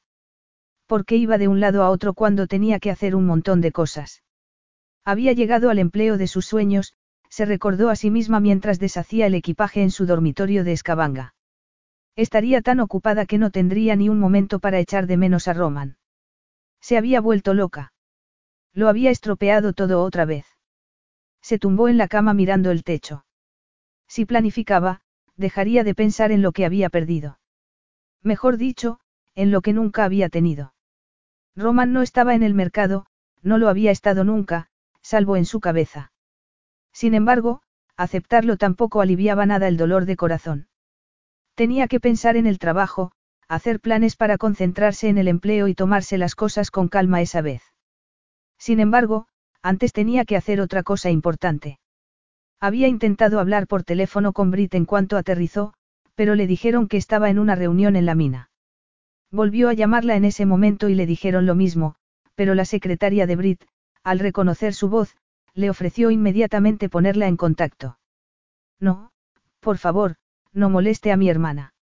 Desharé el equipaje e iré por allí a esperarla. La esperará. ¿Está segura, señorita Escabanga? Sí, completamente segura. Vaya, tenía que haber sido una verdadera arpía. No podía soportar imaginarse hasta qué punto debía de haber maltratado a la gente. De camino a la oficina, compró los dos ramos de flores más grandes que encontró en la calle principal. Uno para Brit y el otro para su secretaria. Iba a compensar su actitud del pasado por todos los medios. Los empleados no pudieron disimular su sorpresa al ver a Eva Escabanga que esperaba dócilmente en la recepción y muchos susurraron mientras la miraban. Iba a ser motivo de habladurías durante un tiempo, pero era por su culpa y lo sufriría encantada de la vida porque eso no era nada en comparación con lo que había ido a hacer. Eva. Brit salió de su despacho con los brazos abiertos. Estaba espléndida, como siempre, y resplandeciente. El matrimonio te sienta bien, comentó ella cuando Brit la soltó. Sarif me sienta bien, reconoció Brit mientras le apartaba un mechón pelirrojo de la cara. ¿Qué tal Roman y tú? Preguntó su hermana con cautela. No estamos juntos y no he venido a hablar de eso. He venido a disculparme. A disculparte. Brit hizo una mueca. ¿De qué? Ahora consigues que me sienta peor que nunca. ¿Por qué? Insistió Brit pasándole un brazo por los hombros y llevándola a su despacho. Como estás tan acostumbrada a mis arrebatos y mis gritos, seguramente no te acuerdes de que nos peleamos justo antes de que me fuera a la isla de Roman, pero nos peleamos, o, al menos, yo me peleé. Lo he lamentado todos los días desde entonces, como he lamentado cada vez que te he gritado sin motivo cuando Leila y tú sois las mejores hermanas del mundo. No solo le he quitado importancia, sino que he abusado de vuestra bondad. Para, por favor. exclamó Brit. No había oído nada tan empalagoso en mi vida. Te quiero y Leila te quiere hagas lo que hagas, pero hay otra cosa, añadió Brit pensativamente. Dímela. Puedes decir que Roman y tú no estáis juntos, pero hay algo que ha provocado esta confesión. Sea cual sea la versión de los hechos que quieras darme, yo no me la trago. Entonces, estamos bien. Eva, Brit sacudió la cabeza con una sonrisa cautelosa. Siempre hemos estado bien. Capítulo 15. Habían pasado casi dos meses y habían sido interminables. Nunca le había asustado el enfrentamiento. Su vida empresarial consistía en eso y tomaba decisiones objetivas. Eso había sido imposible con Eva porque los sentimientos siempre se metían por medio. Lamentaba cada palabra y cada pensamiento airado que se habían intercambiado. A posteriori, todos le parecían un desperdicio de pasión. Esos dos meses pasados habían sido los más complicados de su vida. Había querido darle una oportunidad con un empleo que, según ella, siempre había soñado. Quería darle la oportunidad de que sofocara la fusión nuclear que se producía cada vez que estaban juntos. Desgraciadamente, dos meses no había bastado para cicatrizar las iniciales que Eva había grabado en su corazón. Sarif, dijo distraídamente mientras contestaba el teléfono. No soy Sarif, estoy utilizando su teléfono, Roman. Brit, se incorporó nerviosamente en el asiento. ¿Pasa algo? ¿Está bien Eva? Sí, todas estamos bien, pero tú. Lo dudo. No te preocupes por mí. Háblame de Eva. ¿Hasta cuándo vas a hacerte esto, Roman? ¿Hacerme qué? Quedarte al margen. Eva es otra persona desde que fue a verte. Otra persona. Para bien o para mal. ¿Por qué no vienes a comprobarlo? Contestó ella resoplando con impaciencia. Tengo que hacer muchas cosas y siempre me falta tiempo. Eso me parece una excusa. Todo te parece una excusa. Por eso me contrataste para que dirigiera la empresa. Sí, claro, cuando afecta a mi familia me hace menos gracia. Al menos, ven a la fiesta. Ven y comprueba lo que ha logrado Eva. Es mucho pedir. Él apretó los dientes. Nadie le decía lo que tenía que hacer, nadie menos los diamantes de Escabanga. No puedo prometer nada. Ya, eso coincide con lo que Eva me ha contado de ti. Se ha sincerado contigo. No hace falta, Roman. Es mi hermana y es como un libro abierto para mí. ¿Vas a venir a la fiesta o no? Él se quedó tanto tiempo con la mirada perdida que Brit acabó exclamando algo muy poco femenino. De acuerdo, Brit. Se quedó mirando el auricular del teléfono. ¿Qué les pasaba a esas mujeres? Habían nacido así o las temperaturas gélidas del Ártico les congelaban los genes femeninos. Tampoco ayudaba que tuviera un contacto diario con Eva y su correo tenía que estar a punto de llegar. Sus informes sobre los avances en la mina eran meticulosos. Los analizaba para buscar el más mínimo indicio de que estaba echándolo de menos, pero no lo había encontrado. Eva Escabanga, la mujer más vehemente que había conocido, se había convertido en un modelo de contención y rectitud. Además, si era justo, estaba haciéndolo muy bien y Brit tenía razón, él no estaba haciéndolo tan bien. Según sus representantes allí, Eva había estimulado a todo el mundo para que se pusiera en marcha y el Museo de la Minería ya estaba debatiéndose con arquitectos y ecologistas, y él se había quedado fuera. Entonces, porque estaba en su despacho de Abu Dhabi mientras Eva estaba en la otra punta del mundo. Porque estaba trabajando, como siempre, y no había perdido su don. Había amasado una tercera fortuna y su vida era muy plena. Analizar hojas de cálculo y cuentas de resultado le compensaban la pérdida de Eva Escabanga, ni loco. Echaba de menos su pasión y su temperamento. Echaba de menos el caos que había llevado a su vida. Además, ¿quién escuchaba las preocupaciones de Eva? Se había reconciliado con Brit. Seguramente, sí. Había vuelto Leila de la universidad o Eva estaba sola. Podía preguntárselo a sus representantes en Escabanga, pero no era capaz. Ya sentía bastante remordimiento. Había preguntado todo lo relativo a Eva y solo le había dado un empleo. Se animó cuando oyó la señal del correo electrónico. Era la hora, Tenía que ser el informe de Eva. Efectivamente, al parecer, el dinero que había inyectado les había permitido crear un jardín alrededor de la mina. Fantástico. Eso le gustaría a ella. Volvió a leerlo como si así fuera a tenerla más cerca. Era la misma mujer que había desdeñado el día que la conoció en la boda de Brit, un día que, en esos momentos, le parecía de otra vida. Su vida era anodina sin Eva. Había visto cómo podía ser con ella y ninguna otra mujer podía soñar con acercarse. La echaba de menos. Ese mero contacto con ella a través de Internet le aceleraba el pulso y hacía que sonriera. No podía imaginarse la vida sin ella. La amaba, era así de sencillo y de complicado. Oyó otro pitido del ordenador. De, Eva Escabanga. A dos puntos Roman Quisbada. Asunto, complicaciones futuras. Corremos el peligro de verte por aquí en un futuro cercano o las condiciones son demasiado complicadas para ti. De, Roman Quisbada. A dos puntos Eva Escabanga. Asunto, suposiciones equivocadas. Las conclusiones precipitadas nunca se te han dado bien, Eva. Limítate a concentrarte en tu trabajo o no me servirás. De, Eva Escabanga. A dos puntos Roman Quisbada. Asunto, estás despidiéndome. De, Roman Quisbada.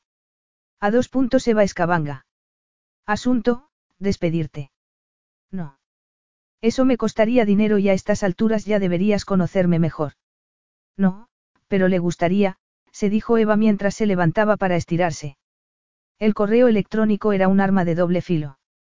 El contacto inmediato con alguien que estaba en el extremo opuesto del mundo era muy útil, pero era una forma desapasionada de charlar. No quería estar mirando una pantalla que hacía que la distancia entre ellos pareciera más infranqueable todavía. ¿Cómo se podía echar tanto de menos a un hombre? ¿Cómo se podía complicar tanto las cosas? Sus hermanas tenían razón. Su ridículo orgullo era lo único que le impedía hablar con Roman de una forma personal, eso y sus inseguridades, más ridículas todavía. Un hombre impresionante con todo a su favor, según Leila. Alguien dispuesto a salvar la empresa familiar. Además, le había dado un empleo. Entonces, intervino Brit y le recordó que el Museo de la Minería estaba en marcha gracias a los planes de Roman para recuperar la tierra. Eres tonta si lo dejas escaparse, le había espetado Leila con una vehemencia inusual. Si tu única ambición en la vida es convertirte en una arpía amargada, vas por el buen camino. Como si necesitara que se lo dijera. Sentada en el sofá junto a la ventana, se tomó la cabeza entre las manos. Sintió lástima de sí misma durante diez segundos, hasta que se acordó de que Brit le decía que la vida era muy valiosa y que no se podía desperdiciar ni un segundo. Había llegado el momento de acabar con esa arpía. Llamó a Brit. En cuanto a la fiesta de mañana para celebrar el renacimiento de la mina. Entonces, ¿vas a venir? Le preguntó Brit con alegría. Claro que voy a ir. Mira, si me llamas para preguntarme si Roman va a estar, no lo sé. ¿No lo sabes o no vas a decírmelo?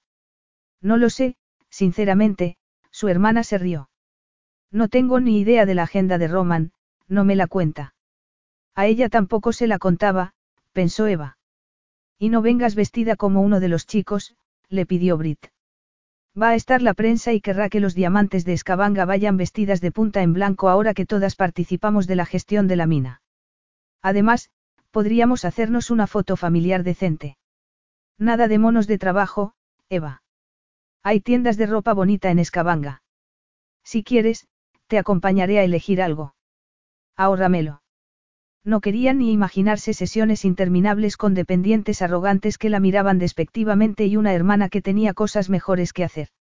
Solo era una pena que no tuviera ni idea de lo que era, ropa bonita. ¿Dónde está? Le preguntó a Leila.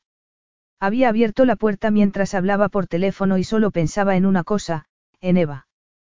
¿Por qué iba a decírselo? Le preguntó Leila con más curiosidad que rechazo. Creo que ya lo sabes, contestó él mirando alrededor para situarse. Sé que le hizo daño, conde Quisbada. Sé que su ausencia la desconcierta y también sé que usted es el único hombre, aparte de nuestro hermano Tyr, que no le tiene miedo a mi hermana. Sin embargo, voy a preguntárselo una última vez. ¿Por qué quiere saber dónde está Eva? Eva es mi empleada y tiene que ponerme al tanto. Contenta. ¿Por qué no que la echa de menos? replicó Leila. Eso me contentaría. ¿Por qué no que no puede hacer nada sin ella porque mi hermana le ocupa toda la cabeza? Eso también me contentaría. Y tú eres la hermana de pocas palabras. Sé que tiene sus fuentes, con Quisbada, porque no la encuentra por sus medios. Porque tardaría demasiado y quería ver a Eva inmediatamente, se dijo a sí mismo con impaciencia mientras miraba por la ventana. Lo he intentado en todos los números habituales, pero no contesta. De repente es una emergencia. Preguntó Leila con escepticismo. Sí, lo es. Echaba de menos a Eva más de lo que podía decir y quería tener esa conversación con ella. En realidad, echarla de menos era decir muy poco. No podía pensar y quería que estuviera otra vez entre sus brazos, donde tenía que estar. La había alejado y estaba dispuesto a enmendarlo. Vamos, Leila, creía que eras la hermana fácil de tratar. Quiere decir la sumisa. A él le sorprendió la reacción acalorada. Las apariencias engañan, con Quisbada. Que se lo dijeran a su amigo Rafa, pensó él al acordarse de la reacción del tercer integrante del consorcio cuando Rafa León vio la foto del Leila. Rafa había pensado que la menor de los diamantes de Escabanga era inocente y atractiva. Él, Roman, siempre la había considerado más obstinada y gruñona de lo que parecía. ¿Quién había tenido razón? Llámame Roman, le pidió él con delicadeza, y dime dónde está, por favor, añadió él haciendo un esfuerzo por tener paciencia. Hazlo si te importa algo tu hermana, a mí sí me importa en este momento. Tengo que encontrarla, Leila. Cerró los ojos y resopló con alivio cuando la hermana de Eva le dio la información que anhelaba. ¿Sigues ahí? Preguntó Leila. Gracias, susurró él automáticamente. ¿La amas? Lo siento, Leila, pero no vas a ser la primera en oír lo que siento por tu hermana. Ahora, si me disculpas. Cortó la comunicación con algún tópico. La urgencia se había adueñado de él cuando aterrizó el avión y, en ese momento, estaba en el punto álgido. No le bastaba con haber aceptado la palabra, amor, tenía que decirle a Eva lo que sentía y tenía que decírselo inmediatamente cara a cara. Capítulo 16. Tenía que aceptar que sus elecciones eran espantosas algunas veces y esa podía ser uno de esas veces. Las dependientas le habían asegurado que el ceñido vestido azul con cuello rosa entonaba maravillosamente con su melena roja como una llamarada y su cutis blanco como el marfil. Para ser maravilloso, puedo estar tan horrible. Comentó ella intentando subirse la cremallera. Te ayudaré. Roman. Eva, murmuró él mirándola a los ojos. El mundo había dado un vuelco. ¿Cómo era posible que Roman Quisbada estuviese delante de ella en una tienda de escabanga? Nadie sabía que había ido de compras, menos sus hermanas. ¿Qué haces aquí? Preguntó ella como si no tuviese derecho a estar allí. Viendo escaparates. Él contestó en voz baja sin dejar de mirarla mientras ella no sabía si lo había saludado. Era su jefe, se recordó a sí misma. La impresión de verlo la había dejado muda. Roman, alto, moreno y disparatadamente guapo, estaba en la puerta con un chaquetón negro de plumas, vaqueros, botas y bufanda. Era como el único punto fijo en una realidad cada vez más incierta. Hasta las dependientas habían retrocedido juntas como si nunca se hubiesen encontrado con una fuerza tan poderosa. No le extrañó. Nadie se quedaba instintivamente delante de Roman, más bien, todo el mundo se apartaba con la esperanza de que no lo hubiera visto. Salvo que fuese Eva Escabanga, claro. Ese vestido es espantoso, Eva. No sé por qué lo llevas puesto. Vámonos. He visto algo mejor en otra tienda. ¿En serio? Preguntó ella mirando con compasión a las dependientas. Estoy alojado en el hotel de enfrente y te he visto entrar. Buscas algo para ponértelo en la fiesta de mañana y... ¿Has venido por eso? Es uno de los motivos, contestó él. Date la vuelta para que pueda sacarte de eso. Eva estuvo segura de que había oído un suspiro a coro de las dependientas mientras Roman le bajaba la cremallera. Ahora, vístete con tu ropa, añadió él con la seguridad de un maestro de la seducción. Voy a comprarte un vestido. No necesito que me compres nada, replicó ella una vez repuesta de la impresión. Además. Además he estado demasiado tiempo lejos, terminó él mientras la sacaba de la tienda. La besó en la boca y ella tuvo que estar de acuerdo. La tenía contra la luna de cristal del escaparate y con las manos a los costados de la cara. Notaba vagamente que las dependientas tenían las caras prácticamente pegadas al cristal por detrás de ella. ¿Estás decidido a montar un espectáculo conmigo? Preguntó ella cuando él la soltó. Roman se limitó a sonreír y, cuando la estrechó con más fuerza contra sí, ella solo pudo introducir los dedos entre su pelo y corresponder. Vamos a llegar a la fiesta. murmuró ella. Lo dudo mucho porque solo tenemos poco más de 24 horas. Pero el vestido. Pediré que lo manden, contestó él mientras cruzaban la calle. ¿Cómo sabremos que me queda bien? He hecho una conjetura con conocimiento de causa, volvió a contestar él mientras subían los escalones de la entrada de dos en dos. He reservado una suite. ¿En serio? preguntó ella. Los dos sonrieron y ella no pudo apartar la mirada de su tentadora boca. Con una cama enorme, comentó él mientras esperaban al ascensor. No esperaba menos. Y todo tipo de posibilidades por si te apetece innovar, añadió él mientras se abrían las puertas. Estoy segura de que me apetecerá, el corazón le latía tan deprisa que no sabía si podría respirar. El ático. Si te apetece ver un poco las vistas por el camino. Él pulsó el botón para detener el ascensor y se bajó la cremallera con una mano y la otra en ella. Déjame que me las baje yo, le pidió ella con las manos en la cinturilla de las bragas. Tengo una idea mejor, ella dejó escapar un grito. No te preocupes, añadiremos ropa interior al vestido, susurró él mientras la empujaba contra la pared de acero. Es posible que deje de usar ropa interior, total, ¿para qué? ¿Para qué? repitió él mientras la levantaba.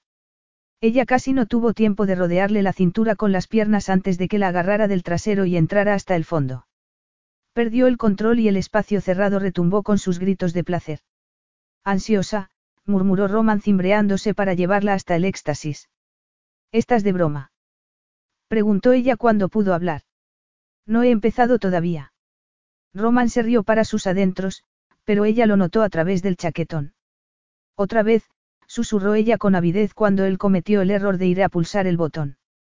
Él entró con una embestida y los dos se emplearon a fondo para llegar al final que necesitaban.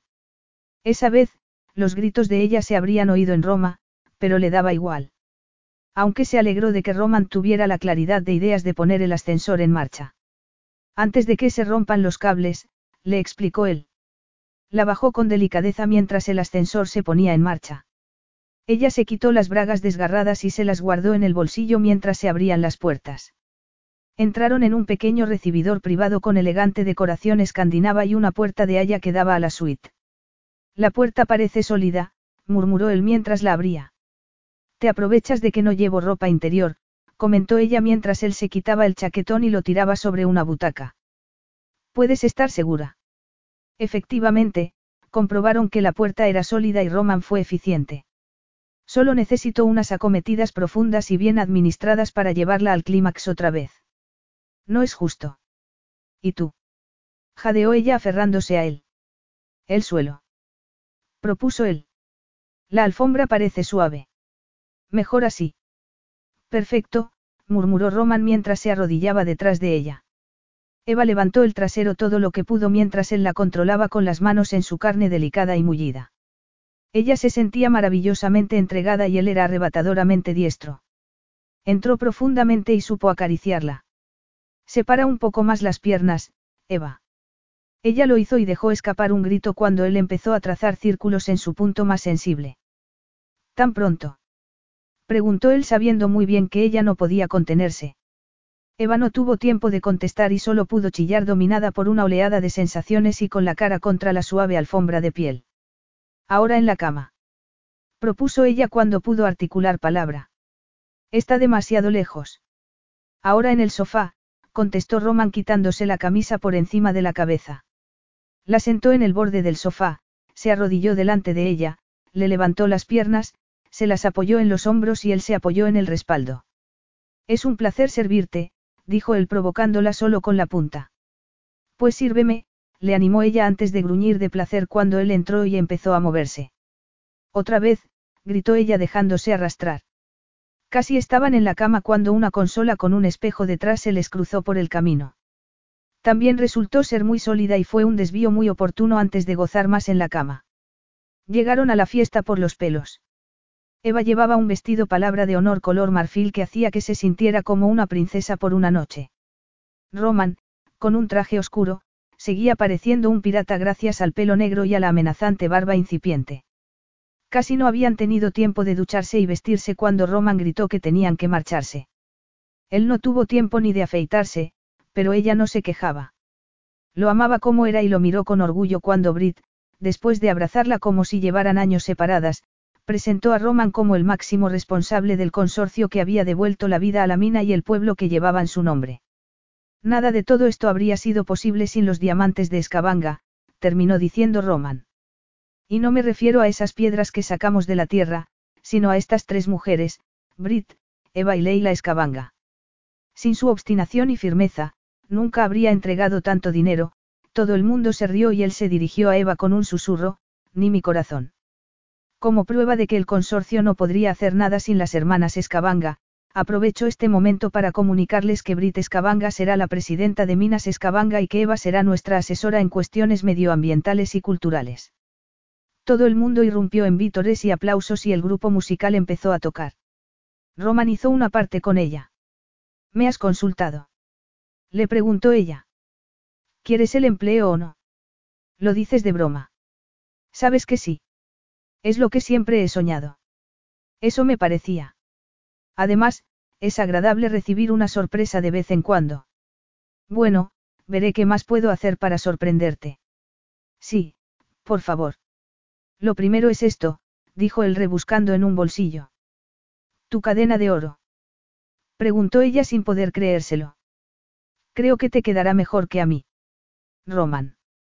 Se quedó muda mientras él se la ponía al cuello. Tengo algo más para ti. Ella frunció el ceño cuando la llevó a un rincón oscuro junto al escenario improvisado. Tu bonificación, contestó él. Creía que ya me la habías dado, bromeó ella mientras se miraban a los ojos con una sonrisa. Es normal que se recompense a los empleados especialmente buenos. Me alegro de que esté contento conmigo, señor, dijo ella haciendo una reverencia burlona. Lo estoy y quiero que aceptes esto. ¿Qué es? Preguntó ella desdoblando una hoja de papel. Un viaje a Roma. ¿Lo dices en serio? Completamente. Te amo, Eva Escabanga. Te amo más que a la vida misma y te advertí de lo que pasaría si tirabas aquella moneda a la fuente. Tenemos que volver a Roma. ¿No quieres? Puedes conseguir a alguien que pilote el avión.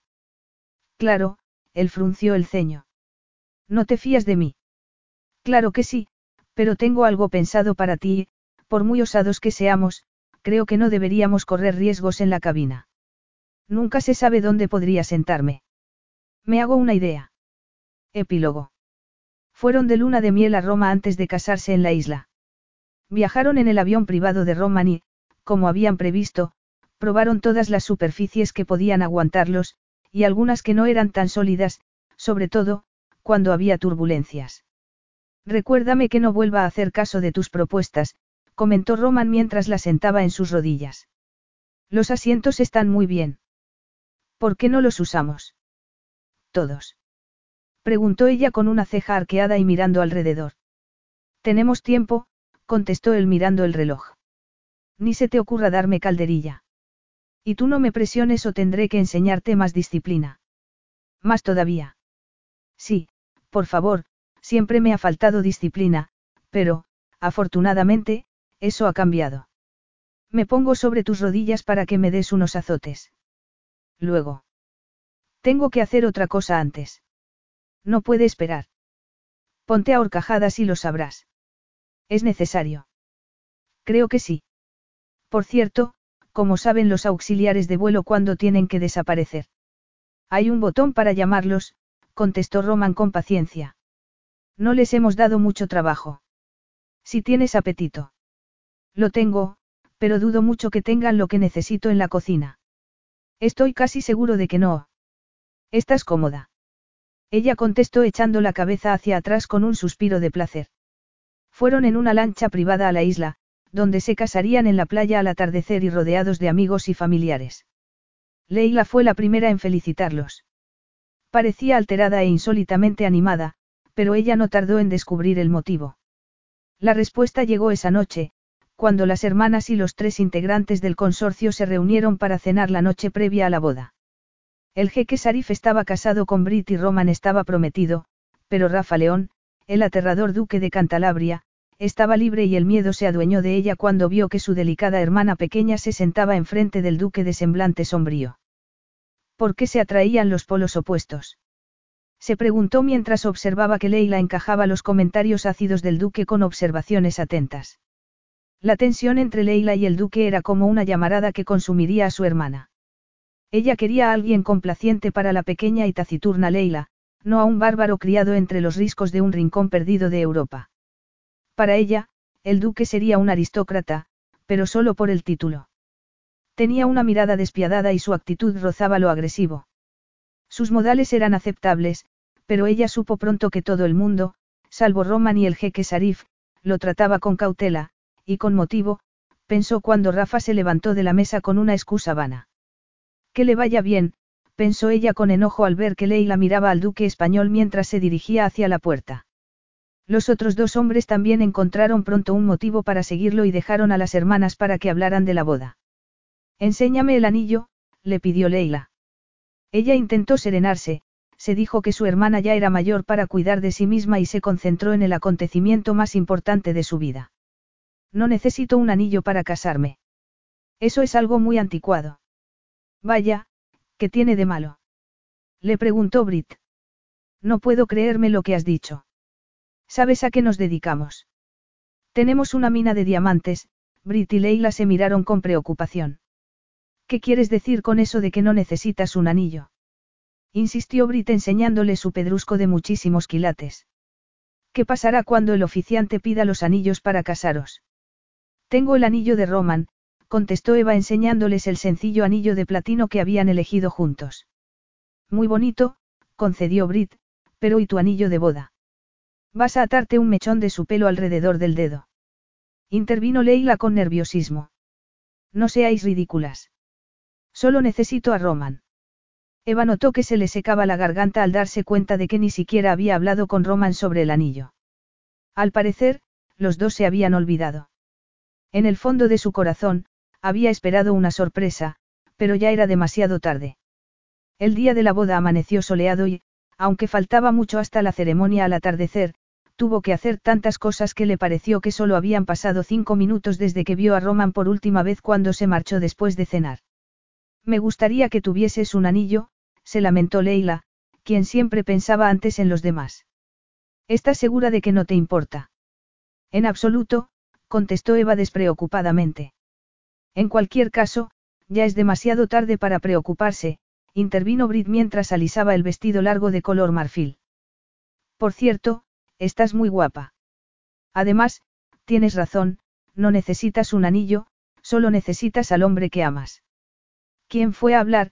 Que no puedes levantar la mano por el peso del diamante, comentó Leila. Además, cualquier hombre que pueda domarte, debería estar pensando en esposas forradas de piel y otros artilugios para meterte en vereda cuando tengas un arrebato, no en anillos, siguió Brit sin darse por aludida. Todas se rieron a carcajadas, un poco nerviosas en el caso de Eva.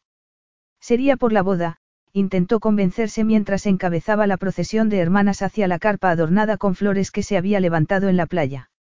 No pensaba contar sus secretos de alcoba ni a sus hermanas. Roman estaba esperándola y le pareció más impresionante que nunca, si eso era posible. ¿Y los anillos?